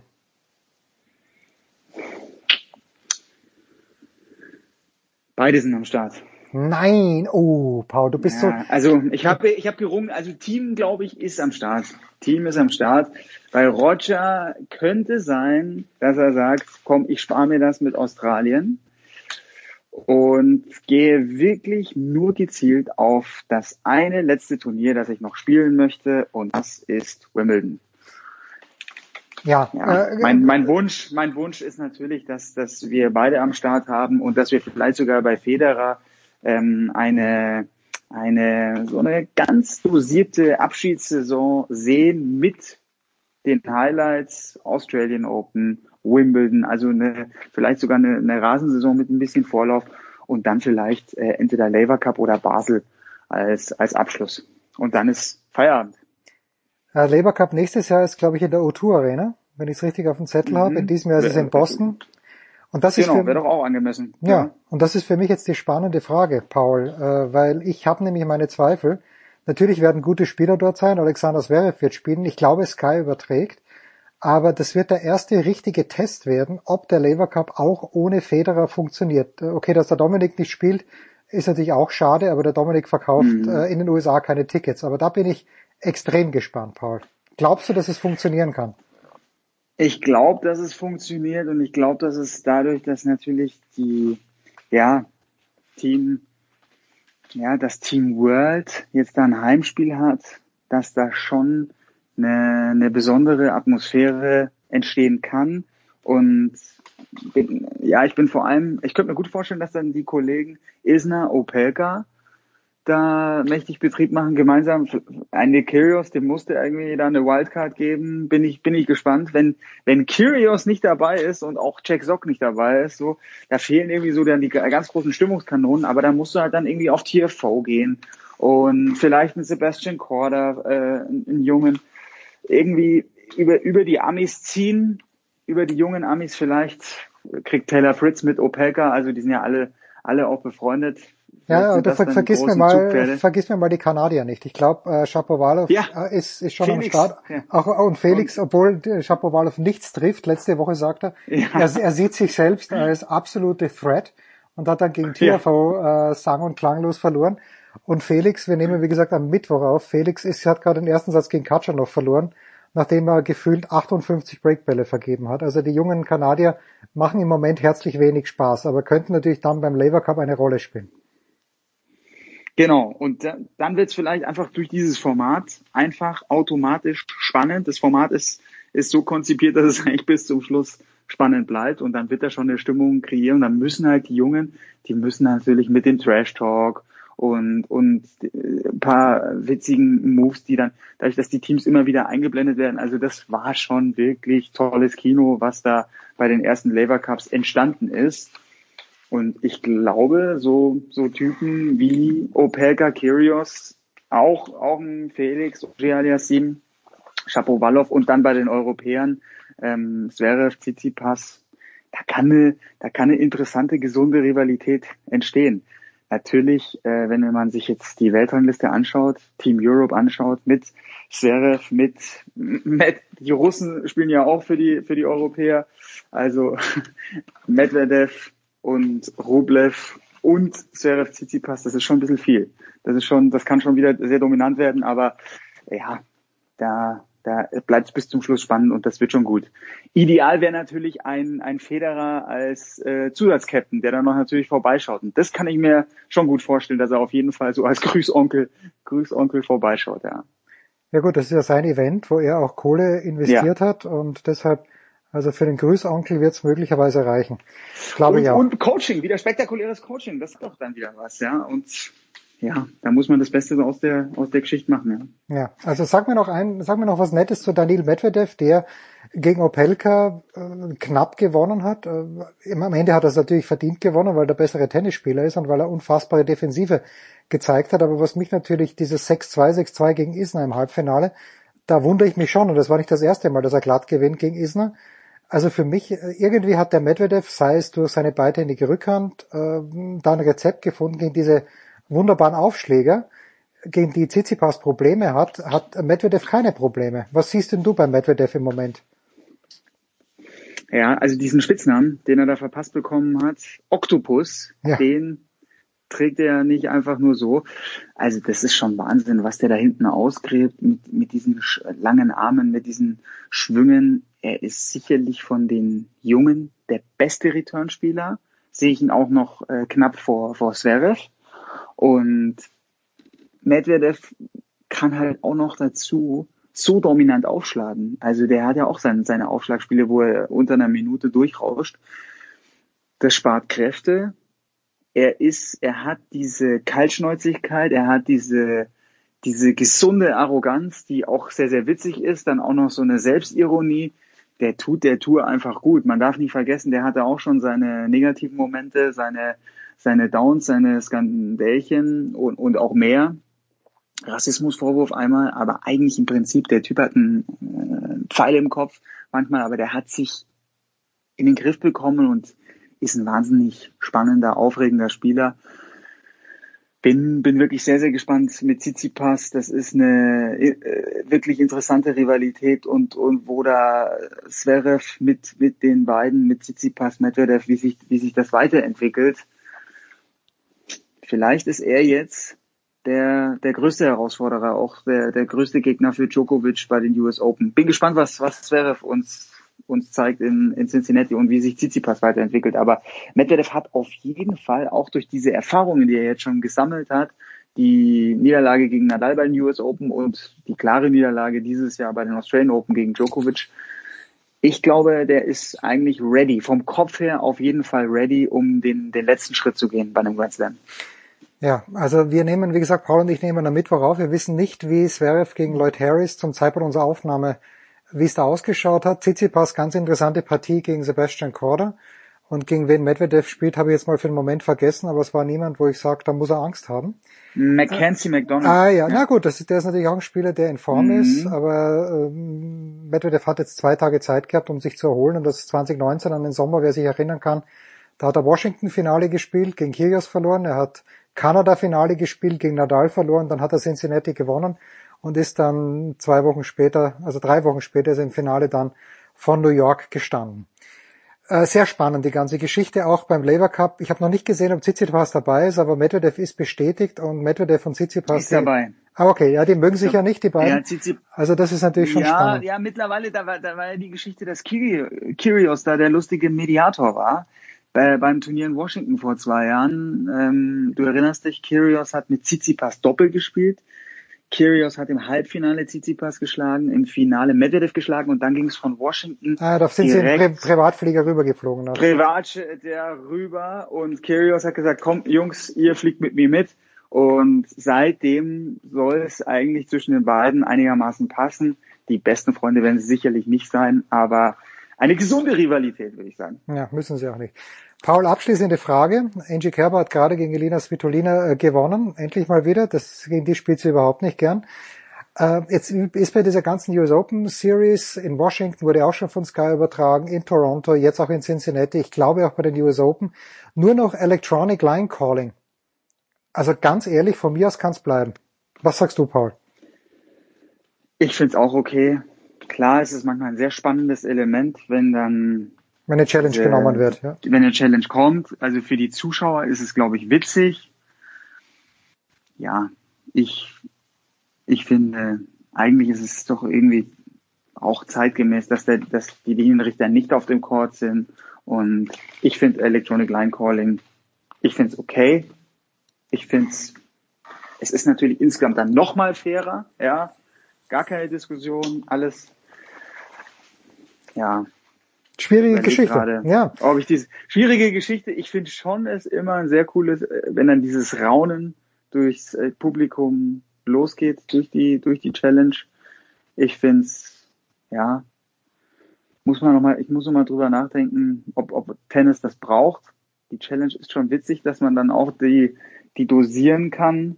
Aber ja, von mir aus kann es bleiben. Ich gehe mit. Ich, ich, ich würde dafür andere Sachen ähm, gerne dazu nehmen, wie On-Court-Coaching und ja, vielleicht. Ich würde es gerne mal, das On-Court-Coaching würde ich gerne mal für ein halbes Jahr sehen, um dann wirklich mhm, fest, genau. festzustellen, wer braucht das überhaupt. Will der Dominik überhaupt, dass der Masur auf den Platz kommt? Äh, der Djokovic will ganz sicher nicht, dass der Ivanisevic oder der Weider auf den Platz kommen. Der macht das mit sich selbst aus. Und der Tsitsipas, der das so vehement gefordert hat, will er dann wirklich seinen Vater da mehrmals beschimpfen. Nur, äh, ich glaube, was, was Tsitsipas gemeint hat, ist, dass der Vater ihm einfach von der Tribüne aus Hinweise geben kann. Ich glaube, so hat er das gemeint. Und meinetwegen, das ist mir dann mhm. wurscht. Ja, wenn der Vater von der Tribüne sagt, stelle ich beim Aufschlag zwei Meter weiter zurück oder zwei Meter weiter vor, dann soll, mhm. er, soll er das halt mhm. machen in Gottes Namen. Das ist mir doch wurscht. Ja, finde ich auch. Ja. Finde ich auch. Ich find's, ja, das ist, das ist eigentlich, äh, ja gut klar, es ist, ist nett, wenn, wenn da so ein bisschen eine Brisanz reinkommt, aber ja, also das stört mich überhaupt nicht. Und ich finde, am Ende ist es immer noch der Spieler, der auf, der on-court seinem Gegenüber in die Schranken weisen muss, der den besiegen muss, der mit der Situation klarkommen muss. Also deswegen lasst das ganze Coaching zu. Ich habe gerade überlegt, was noch eine lustige andere Challenge-Geschichte wäre oder ob man irgendwie weil du vorhin mit Opelka ankamst, es wäre doch irgendwie lustig, wenn man dreimal pro Satz den Gegner den, ein, den ersten Aufschlag abnehmen dürfte und sagen müsste, so, aber jetzt, jetzt habe ich einen Breakball, jetzt hast du nur noch einen Aufschlag, Challenge, ich, ich sage, du hast jetzt nur noch einen zweiten. So. Aber da glaube ich, da werden wir erstmal lange nicht hinkommen, weil da werden nee. die ganzen Traditionalisten völlig äh, auf die Barrikaden gehen. Aber da habe ich mir gerade so als lustiges Element noch vorgestellt, weil ich kommentiere, wie du weißt, ja auch viel Doppel und da finde ich es immer wieder lustig mit diesen schnellen, dynamischen Entscheidungen, Deciding Point, macht's die Zuschauer schon cool. Wird im Einzel lange nicht passieren. Vielleicht bei 250ern mal, dass man da irgendwie auch mal Richtung fast vor was ausprobieren. Aber so einen ersten Aufschlag wegnehmen, das hätte schon auch mal was. Ja, pa ich. Patrick Muratoglu hatte das ja im letzten Jahr bei seiner, wie hat das geheißen, Ultimate Tennis ja. äh, Showdown. Äh, oder UTS, UTS ja. Ultimate Tennis Showdown hat Patrick Muratoglu das ja gemacht. Das wird nicht kommen, Paul, das sage ich dir, wie es ist. Da kommt ja. vorher die reine, die reine Spielzeit im Fußball, die ich seit Jahrzehnten mittlerweile fordere. Und, ähm, und da wird das im Tennis wird's nicht so sein. Nur was mich halt eben irritiert ist, wenn man Medienspiele mitmacht, äh, dann gibt es im Doppel, im Gegensatz zur ATP-Tour, wird er beim Einzel sowieso, aber im Doppel wird dann gnadenlos der Punkt, das Game fertig gespielt. Und da frage ich mich, warum wird auf Amateur-Level, das ist natürlich eine Frage, die der ja. Bayerische Tennisverband oder sonst irgendjemand äh, lösen muss, aber warum in Gottes Namen wird auf Amateurebene das Game zu Ende gespielt? Da würde ich mir eine No-Ad-Regel wünschen. Aber das ist vielleicht was ja. für eine andere Zeit. Da gehe ich voll mit. Ja. Genau. Paul Häuser war das von Sky. Danke dir. Danke vor allen Dingen auch Nicola, dass er wieder die Moderation übernommen hat. Ab kommender Woche bin ich in New York. Es wird trotzdem die Big Shows geben. Hauptsächlich, und das ist die gute Nachricht, mit Nicolas Martin und Gästen. Das war die Big Show auf sportradio360.de. Folgen Sie uns auf Twitter, klicken Sie den Gefällt mir Button auf unserer Facebook-Seite und abonnieren Sie uns via RSS-Feed oder auf iTunes. Die nächste Ausgabe der Big Show gibt es am kommenden Donnerstag. Bis dahin sollten Sie die Zeit nutzen und die weiteren Angebote auf sportradio360.de wahrnehmen. Play ball. Da ist gar nichts toll.